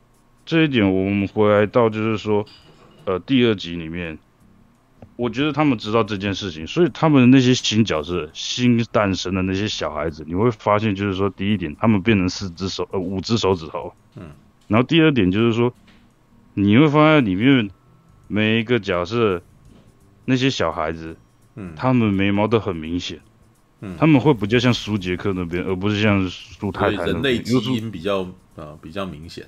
对，而且我那个雪歌莉薇配的那个女儿的角色，那女儿角色那个脸真的长得超像真人，就是说她真的就是说没有那个像猫的那种鼻梁，所以你会发现就是说，她雪歌莉薇配的那个角色，她的表情最像真人，而且就是说她的那种青春的那种气息感表达的最好，那种好奇心，对，那种少女，嗯，所以。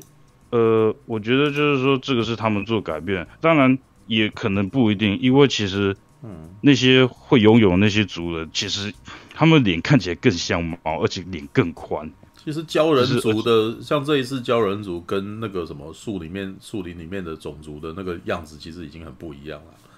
对，很不一样。鲛人族看起来很像鱼，好不好？对，对啊，看起来很像鱼。可是，呃，对，就是有些那些细节。嗯，所以因为像鉸人族，我们发现就是说肺看起来比较宽，腰比较细。可是就是说像是纳美族，就是树树林那些，他们就是其实都蛮平的，就是没有什么就是凹凸变化。嗯、然后这个是不是根据生物学，我就不确定了。嗯，可是就是说，我觉得就是说做这些改动，我觉得蛮有趣的。对啊，然后呃。嗯，所以这个是我关于，就是说他这个模组特效上面的一个观察，就是说我发现就是说他们会，他们有有在设法改善这，因为其实老实讲，纳纳美，其实他有点，因为怎么讲，虽然他想要做的是拟真，可是就是说，其实因为我有有一个名词，就是叫做人类骨，就是说一个东西做的很像人类的形，嗯、可是它又不完全像人类会。对人感觉到不适，嗯嗯，可是就是说，其实大美人这个东西，它已经突破了这个人类骨，就是等于就是说，它我看起来一点都不像人，嗯，所以你在看它的时候，你不会感觉到恐怖，你说不会有这个恐怖谷效应的问题，对，不会有恐怖谷效应，可是就是说，它还是会。就是说，你还是可以比较看出他的一个一个情绪。就比方说，哈，日本动漫的脸其实就是已已已经突破了这个恐怖谷，因为它长得一点都不像真的脸。其实那个，嗯，呃，脸部经侦测软体其实侦测不到阿尼梅的那种脸部。可是就是说，其实如果人家画的好的话，你还是可以看出他的面部表情。嗯，所以这这是这一件事情。然后像是他的那些。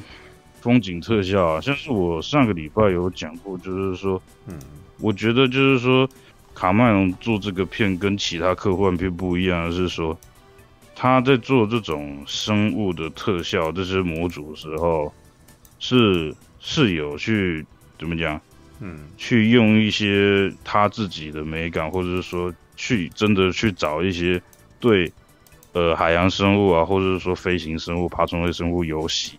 有爱好的一些学者，然后去合作的，就是他不会做的像是那种，呃，不会像是做的像那个哥哥吉亚里面那种，呃，里面那种那种那种怪兽设设计一样就很古他们的原来设计的那个目的不一样啊。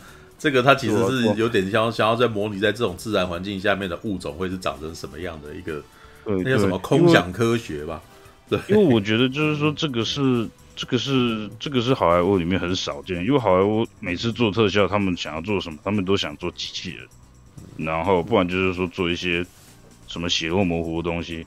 可是就是说，我觉得就是说他们往往都很少去做，就是说不然就是说像我刚刚说做的像这种奇幻动物，可是那种奇幻动物就是奇幻到你觉得它不真实。我觉得就是说他他这个电影里面做的特效特点特殊的地方，就是说他真的是在尝试在做跟普遍好莱坞他们做的方向完全不一样的东西。嗯，然后我觉得就是说，其实我觉得卡麦隆做的一个贡献，像我们刚刚有讲说，他其实呃他其实拍这部片其实有点像是说他在。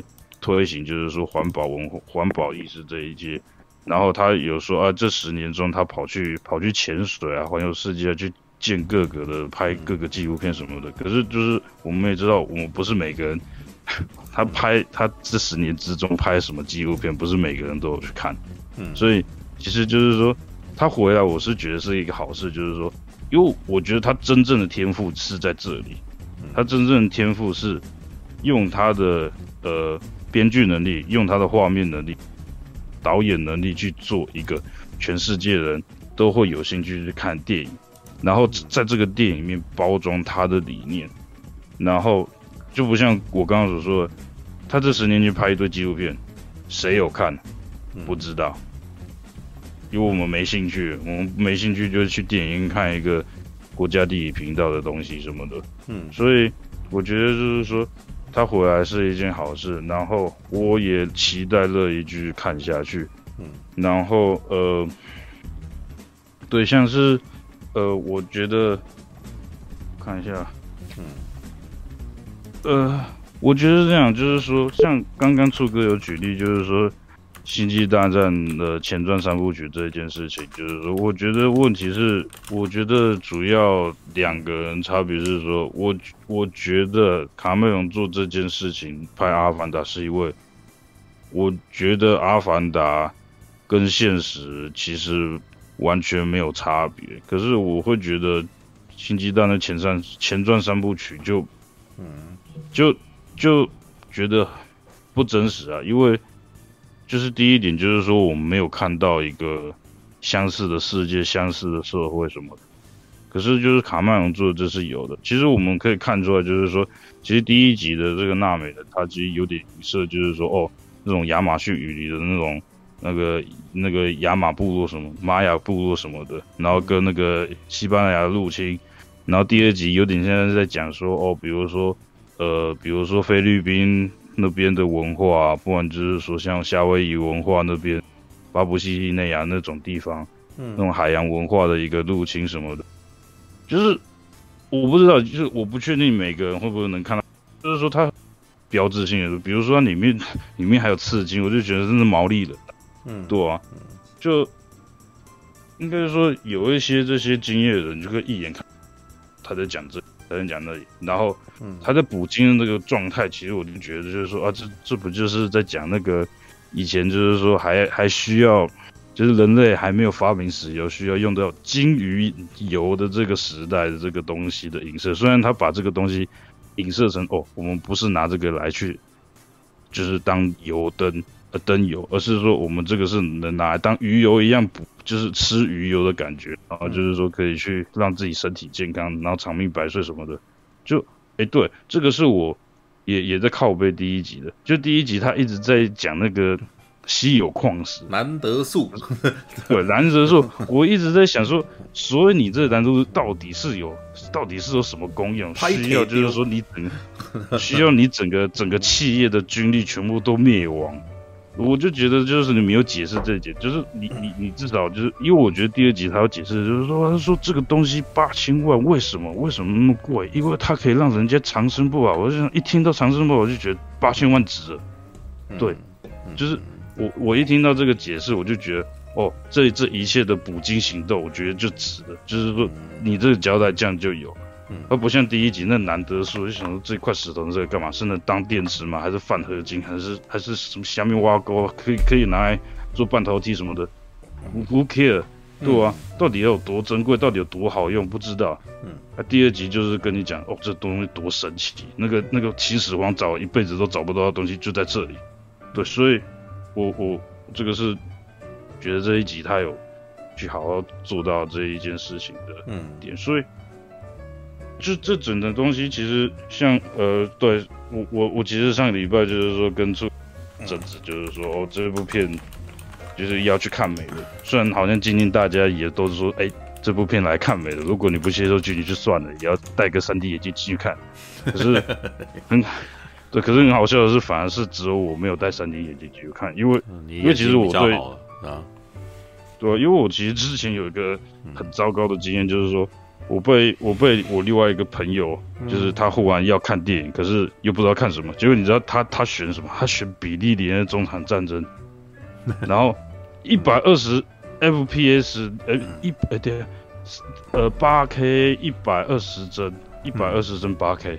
嗯，我那个电影票好贵，好像六百块七百块什么的。当时就想说，我到底花什么钱？结果进去看看个半个小时，头开始痛。嗯，我觉得超超级划不来的。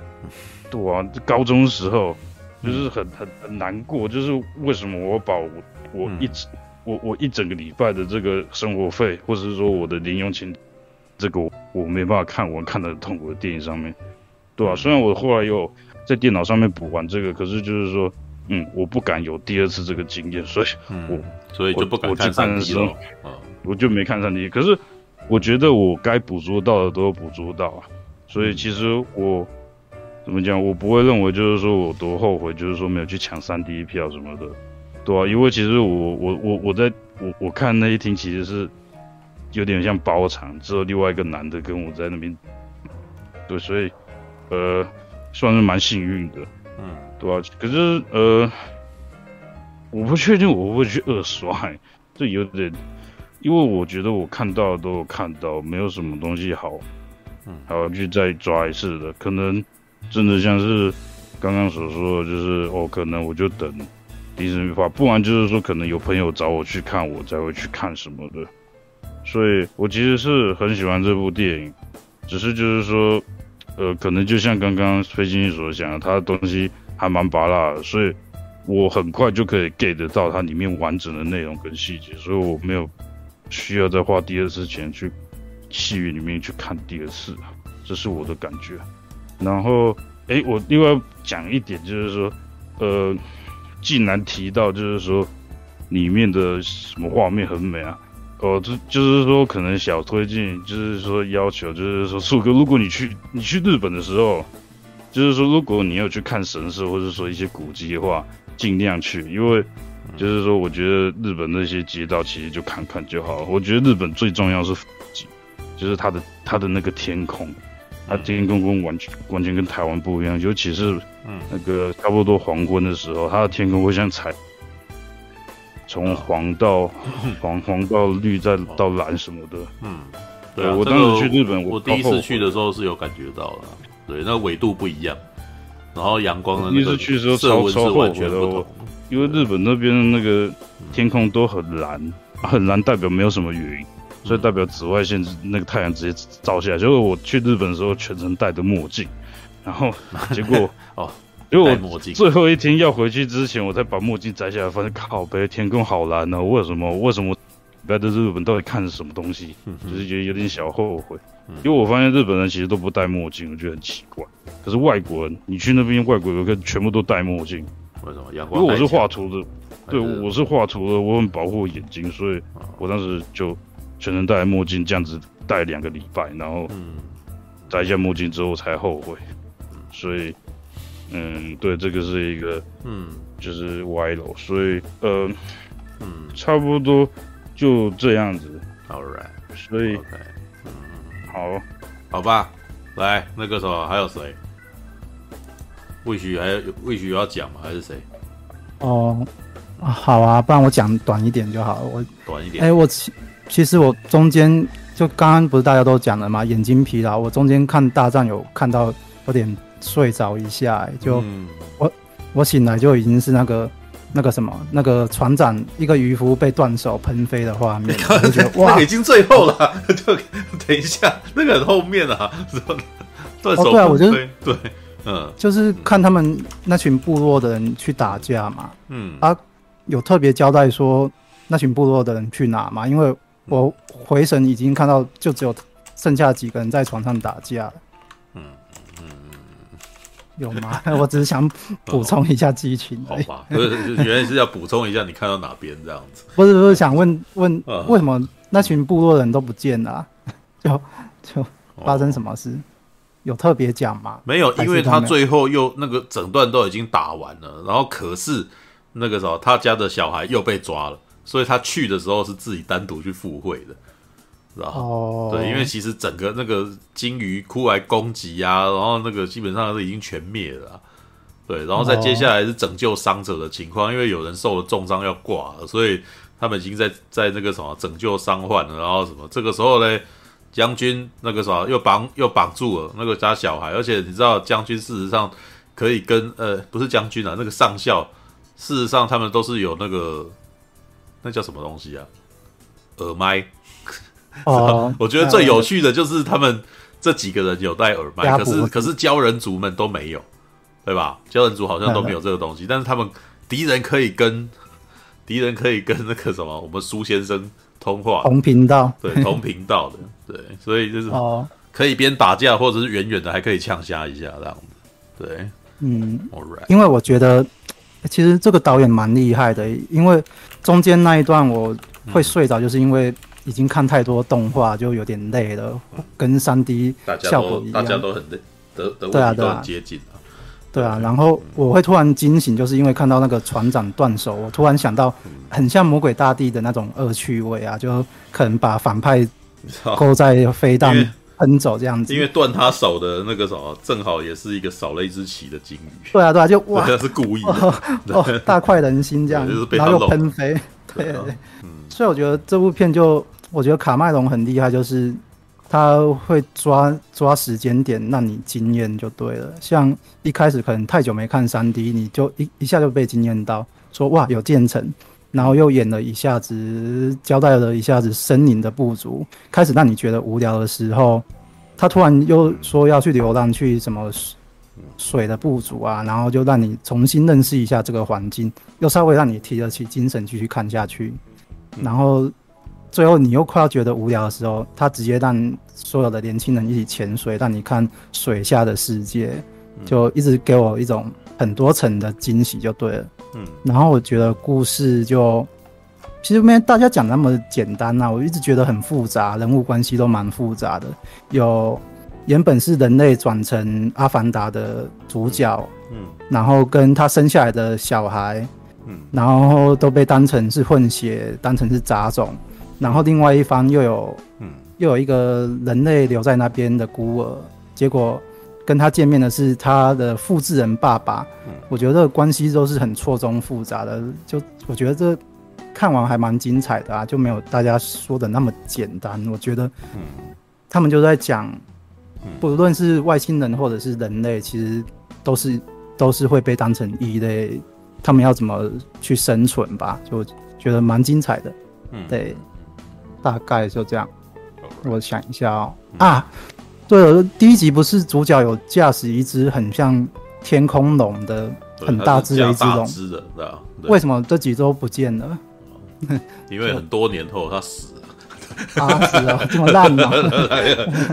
我胡说的啦，就是就就就自然而然的就过去，因为他当年他可是抓了这一只最大的，让大家觉得说我是勇者，我们也听他。他不是说什么预言的什么什么一个一个词就对了。没有，而且是主要，我觉得也是因为他驾驭了那个什么大家驾驭不了的，所以大家服他。对，就是他好像是。大美人怎么那么好骗？对，真的，那印第安人的概念就是你你你能够驯服比我还要厉害的那个时候，我驯服不了的东西，我就服你啊的那种概念 了。对，哦，然后在在在地球人的个性里面才不会那个什么，这个人可能会招妓，然后接下来把他弄死，然后然后还污指他这个是假的，你知道吗？真的，OK。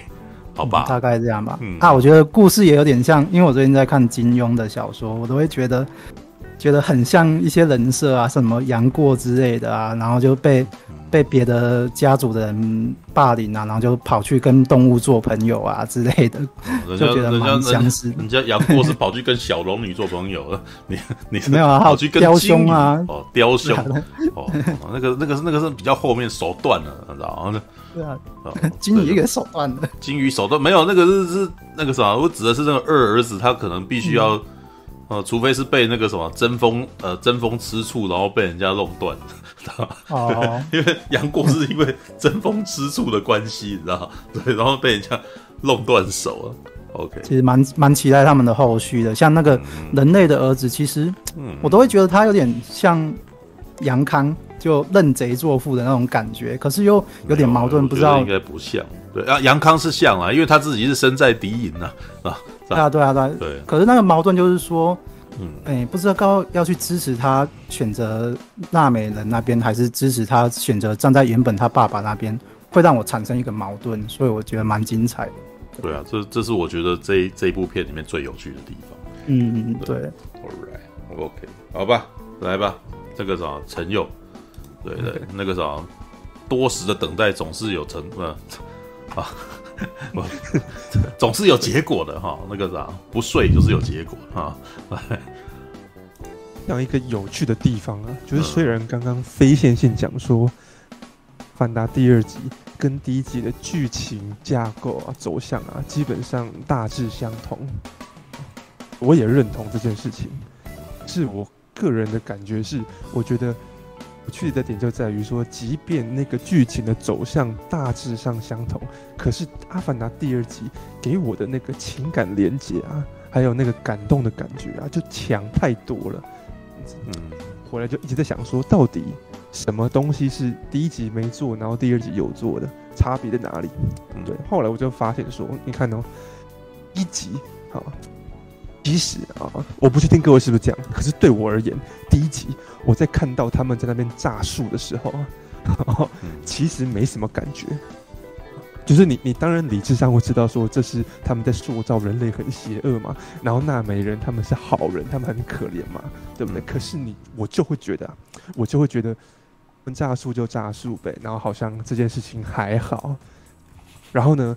呃，我们理智的啊啊，我我理智上同情纳美人，嗯、可是我情感上却并没有觉得他们好。像，他们好像也还好，嗯，好，所以这所以这件事情啊，这种疏离感就导致的，我对于好，即便后面是大战干嘛的，我都没感觉，不管是纳美人赢了这件事情，还是地球人被赶跑这件事情，我都没感觉，对，好，而且呢。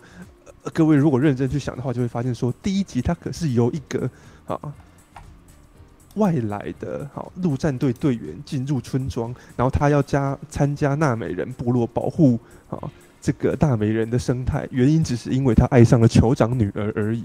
然后我就会觉得这个动机有点薄弱，而且还甚至还会有一种干你跑来我们村庄抢我们抢我们家的女人这样子，然后就在那边觉得你可以在那边当酋长，是。我就会觉得这有一有一种那种什么，好像好像那个什么白人到里里面来，然后呢统统领印第安人的那种不舒服的感觉啊，这是第一集的院线版给我的感觉。嗯，我们跟五角这群人，啊，或者说应该要同情的这群人的情感连接没有很深，可是明明同样的结构啊，到了第二集。这件事情却有了一个很长足的改善。你看哦，第二集也是一样啊，他们来到一个新的环境，然后学习这边啊新的呃生活方式跟文化，然后最后呢保护家园。好，那差别在哪里呢？差别就在于这一次的主角是带着小啊，是携家带眷，带着小孩妻子到这边来寻求庇护的。所以我前面其实前面的文戏我看的是挺紧张的，你知道吗？因为我可是一个。然后带着人到你们这个村庄来，然后请求你们保护我，好，然后你们是好心收留我的，哦，其实你们可以不用做这件事情，而且也确实有人反对嘛，嗯，所以前面我感受到的那个紧张感是，我我可以。感受到杰克啊，他身为爸爸啊，他需要跟啊代表家庭去跟这个组长交涉，可同时又要面对家家中的成员可能不高兴或是不服气，甚至被欺负的那种人情压力，你懂吗？就是他当然也知道说自己的小孩可能被排挤，这样有点可怜，被欺负干嘛的，可是他又好不能不能得罪这边的酋长啊，好。那个老婆在跟那个酋长的老婆吵架的时候，他就有点被夹在中间，你知道吗？好，嗯，所以我我前面反而感受到了一个很很精彩的部分，是他在描写这个这个人情压力的部分。然后因为你知道他们他们必须要在这边啊，寻求庇护，否则就没有安身之处了。所以这时候，你你身为外人，然后进来这个村落或这个环境，寻求这边的的人的认同与接纳，就变得格外的重要，而且还有一点紧急。好，因为你如果没有办法马上在这个村庄成为有用的人的话，好像你就会变成这个村庄的负担呐。这在这种啊原始的社会里面是很嗯很致命的事情啊。所以，所以我前面反而觉得，哦，因为这件事情，我就感受到了那一种，这个地方很重要，好，的这种这种感觉，嗯，尤其是你看啊，我觉得《阿凡达》第二集，它很明显的以一个概念来贯穿整部电影，叫做异乡人的感觉，啊，就是你跟群体格格不入的这种感觉，好，对啊。主角身为阿凡达，他跟纳美人就是不一样。嗯、然后这个杰克的家庭到了海洋族这边来，他们就是他们就是一个特特例的存在，对，嗯。那在这个家庭里面，好，可能养女跟小儿子，他们又是一个觉得说自己好像有一点无法融入家人的感觉。他其实层每一个层次讲的都是一种，好，是外，我是外人，嗯、我我与众不同的这种感觉，嗯嗯。所以当呃讲了，嗯，你感受到他们这种格格不入的感觉，然后很想要融，很想要融入，很想要被接纳的这种急切的心情的时候，嗯，这时候他在他在拍，在拍大海，然后告诉你说，哎，你看他们好像进入海底，嗯、尤其是呃可能小女儿跟呃养女跟小儿子，他们这两个。呃，那种什么异乡人感觉最严重的两个人，他们到了海底里面，然后呢，可能看到海里的美景，或是在海中找到了找到了自己的，呃，真的可以认同自己的朋友之后，反仿佛这个美丽的大海也是一个可以接纳他们的一个一个新的新的家园啊，新的这个安身立命之处。嗯，我觉得这部电影它把那个海啊拍的这么美丽，啊。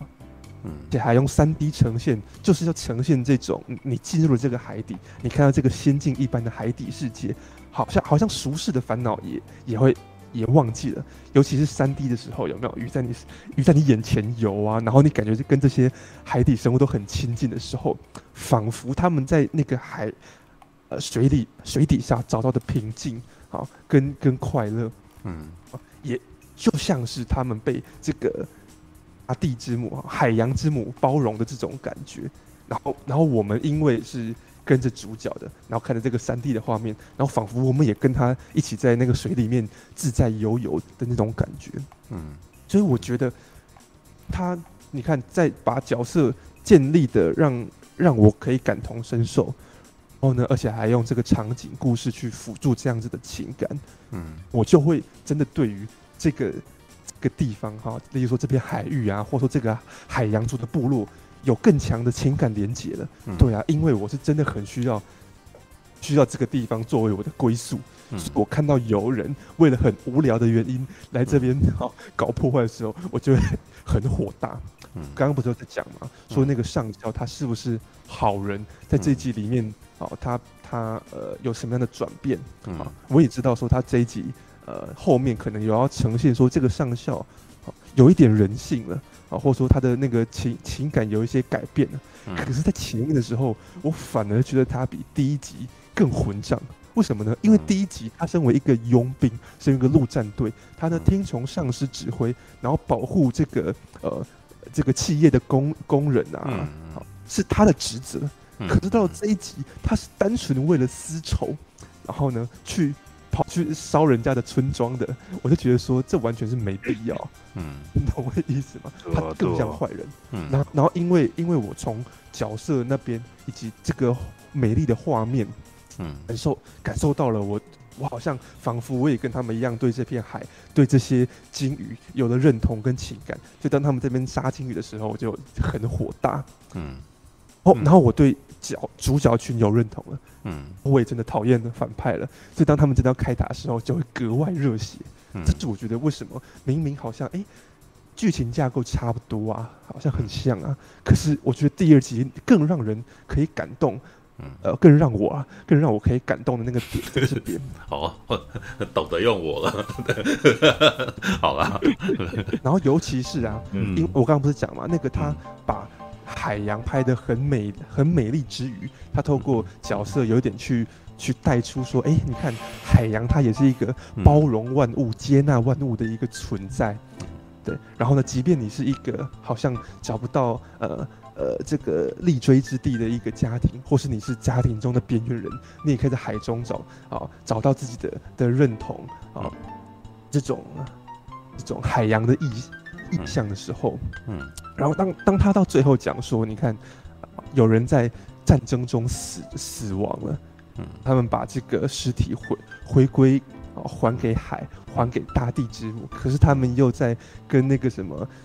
水里的神树神经连接的时候，再次看到了那个，嗯嗯嗯，到他自己思念之人的时候，嗯，那时候我完全是痛哭流涕，嗯、就是忍不住，你知道吗？嗯，我有喷泪，嗯，哦，你你有喷泪是不是？呃，因为可能有些没有，我是说，我是我是说你有，啊，我我我哭的很还蛮伤心的，对啊，嗯，刚刚其实有人有提到说，哎，好像。个大儿子在前面并没有建立太多角力呃那个什么嗯这个角色有太多建立嘛，好像在这边刺死这个角色呃有点可能不够力道不够强。对，可是我觉得我我看到他们重新在那个什么啊这个那算什么神经的世界里面嘛，就他们连接上树，然后重新看到啊你看他已经。有一点回归自然了，然后在这个树林树林里面重新见到彼此的那个感觉，我觉得那个让我感动的，除了是很可以理解一个身为一个呃父母，然后他们失去孩子后重新见到的那个。那个你很伤心，可是又又很爱他的那种那种很丰沛的情感呢、啊。尤其他还是呈现前面那个什么，哇，你在教你的可爱的小孩在那边射鱼的那个那个样子，嗯，那个可爱感完全就就触动到我，嗯，就是对，好，如果我要思念儿子的话，可能也是思念这个这个可爱的时刻。那在我最思念他的时候，就是这个最可爱的形象跑出来，嗯，之外，我觉得那个那个那时候打动我的是。好像时候突然真的可以体会他这两集一直在说的什么叫做呃嗯，我们说大家都是自大自然的一部分，然后死亡好像只是只是回归到自自然当中，嗯，哦哦，原来你看他虽然死了，可是他还存在于大地之母上，所以你只要连接上这个树。你就可以看到它，然后你只要看着，然后身边的这些啊自然生态啊，仿佛也看可以看到它存在的一部分。嗯，然后那种那种好像，呃，我们我们被自然给疗愈了这种心情，嗯，那时候我突然觉得那一点很很触动我。嗯，对啊，所以我是从看到他那个尸体被放在那个那个黄金触手上面的时候，我就开始我就开始哭了，这样子。哦，不是因为我真的对这个角色很认同，而是我可以感受到那种。失去了家人之后，你很需要有一件事情来告诉你说，其实他没有真的离开的那种。嗯、然后，然后呃，这个伊娃，嗯，朵拉西的这个自然生态，就是在就是在那一刻代表这个角色，告诉你说他没有离开，他只是成为你身边。啊的，嗯。嗯，万事万物的一部分的这种感觉，嗯，然后。他讲到这边这样子触动我的时候，我觉得他要讲的那种，生你要跟我谈什么爱惜自然，你要跟我谈什么环保，这时候才有那个那个作用跟功能啊，嗯、对不对？你前面你第一集的时候用一些很很扁平跟很套路化的剧情在那边带过，我们都没有情感的时候，你跟我谈什么谈什么环保都是枉然嘛，对，所以所以我其实很佩服，当然前面几位讲的这一部的一些可能做的。呃，做的没没没那么有创意啊，好，或是甚至有的时候好像剧情有些该讲的没有讲，那些我也都看到。可是我最佩服的是，呃，终于，哦，创作团队终于知道说我要，要讲一个典型的故事可以，可是我要想办法让观众可以有情感连接，甚至触动他们的情绪。好，所以我看完之后觉得说，哇，变得好好棒哦。对啊，居然是一部呃超级商业大片，而且还是续集，好，而且还是主打特效的，然后结果居然可以让我看得这么好，看完之后流眼泪这样子。嗯嗯。嗯，这这是我觉得我我我提我想提出来，《阿凡达：谁知道》我觉得做的很优秀的部分。嗯嗯，然后嗯，然后在这边提醒可能计划要去看的观众们，你们可以注意一下电影的前面有一幕在拍。好，前一集不是有一个博士吗？那个博士不是自己也有一个阿凡达替身吗？嗯，前面有一部拍到那个博士的阿凡达替身放在水缸里面的时候，嗯，一幕啊，你可以看到那个阿凡达的奶头这样子。那是我第一次看到。雪哥，你我想要问你，我本来想要问你，你这一集有没有看到里面角色的胸部，所以有微微的、微微的举起来什么的？我想说，这怎么可能呢？你怎么。哎、欸，它里面若隐若现的你，它它可是它是绿色跟蓝色的，对吧？又怎么样？三 D 奶头？没有，这不不这这跟我的性癖是不合的，拜托那个。但是我我得承认，我在第一节的时候一直在看那个什么那个女生她的她到底有没有露露奶头，因为又觉得好像他们她是没有奶头的那种感觉，好像只有阿凡达有奶头哎、欸。对我？那个凯特温斯的角色。凯特温斯的角色，她她那个怀孕的时候，她那个奶有胀大，啊，哦，所以他们的他们也是有乳房这结构的，对，应该是有啊，因为她凯特温丝的那角色，他顶大肚子，他其实那乳房是有胀大的，觉得比其他的角色还要。为什么觉得娜美人的那个生理机构跟人类那么接近？你知道？嗯，应该也是大肚子，然后也是有胸部啊，嗯、那这这站着走，那是没有。你知道，如果你刚刚不是那个时候。陈佑，你你跟我不是都看了那个最新的那本小说了吗？那个、那个、那个那一部叫什么名字啊？就是我忘记那本书的名字。极限返极限返航。对，极限返航的里面就在告诉你，外星人不一定要跟人长一样，你知道那个石头的样子。对不对，我我我自己我自己推论是这样，因为他其实这一集在讲亲情。如果你因为我是觉得，就是说，如果比如像这样好了。娜美娜美人，她如果生育方式像章鱼，对娜美纳美人，如果他的生育方式是像章鱼一样生蛋的话，嗯，然后你说你的小孩是从蛋里面出来的，我觉得他就是这种感觉，对观众来讲，就是说那种哦，妈妈花了九个月、十个月去生一个小孩，这种 这种，我你怎么知道他不是这样子？搞不好是在肚子里面那个什么，他会。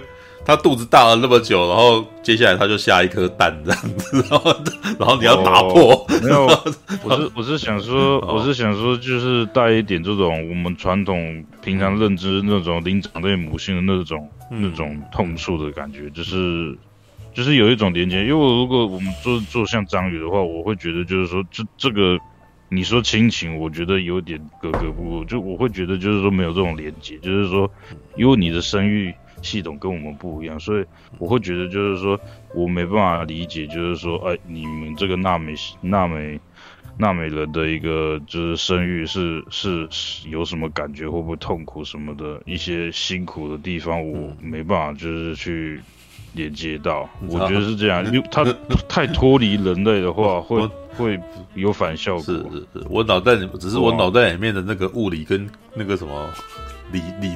理智的那一段一直在思考这件事情，因为科幻片、科幻小说也看多了嘛，你知道吗？而且刚刚这个什么你在讲的时候，我就在思考他们第一集的做爱戏，然后第一集有做爱戏啊，对不对？我还印象，这是我印象第一对第一集印象最深刻的地方，拿出头发后面的神经虫，然后一弄，然后两个人那个神经虫交缠在一块，然后这时候突然间看到苏先生啊，这时候还不叫苏先生啊，那时候苏杰克嘛，对，就哇。然后就是，然后我那时候想说，哦，真的，但但是我刚刚在想一件事情，这个基本上应该只是精神做爱而已啊？为什么？啊，不是啊，你没有受精活动啊？你难道你的精力是从那个头发里面来的吗？不是嘛，对不对？所以他的身体也接啊，下面也接啊，对对，所以他是下面接，然后上面也接，所以他是不是可以下面不接，上面接？可以，对啊，他也可以那个什么每天只是为了要排，然后就只直接下面而已嘛。对，就是就是就是炮友，然后却没有灵肉交合这样子。那他是不是也可以那个什么那个不做爱，然后头发缠上去以后啊，这样子一下子是同步而已。对对对，那可是我是想说，因为它太长，跟马跟什么东西在一块了，所以是不是也有灵肉合一跟马的时候？操，马会大。我看这部的时候，嗯，我在看这部的时候，我反而看到一个去的点，就是它里面常常会拍，例如说那种小娜美人啊，他们的小孩这样子趴，可能弯下腰趴下来，然后屁股翘起来，然后那样尾巴翘起来的那个画面，然后那时候就。不禁觉得说，哎、欸，那根尾巴有一点点性感，就是如果在后背式的时候，然后这样可以抓的那只尾巴，不知道是什么感觉。欸、他们他们在这一集里面抓尾巴超抓超凶的，好不好？被欺负都硬抓尾巴。哎、欸，你知道我在看那个时候，我脑脑袋里面那个啥是有惊有有有紧张了一下，你知道吗？因为那种抓法是会伤。呃，我我是不知道纳美人怎样啊。对，那个，但是你如果用用这种方法抓猫。是很容是会受伤的，对，是是就是所以平常是最好不要怎么对它怎么做，除非，哎、欸，我我以前曾经也对猫母罗做过这种事，那它超生气，知道 就是就是这这是很对猫来讲是很不礼貌的行为啊，你知道，他们会蛮不高兴的，而且可能会拿爪子就会亮出来了，你知道，对。哦 OK，就像我只是看到那个尾巴细细的，你知道吗？然后就会觉得说，哎、欸，搞不好想要跟一个有尾巴的生物做爱看看，这样。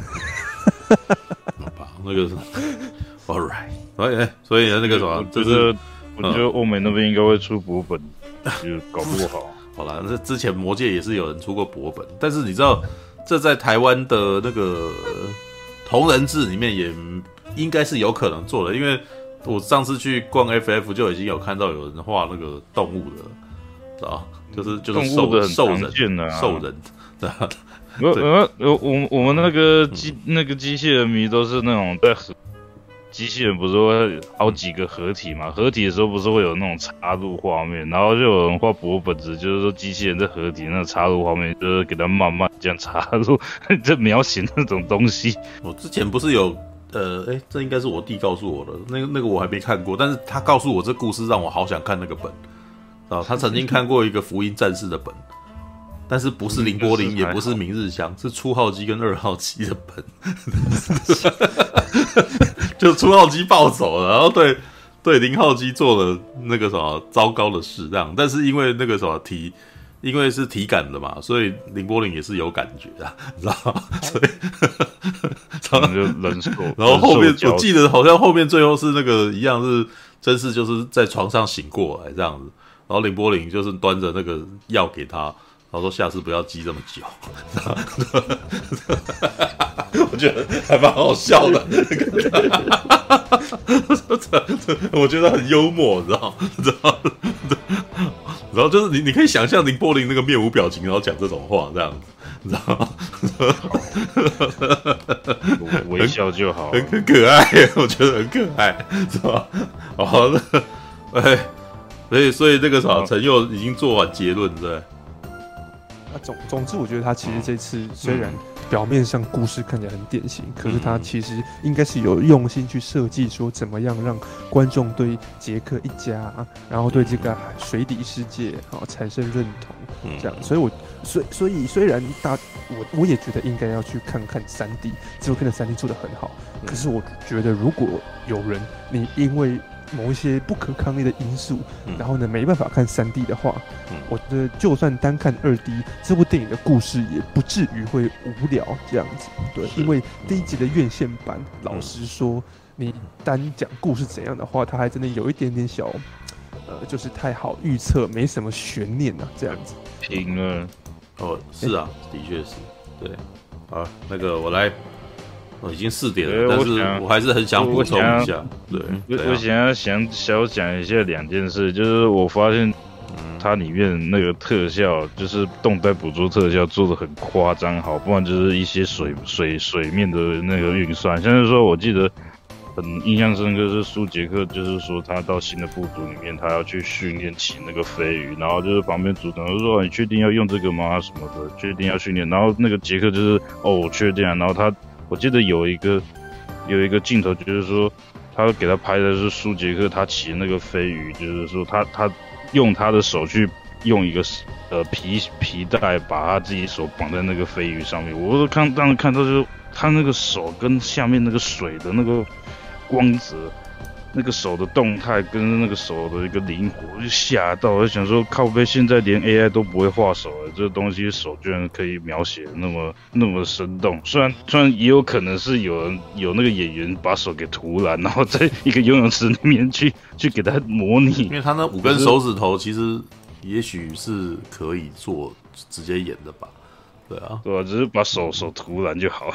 也许啦，因为那个星舰星际呃呃，那么那个 Star Trek 的 Discovery 里面的那个什么副舰长啊，他基本上就是穿上皮套然后演出来的。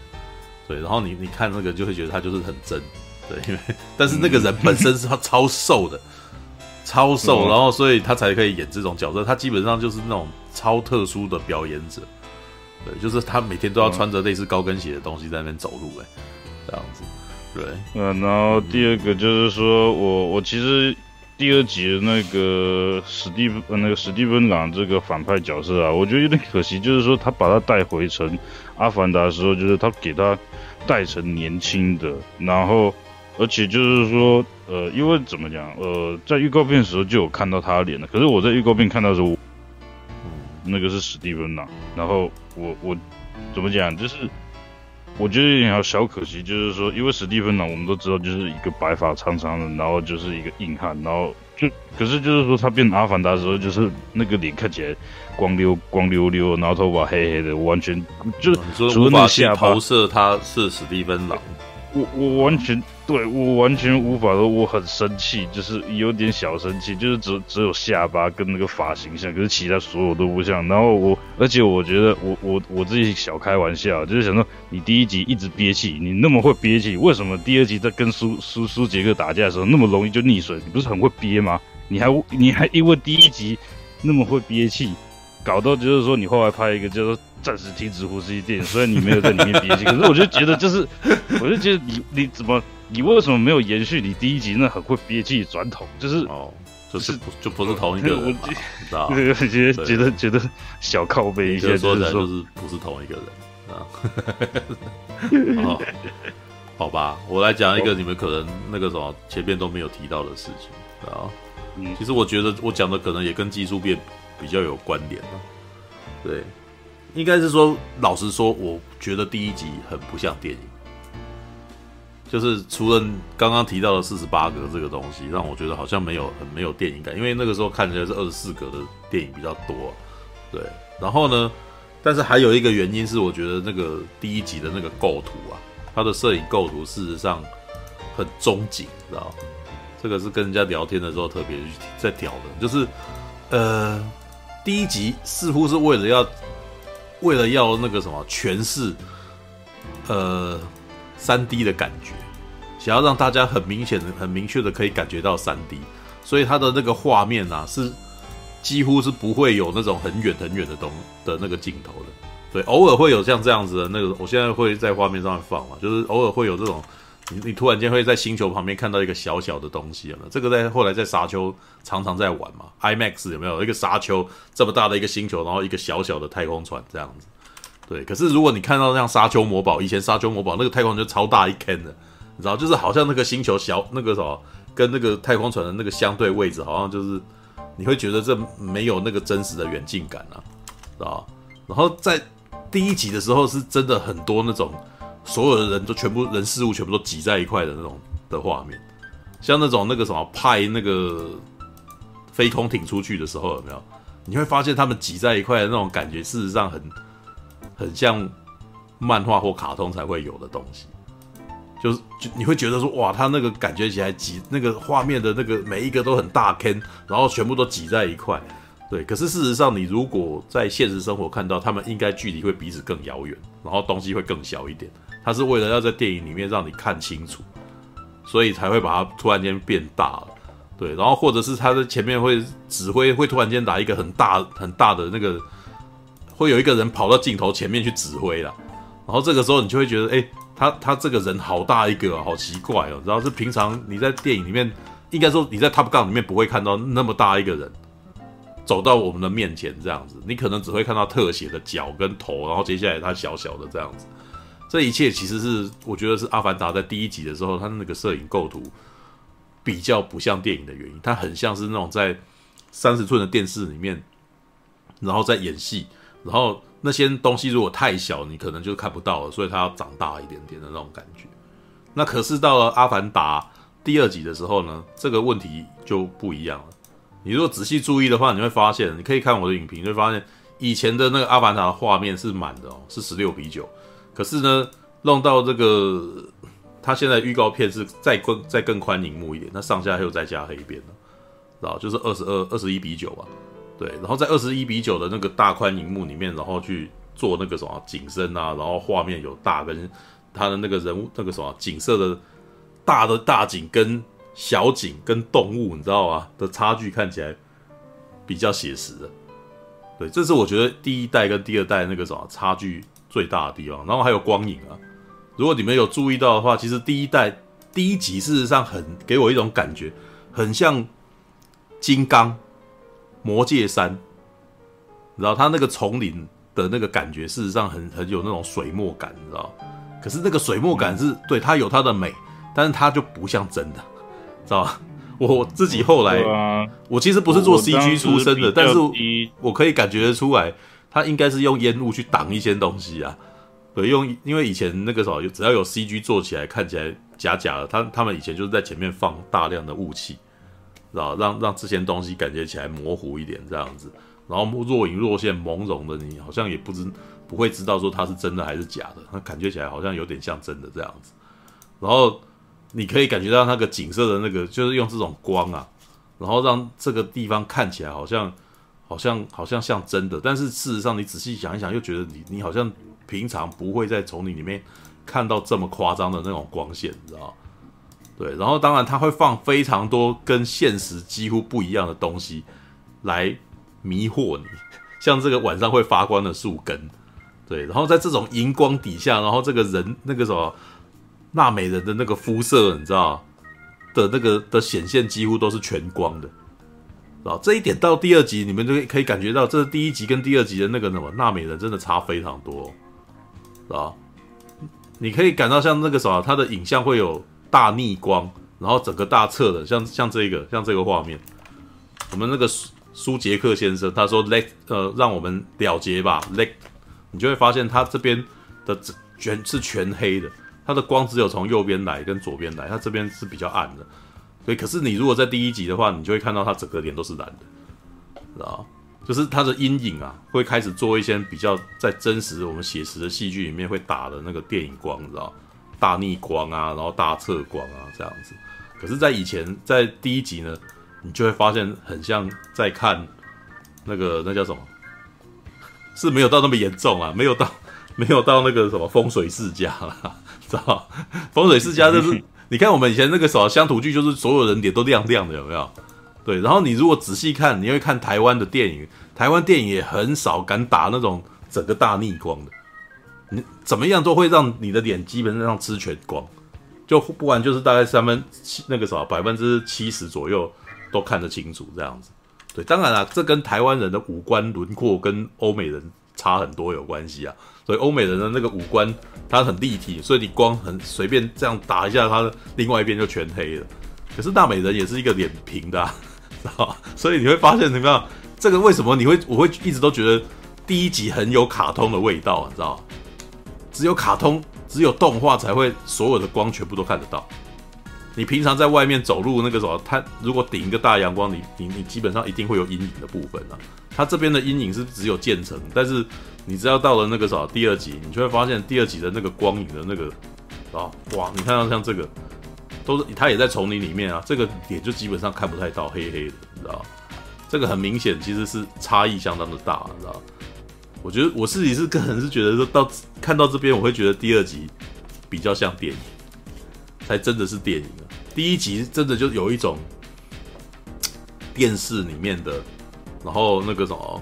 那个所有后面的东西都都是那种朦胧美，很美，不不会难看啦，它是美的啦。但是怎么讲都会觉得它跟写实电影有一段距离的感觉，很像童话哦，对，也很像那个什么，像那个提姆波顿的那个的那个那个那个断头谷，知道他的那个晚上那个什么无头骑士出来，然后在雾气当中钻出来，然后后面的那个影那个什么轮廓都是有点朦胧朦胧的那种感觉。对，但是这一次呢，就不是这样子。这一次的每一个画面都清清楚楚，然后清澈透明，你知道？对，我觉得这个真的是十三年来那个什么视觉效果的那个什么整个的不一样了，就就完全不一样，整个都变了。对，那应该我也不晓得这是不是接近那个什么卡麦隆他自己想要传达的感觉，因为我觉得卡麦隆在上一集其实他有一些顾虑啊，就那个时候正好是他要推推广三 D 电影的初期。就是要让大家好好的看到这个人从里面飞出来，你知道？要要一定要那个时候不是常常在广告里面常常会有那个什么手从荧幕里面伸出来的那种东西嘛？然后我还记得这个时候在香港最哦，香港最卖座的三级片就是三 D 预捕团，你知道？就还要射飞镖出来之类的，对不对？就不知道为什么，那明明是做外，那明明是以做外为主，可是要射飞镖，你知道为什么？因为你要让有一个东西要从里面看到这样子。可是，在二零二二年的现在，其实我觉得三 D 已经式微了。对，现在至少我们在戏院里面很少会哦，以前真的是每一部电影都要有三 D 版哦，对不对？现在已经比较没有了。哈利波特都要。对，现在几乎是现现在已经是呃，二零零六年的时候，当时还还还方兴未艾，准备还方兴未艾之前，就是那种超人再起啊，他都的的三 D 版，事实上里面只有六分钟左右。左右的片段是三 D 的，然后到后来什么那个，就是在后边那个什么，慢慢的变成全三 D 摄影，然后或者是那个什么二 D 转三 D 的技术之类的。对，我我记得《魔鬼终结者》也有做二 D 转三 D 的那个的版本啊。对，但是老实说不太舒服，因为看到后来眼睛超劳累的，就是那那部片不是为了三 D 而设计。对，然后可是到现在，就我们其实几乎。你你现在想要去看《奇异博士二》，你就不会想要去看三 D 版嘛？也很少有三 D 版，我好像也几乎没有，没有注意到有三 D 版。也许是我自己没有特别去打听啊，对。但是的确，我们身边的人也从来没有想要去看三 D 的。哦，到《奇异博士一》的时候也是还是方兴未艾的哦，你知道？我还记得，你知道《奇异博士一》的效果就是要三 D 看，然后你才哇，这个手啊，这个整个长出来啊。对，然后瑞秋麦亚当斯脸上的那颗痣看起来好明显啊，整个浮起来，你知道？对，我印象超深刻的，你知道？到第二集他的痣就变成平的，就扁了，就没那个感觉了，你知道？对，呃，但应该是说在这个时间点，我觉得他可能还想要说去证明说三 D 电影它的价值，你知道？他要拍出那个三 D 电影应该要存在的原因了。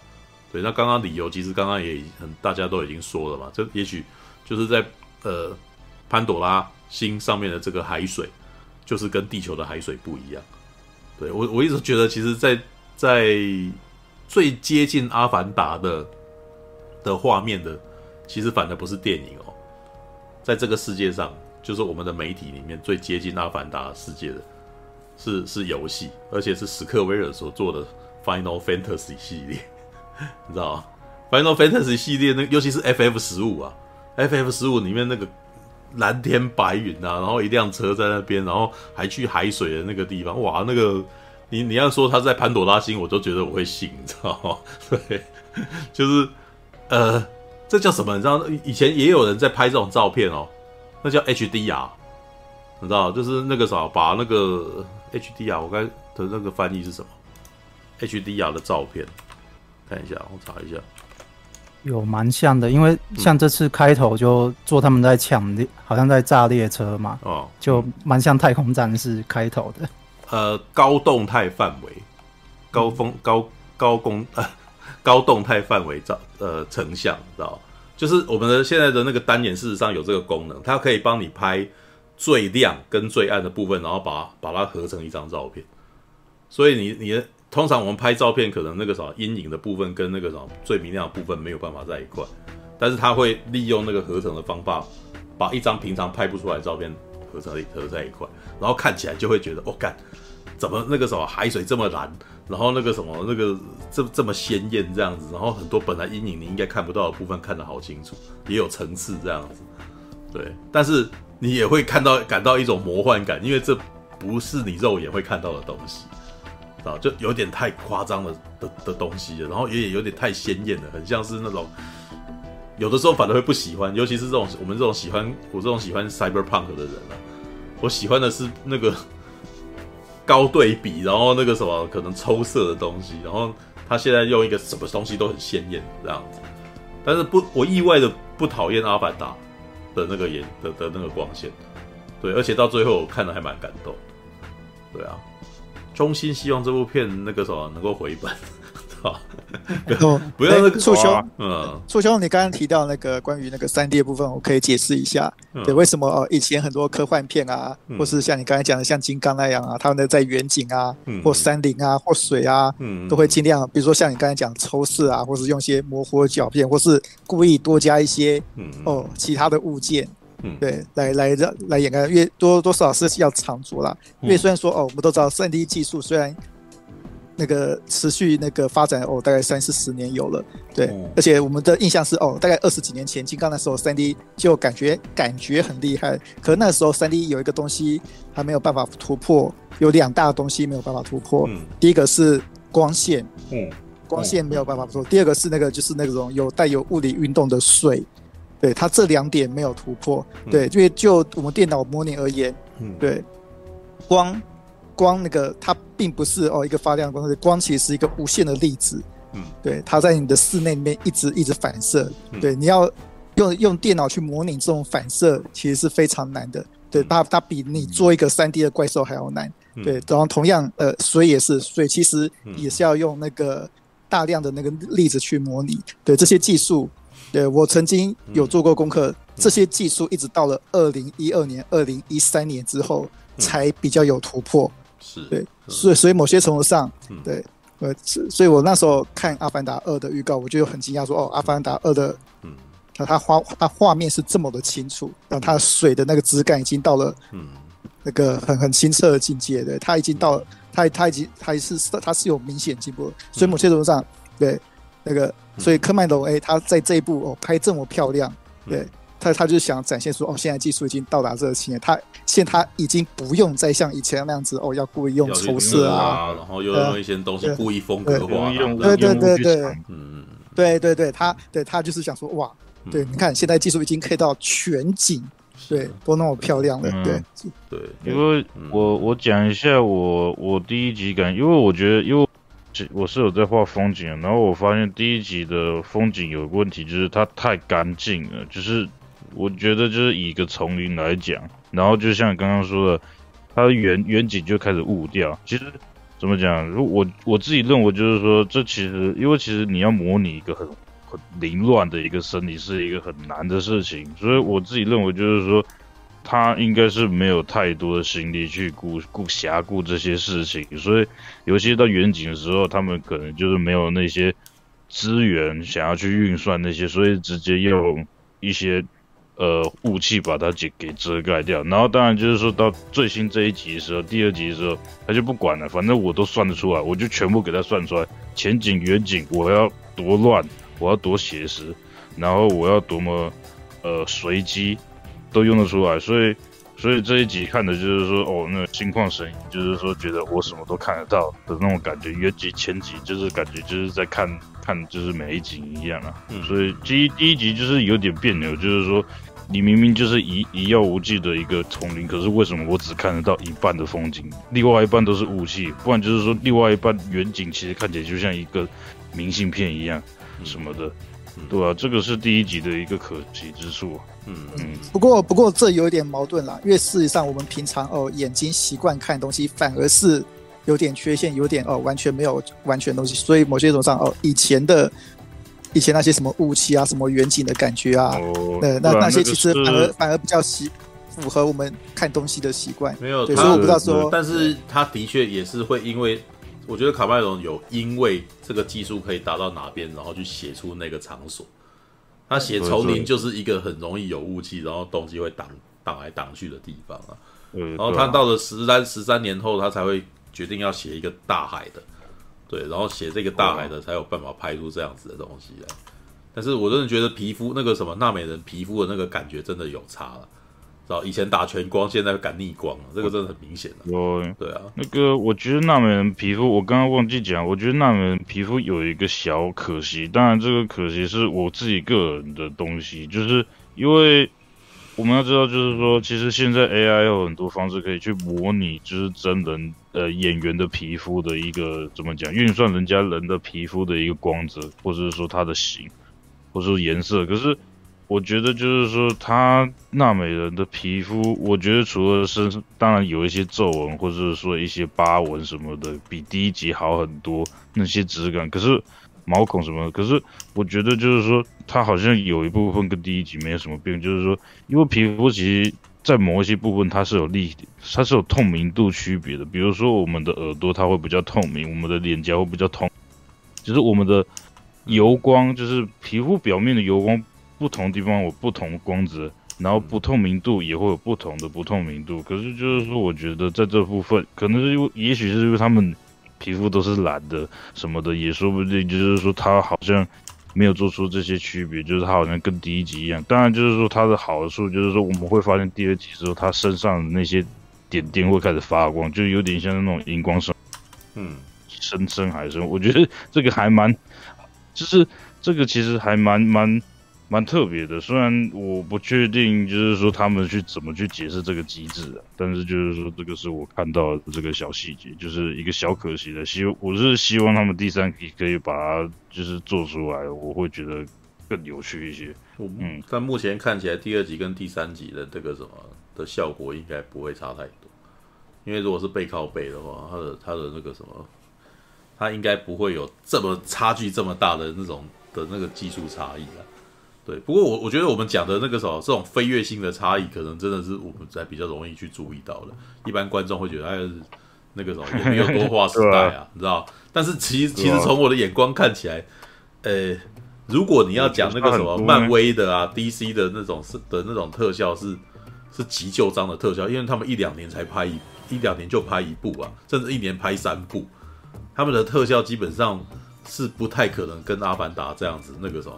他想要做技术突破，跟他在画面上面给你看到一个，哇，看他妈这真的是以假乱真，知道吗？因为漫威的东西真就是假，你知道吗？他的东西到最后那个演那个，尤其是奇异博士最后他开天眼那个，那个根本就是合成，你知道 那个感觉已经发了。我我觉得，我觉得有个问题，就是我觉得其实漫威的特效，我觉得有一个，当然呃有一个问题就是，如果不要管光线或质感的话，我觉得。我觉得漫威它的特效，我觉得很别扭，就是说，因为这个年头应该不会有人，就是说去，比如说他要拍蜘蛛人，都不可能那个蜘蛛人的那个动作是真的用滑鼠一个一个去拉，就是不大可能，一定就是会有一个人穿捕捉装上去去演。可是我一直我一直觉得漫威做的捕捉装的那种喜剧角色，就是他的动作就。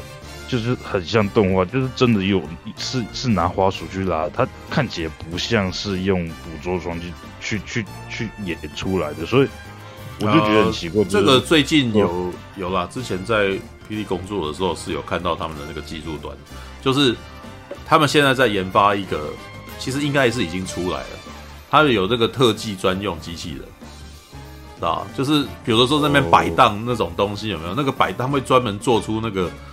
可以在那边摆荡，然后做出那个符合人类肢体动作的的东西，但是呢，那不是人，他就只要做一个动作而已，这样子，然后用那个东西去模拟一些非常危险的高空动作。对，所以你看到觉得可能像是拉线，对，他有可能是用那个，因为那个是我记得好像是迪士尼研发的。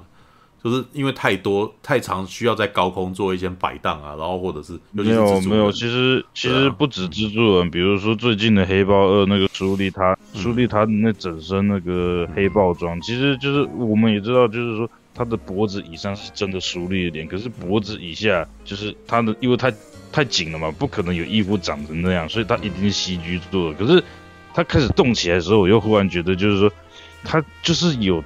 就是带一种带一种动画感的那种，就是就是不不不和谐，就是那种好像那种，就是太顺了。当然啦，跟那个什么，同时也跟漫威的那个超级英雄的颜色一直都很鲜艳有点关系。然后任何鲜艳的东西看在里面，就会你就会觉得有一种。就不写实感嘛，你知道吗？所以为什么蝙蝠侠最写实？你知道黑的，哦、对不对？你看，你有没有注意到啊？越写实跟越黑暗的英雄，他们衣服的颜色越暗色系嘛，你知道不就是这样子吗？对。然后每次看到，嗯、不知道为什么，每次看到漫威的东西，就觉得哇，他妈的卡通啊，有过卡通啊，这颜色好亮啊，你知道吗？对。那可是你看哦，像就连雷神说的，他突然间要来来个写实一下的时候，他的盔甲跟什么颜色也突然间暗了下来，所以就是一彩度也下降这样子。对啊，有啊，我觉得我觉得很可惜，就是说。漫威的里面的服装或者是那种道具服，我觉得其实设计都不错。可是就是像我像你刚刚说的，其实最后好像都被配色给 给被配色给给给干扰到了。就是，呃，其实我觉得这是目前那个什么好莱坞的那个爆米花奇幻电影的那个什么的硬伤，嗯，他们都他们都太需要快点弄出来。像那个我。前前前阵子那个沙丘啊，其实我觉得沙丘的衣服很写实，是因为因为像是它里面有一个看起来像是那种铝合金的那种盔甲，嗯，然后当然不，它不可能用铝合金，它一定是就是塑胶、三 D 列印什么的，一做出来之后拿喷枪喷一喷，喷的像是铝合金，可是就是因为它的质感或者是说它的颜色做的很稳重，就是其实里面的衣服没什么太多颜色，所以我会觉得就是说。对，现实中我都没那么贵的，可是怎么样，我你就觉得它那个很像是真的，就是真的是个铝合金的东西，所以我觉得配色很重要。可是就是说，就是看大众有没有那种 sense，就可以感觉到，就是说这个配色这件事情其实可以决定很多事情的。所以，呃，那就要看了，就是、就是那个什么，要要靠能够将东西讲得深入浅出的人哦，能够介绍，对，然后。其实我倒觉得，其实这是可以讲的，因为像比如像 GQ 或者是那种时尚的，他们其实常常在讲穿搭，他们但是他们讲穿搭，可能顶多是讲讲庞德的三件式西装什么之类的。我觉得，对，我觉得。嗯，我觉得 GQ 讲的很很笼统。我觉得 GQ 讲的讲的像是有点像是说塞给初学者一个懒人包的感觉。是啊，可是他对啊，他不是真的。可是我觉得他不是真的在从基底的理论跟人的生活习惯去。这是这是当然的，这是当然的。因为首先，好吧，一般人不会那么容易懂，所以他必须要给他讲的很浅。再来第二点，他主要的目标还是希望人家去买那个牌子的西的衣服啦。所以，所以，所以那个牌子都好贵。对对对对对对，就是你要你要降到更更深入的，就比较进阶一点的，可能就就已经超越它的功能了。好，讲一讲，好像也知道为什么他们不讲漫威的服装，没没得买吧？但是但是这种东西在那个什么钢弹模型界是有人在做的哦。你知道，像密斯特乔或者这种，他们会好好的去介绍每一个盔甲，你知道？对，对，嗯，对，就是那个机体啊，然后的那个什么，这个膝盖为什么要这样子做一个棱角啊？然后会会让你有层次、有立体感、细节更多啊，然后让你觉得更加的科幻与威武，有没有什么之类的？就就就是什么样的人，对啊，就是没有啊，就看你自己本身，因为啊。不过，因为你你你你说你自己本身那个什么，在文字上面没有办法哦、呃，看到文字就容容易睡着。要不然的话，其实是可以单就，比如说我们今天来看看美国队长的三集啊、呃，他的那个衣服的颜色跟造型跟配色，然后为什么这种设计，然后会造成什么感觉之类的，是可以分析的哦。我是觉得这是有趣的有趣的内容，知道嗯，对啊，你有趣啦，就是像我之前很喜欢那个范科学他们做的那个什么。异形如果作为真正的生物的话，它它是似乎是很容易灭绝的物种之类的这种理论，然后这就是把是吧一本正经的去分析别人觉得没有什么意义的事，但是这本身就造成了这是一种娱乐，你知道吗？然后同时还也有科学也有科普的那个什么，也有科普意义。之之后可以尝试做做看这种片吧。你知道日本日本就是很常做这种事，所以。他们才有办法在做 IP 的时候有那么多东西，你知道？对啊，啊，我的情况呢，我我欣赏，我也愿意做，但是这个时候我的专业知识是不够的，你知道？所以需要有需要有人去做合作，因为我是我我大概知道说你讲这个难的东西，我要怎么样把它转化成一般人看得懂或听得懂或比较能够理解的。对，但是我自己本身是没那个知识，毕竟我是念大众传播，不是念服装，知道吧？对。我我也不是念服装啊，只是因为怎么讲，家里是家里妈妈是专门做这个，嗯，对啊，那就有一些边看边学，对，那就很明显就是跟我相比，绝对是比我还有这个深度了。这一次我有问题，阿凡达音乐如何？它还是有詹姆斯霍纳的风格，但是老实说，我觉得他没有一个让我印象相当深刻的主题。我一直在等那个第一集的那个音乐出来，但是他一直不肯出来。他到最后才有一点点出来，对，很好吧？哎，你要问什么？对，苹果。哦，我我我只是想问哈利，你觉得那个，嗯，就是阿凡达本身它那个豹啊，你你会觉得是好看的吗？它的造型？什么？你是说它的脸哦？对。你说他整只？我其实只，我其实老实讲，我觉得，我觉得就是说纳美星人，因为怎么讲，这讲。我我这个不是很准确，就是说，我觉得纳美星人他的身材有点看起来像是那个那个黑黑人的身材，因为你要知道黑人身材体脂很低，然后骨架很大，然后而且就是说那个什么三角肌非常宽，非常粗，就是比如说我打个比方好了，蜘蛛人新宇宙的那个皮克帕克，就是就是反正反正就是皮克帕克，蜘蛛人新宇宙这个动画皮克帕克。我其实看当时看到那个动画的时候，我就觉得，因为皮克帕是白人嘛，可是我看到那个身材的时候，觉得白人的身材不会长长这样，白人的身体不会长这样，只有黑人的身体才会长这样。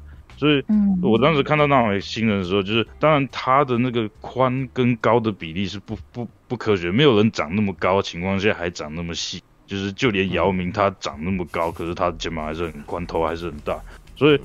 哎呦，其实我是觉得长得还蛮好看的，就是，嗯、可是就是说，你指的是以那个肌肉的协调性这种，对，我觉得他长得就是有一种修长的漂亮啊，而、嗯、只是怎么讲？因为像我刚刚像你们，我是说脸，你觉得他好看吗？我觉得好看吗？嗯、我觉得好看吗？你的主观的想法，对你觉得？因为我觉得就是说，他长得，就是因为我之前有一段时间在画动物的脸，我觉得它长得像大型猫科动物，其实也不用一不一定大型，其实就是说那个眉骨那边就像猫啊。然后这这这倒是不真的事实，因为光他生气的时候哈气就让人家觉得很猫啊，这。对，就是这个，我就觉得，嗯，这是猫吗？那你为什么不直接说出来？你为什么要一直问人家，然后让人家猜到这个意思？对不对？没有，我的意思是说，我觉得它很丑，所以我在想说是，是我想说，难道没有人觉得它很丑吗？这样。有啊，我我妈妈就觉得，我妈妈就觉得那个阿凡达这个角色很丑啊，也一直觉得为什么要用蓝色的，知道蓝色一直让我觉得是一种很不自然的颜色，知道就是。就是在地球的话，我们比较不会看到蓝色的动物。对对。对啊、其实其实蓝色蓝色，不然我们为什么要进栏目嘛？你 知道，就是那是我们一般身体上很不会出现的颜色啊。我我我讲一下好了，蓝色、嗯、蓝色这个东西，其实在自然界是很珍贵的东西。就是它其实大不了是那种蛋白形成的结构色，不然就是像反光，就是那种呃三棱镜效果的结构色。如果真的结合成。蓝色的矿物的话，其实是很稀有。就是其实有一句说法，就是说我比如说，呃，我们有一就是米开朗基罗他画一个，呃，玛利亚的图，玛利亚全身都是蓝色斗篷，就是说他等不到蓝色颜料，就最后把这张画给气化，就他不画，因为蓝色颜料很缺，而且很贵，像比黄金还要贵。所以其实在，在呃现实生活中，蓝色是很稀有的东西，更何况是全身蓝。所以就是说，直到很后面，人类才研究出化学合成的蓝色颜料。嗯，对，这个是一个小知识。所以，当然你说蓝色很很不能接受，是因为就是正常生活，甚至生活中，甚至政治生活中没有这种东西啊。对啊，不过我，嗯，对啊，不过我觉得就是因为这样子，我所以我才觉得科麦隆他故意把。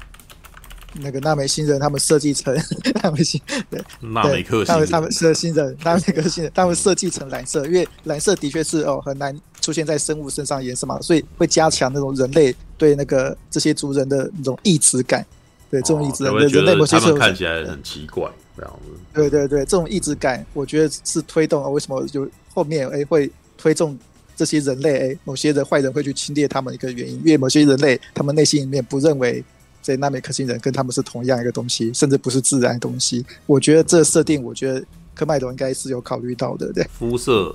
嗯，对了，其实肤色这件事情很明显，在如果你要这样讲的话，在那在在那个第一集的时候，很明显蓝色的肤色就是在影射我们对对于人种的差异的那种歧视嘛。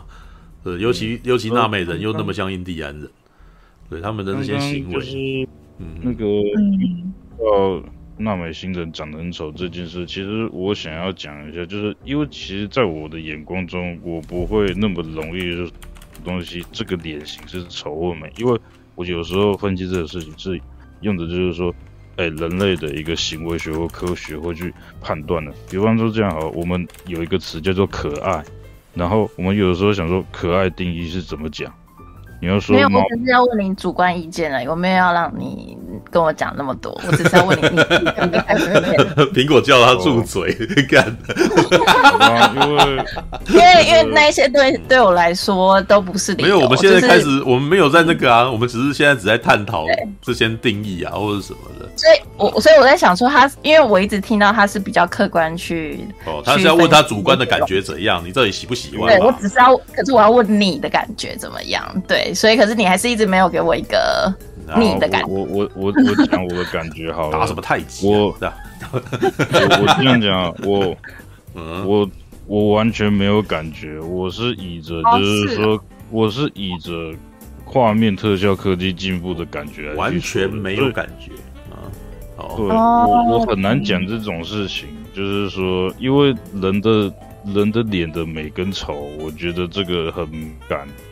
就这个之后，我再慢慢分析。就是我我为什么人、嗯、人家人家会骂那些长相？我只是说，因为你我很久没有看到那种脸了。然后我一去去看的时候，我就觉得为什么要把他们画那么的不好看？我觉得连猫都比他好看。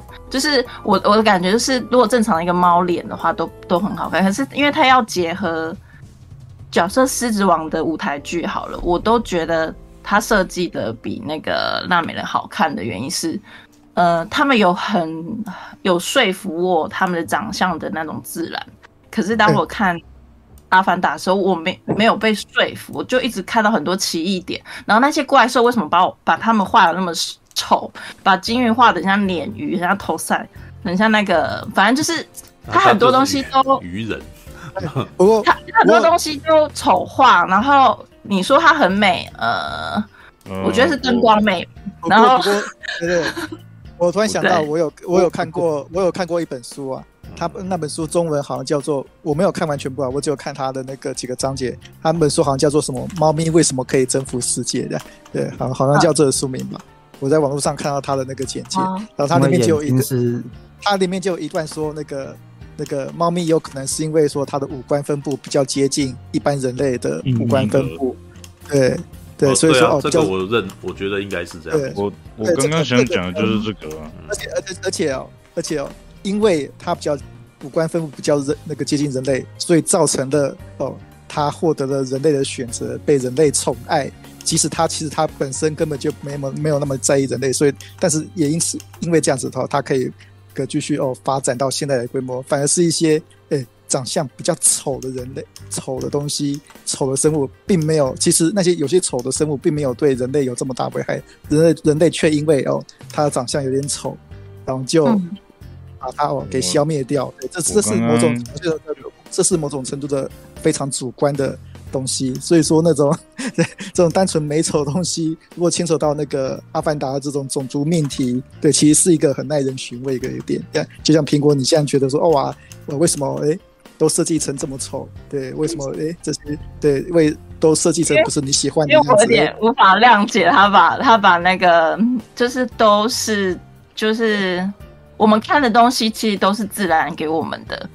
可是他他们的那个星球画出来的东西，全部都是美观有点问题的，就是非常，我觉得不是一个自然的东西。对，我觉得，我觉得，我觉得这就是科麦隆啊，他就是故意，哎，就是要故意做的不一样。对，如果说啊，他让你他就是我觉得他是故意的啊，他就是故意显现出不一样点啊，对，嗯、就就是就是因为有些人类会觉得哦，这些人是不一样的，嗯、所以有些坏人会觉得，搞不好科麦隆在，搞不好科麦隆在他们要设计这个外星人的时候，第一个就跟他就可能跟设计师说，你要给我一个这个星球，就是地球绝对不会出现的的东西，然后接下来就是蓝皮肤。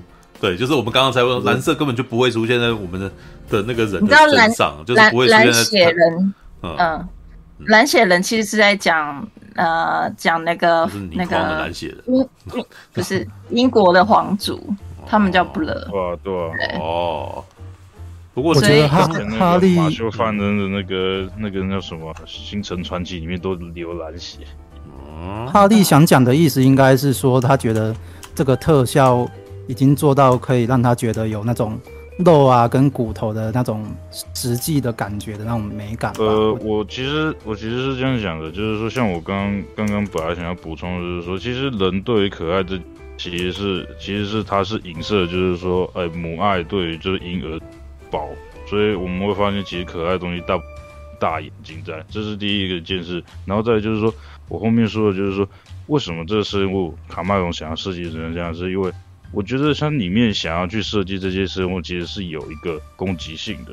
然后我其实就是说，我们不可能把里面那些海洋生物做像海豚一样可爱。就是有时候你要去遵循自然这种东西，你不能就是说做的就是说我们世俗中的可爱或是美，就是这种优美的线条。有时候就是说，他要输，他要去尊重自然，就是要表达出一种威胁性。所以。你苹果可能会觉得里面丑，是因为它就是要让你丑，它就是要让大家认为这个东西很恐怖，然后有一种威胁性。然后这是我认为，就是说这是有到自然的东西，因为有些自然东西它长得丑，是因为它要有威胁性，人家才会去躲避它。就像是为什么犀牛要长那根角，看起来很吓人，用意就是这样。对，所以。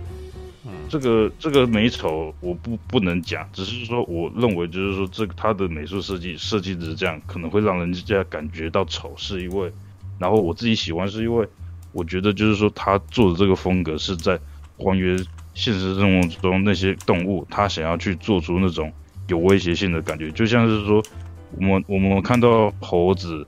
猴子它的脸看起来比较像人，可是黑猩猩或是金刚的头看起来比较有棱有角，看起来比较吓人什么的，这个就是一个差别。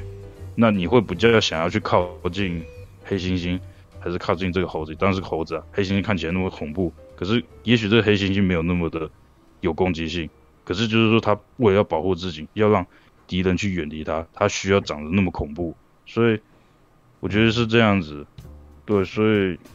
不过我懂那个，嗯、我我懂他其实。我想问那个，我想问，嗯、我想要问苹果小姐，刚才你提到那个猫舞台剧嘛？我想问，我自己也不是很喜欢阿凡达的样子，我也觉得很丑。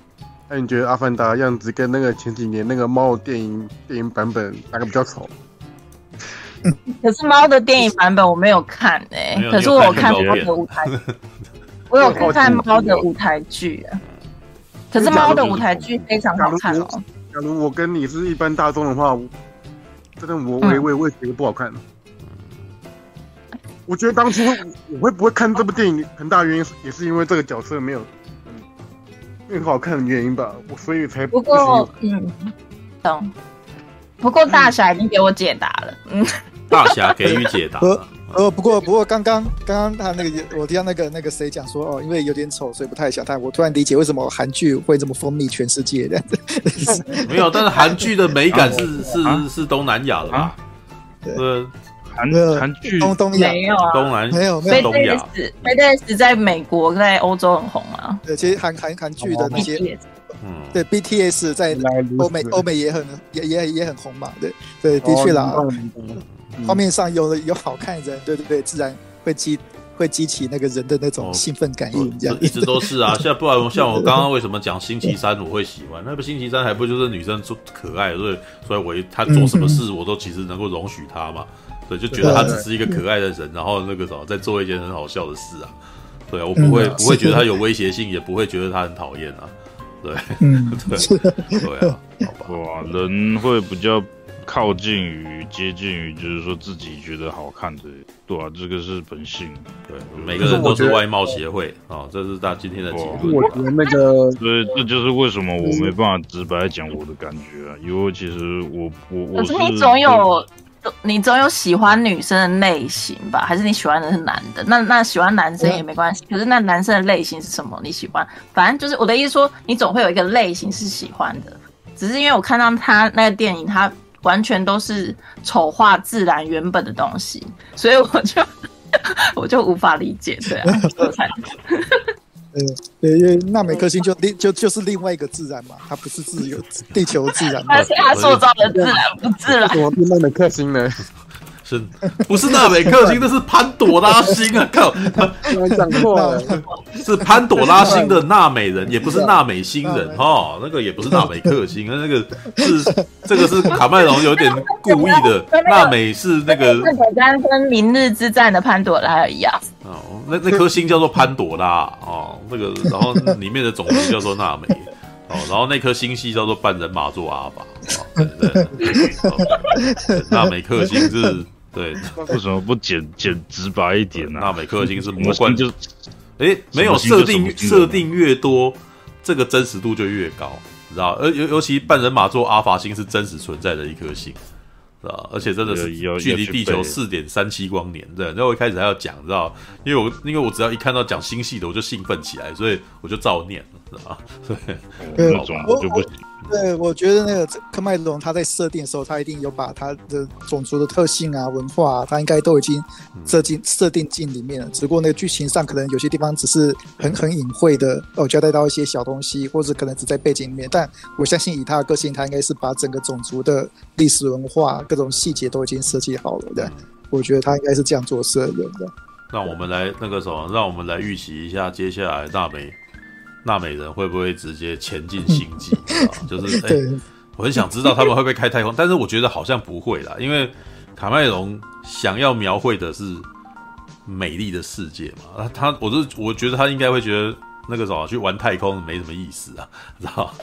因为因为人类模拟太空，事实上好像很早之前就已经办得到了，知道？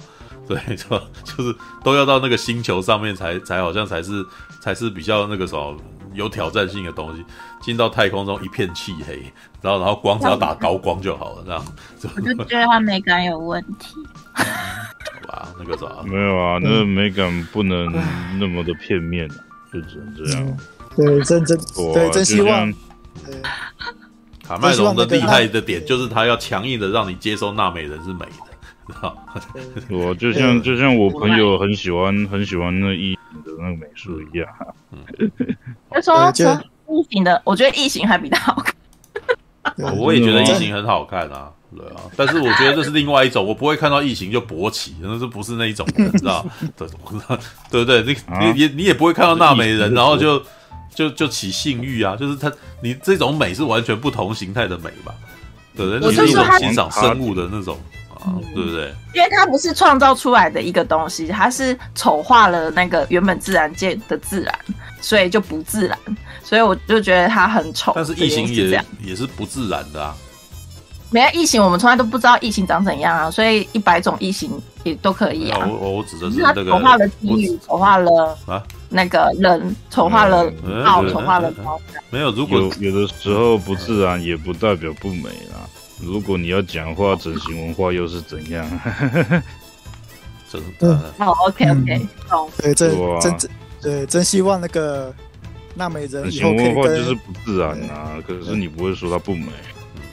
对，好啦，真希望纳美人以后可以跟那个七龙珠做 cross over 啦，这是哦，这 这一定会有人画出来，这不是这个吧？放心吧，对，这这一定会有，一定会有人画出来的。对，纳美纳美人与纳美克星人，没有要把纳美人画进画进七龙珠，其实并不难呢。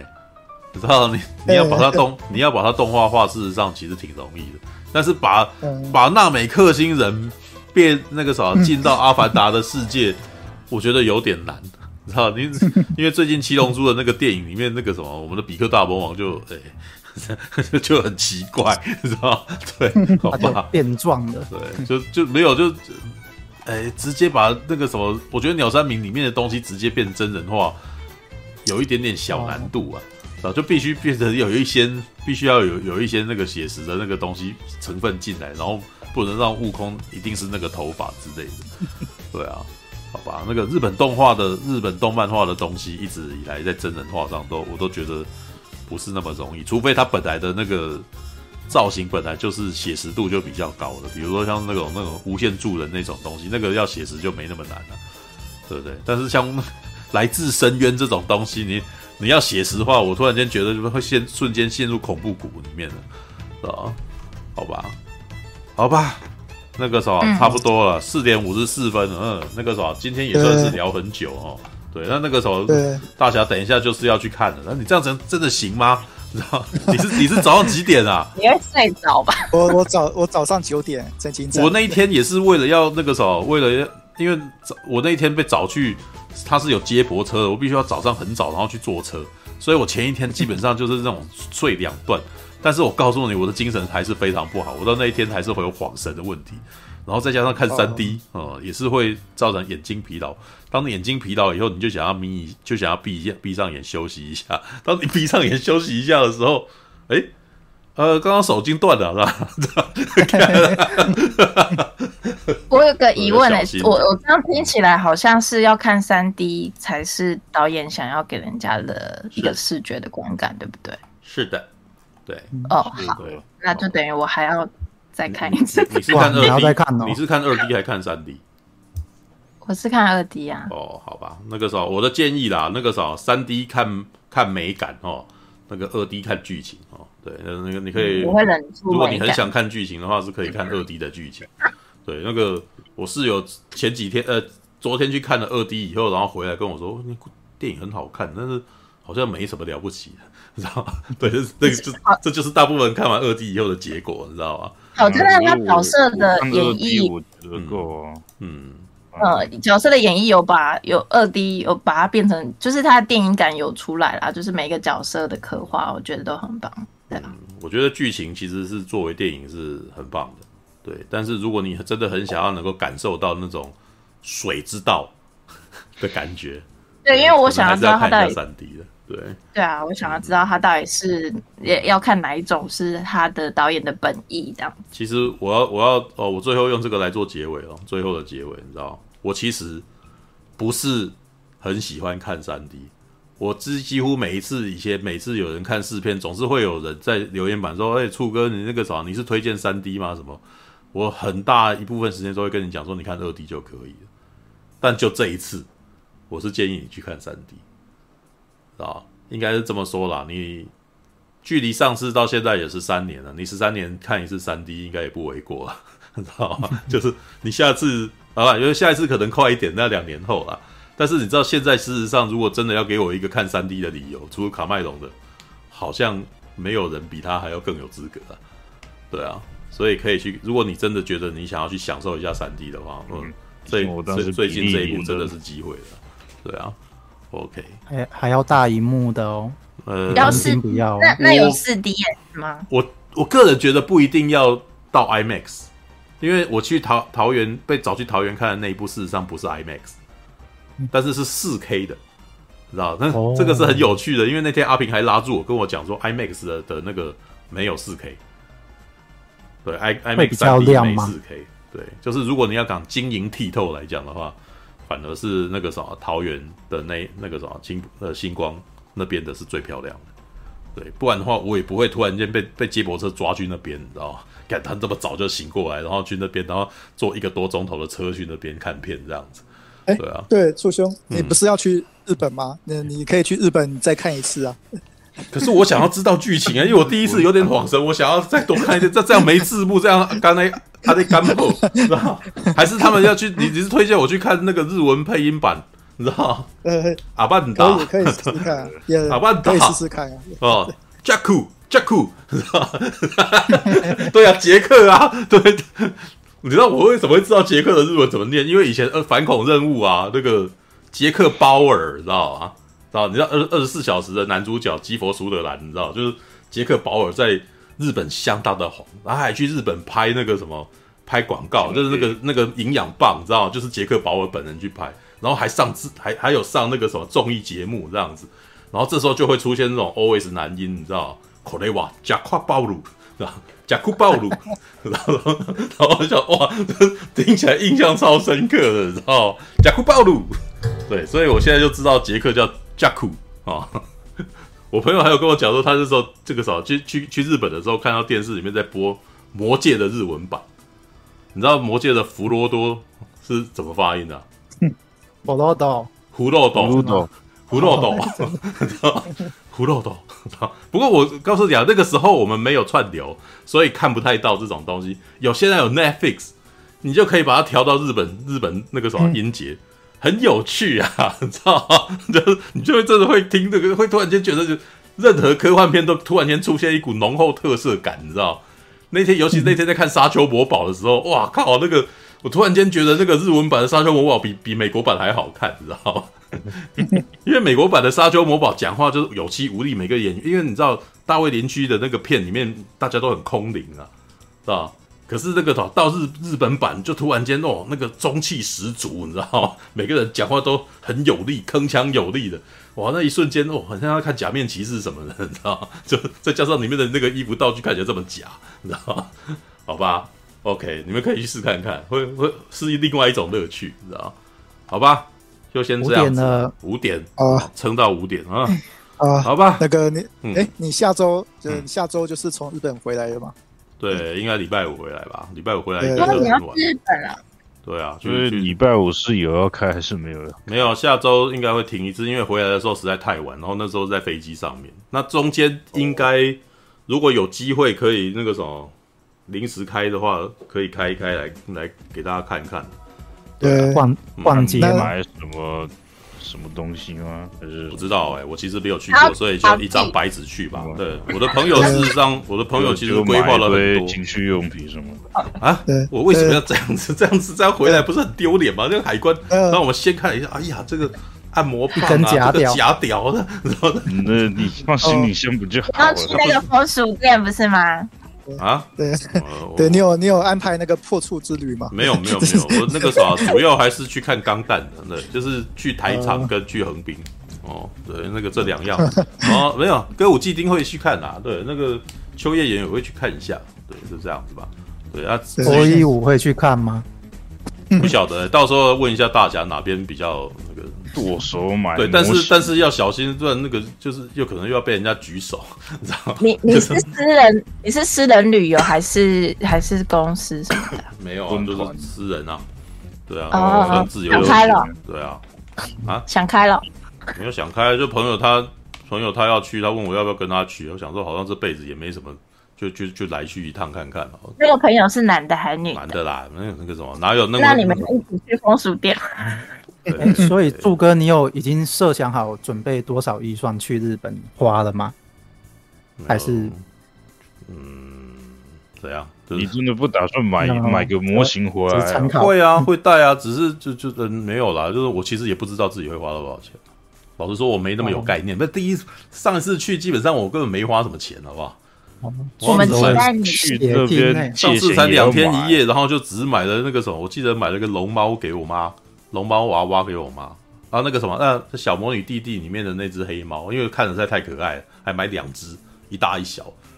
然后我妈要我帮她买很多药膏，那个软膏啊，好像就这样子而已，我就就只花了这些钱而已，然后就回来，因为两天一夜还能干嘛？你知道，人生地不熟，然后出去又很怕迷路，你知道，就是我我对我我有对于陌生的环境莫名恐惧的一种那个什么，没有我我。我其实不用怕，我去日本的时候其实都当哑巴，我都直接 Google 这样子给大家看。这样不是会被黑到坑吗？对不对？不是会不会一叠苹果然后一百万这样子？我我去那边，我去那边都穿全身黑西装，没有人没有人觉得我全身黑西装跟还要戴墨镜，是不是手上还要持根拐杖？你知道吗？对哇，觉得 这个这个衣服一八二，谁会怕我？对这个衣服。这个衣服，这种衣服在日本反而会被觉得对啊，会被人家认为是暴力团的。哎，我当时我当时很好笑，我当时好像下雨的时候，我进一个好像像是一个什么像纪念馆的地方躲雨，然后我就跟我朋友在旁边，就是说板凳坐下来等等雨停，然后旁边柜台就有一个，就是一个中年中年女人，可能是经理还是什么就，过来主动问我，就是说，哎，你需要水，你从哪里来？厕所在那边呢、啊。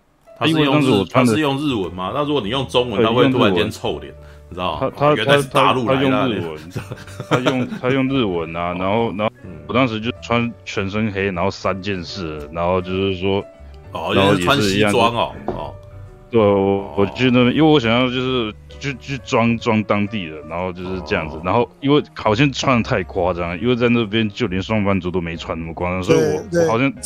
三件事太夸张了，三件事太夸张了。日本人顶多就是一般的西装的。我刚刚被当当当当成什么？不会啦，我觉得我的造型应该很容易就被人家当成是宅男了。对，秋叶原很多应该穿的比我还夸张的吧？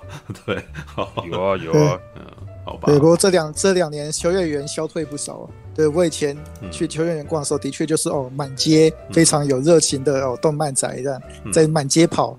满街跑了一大堆哦，你在漫画上看都看过景象，满街。但我觉得我有看新闻啊，这两年秋叶原它因为疫情影响消退很多，对，出出现了很多哦，原来原来并不是秋叶原那一套的东西在里面这样的，对。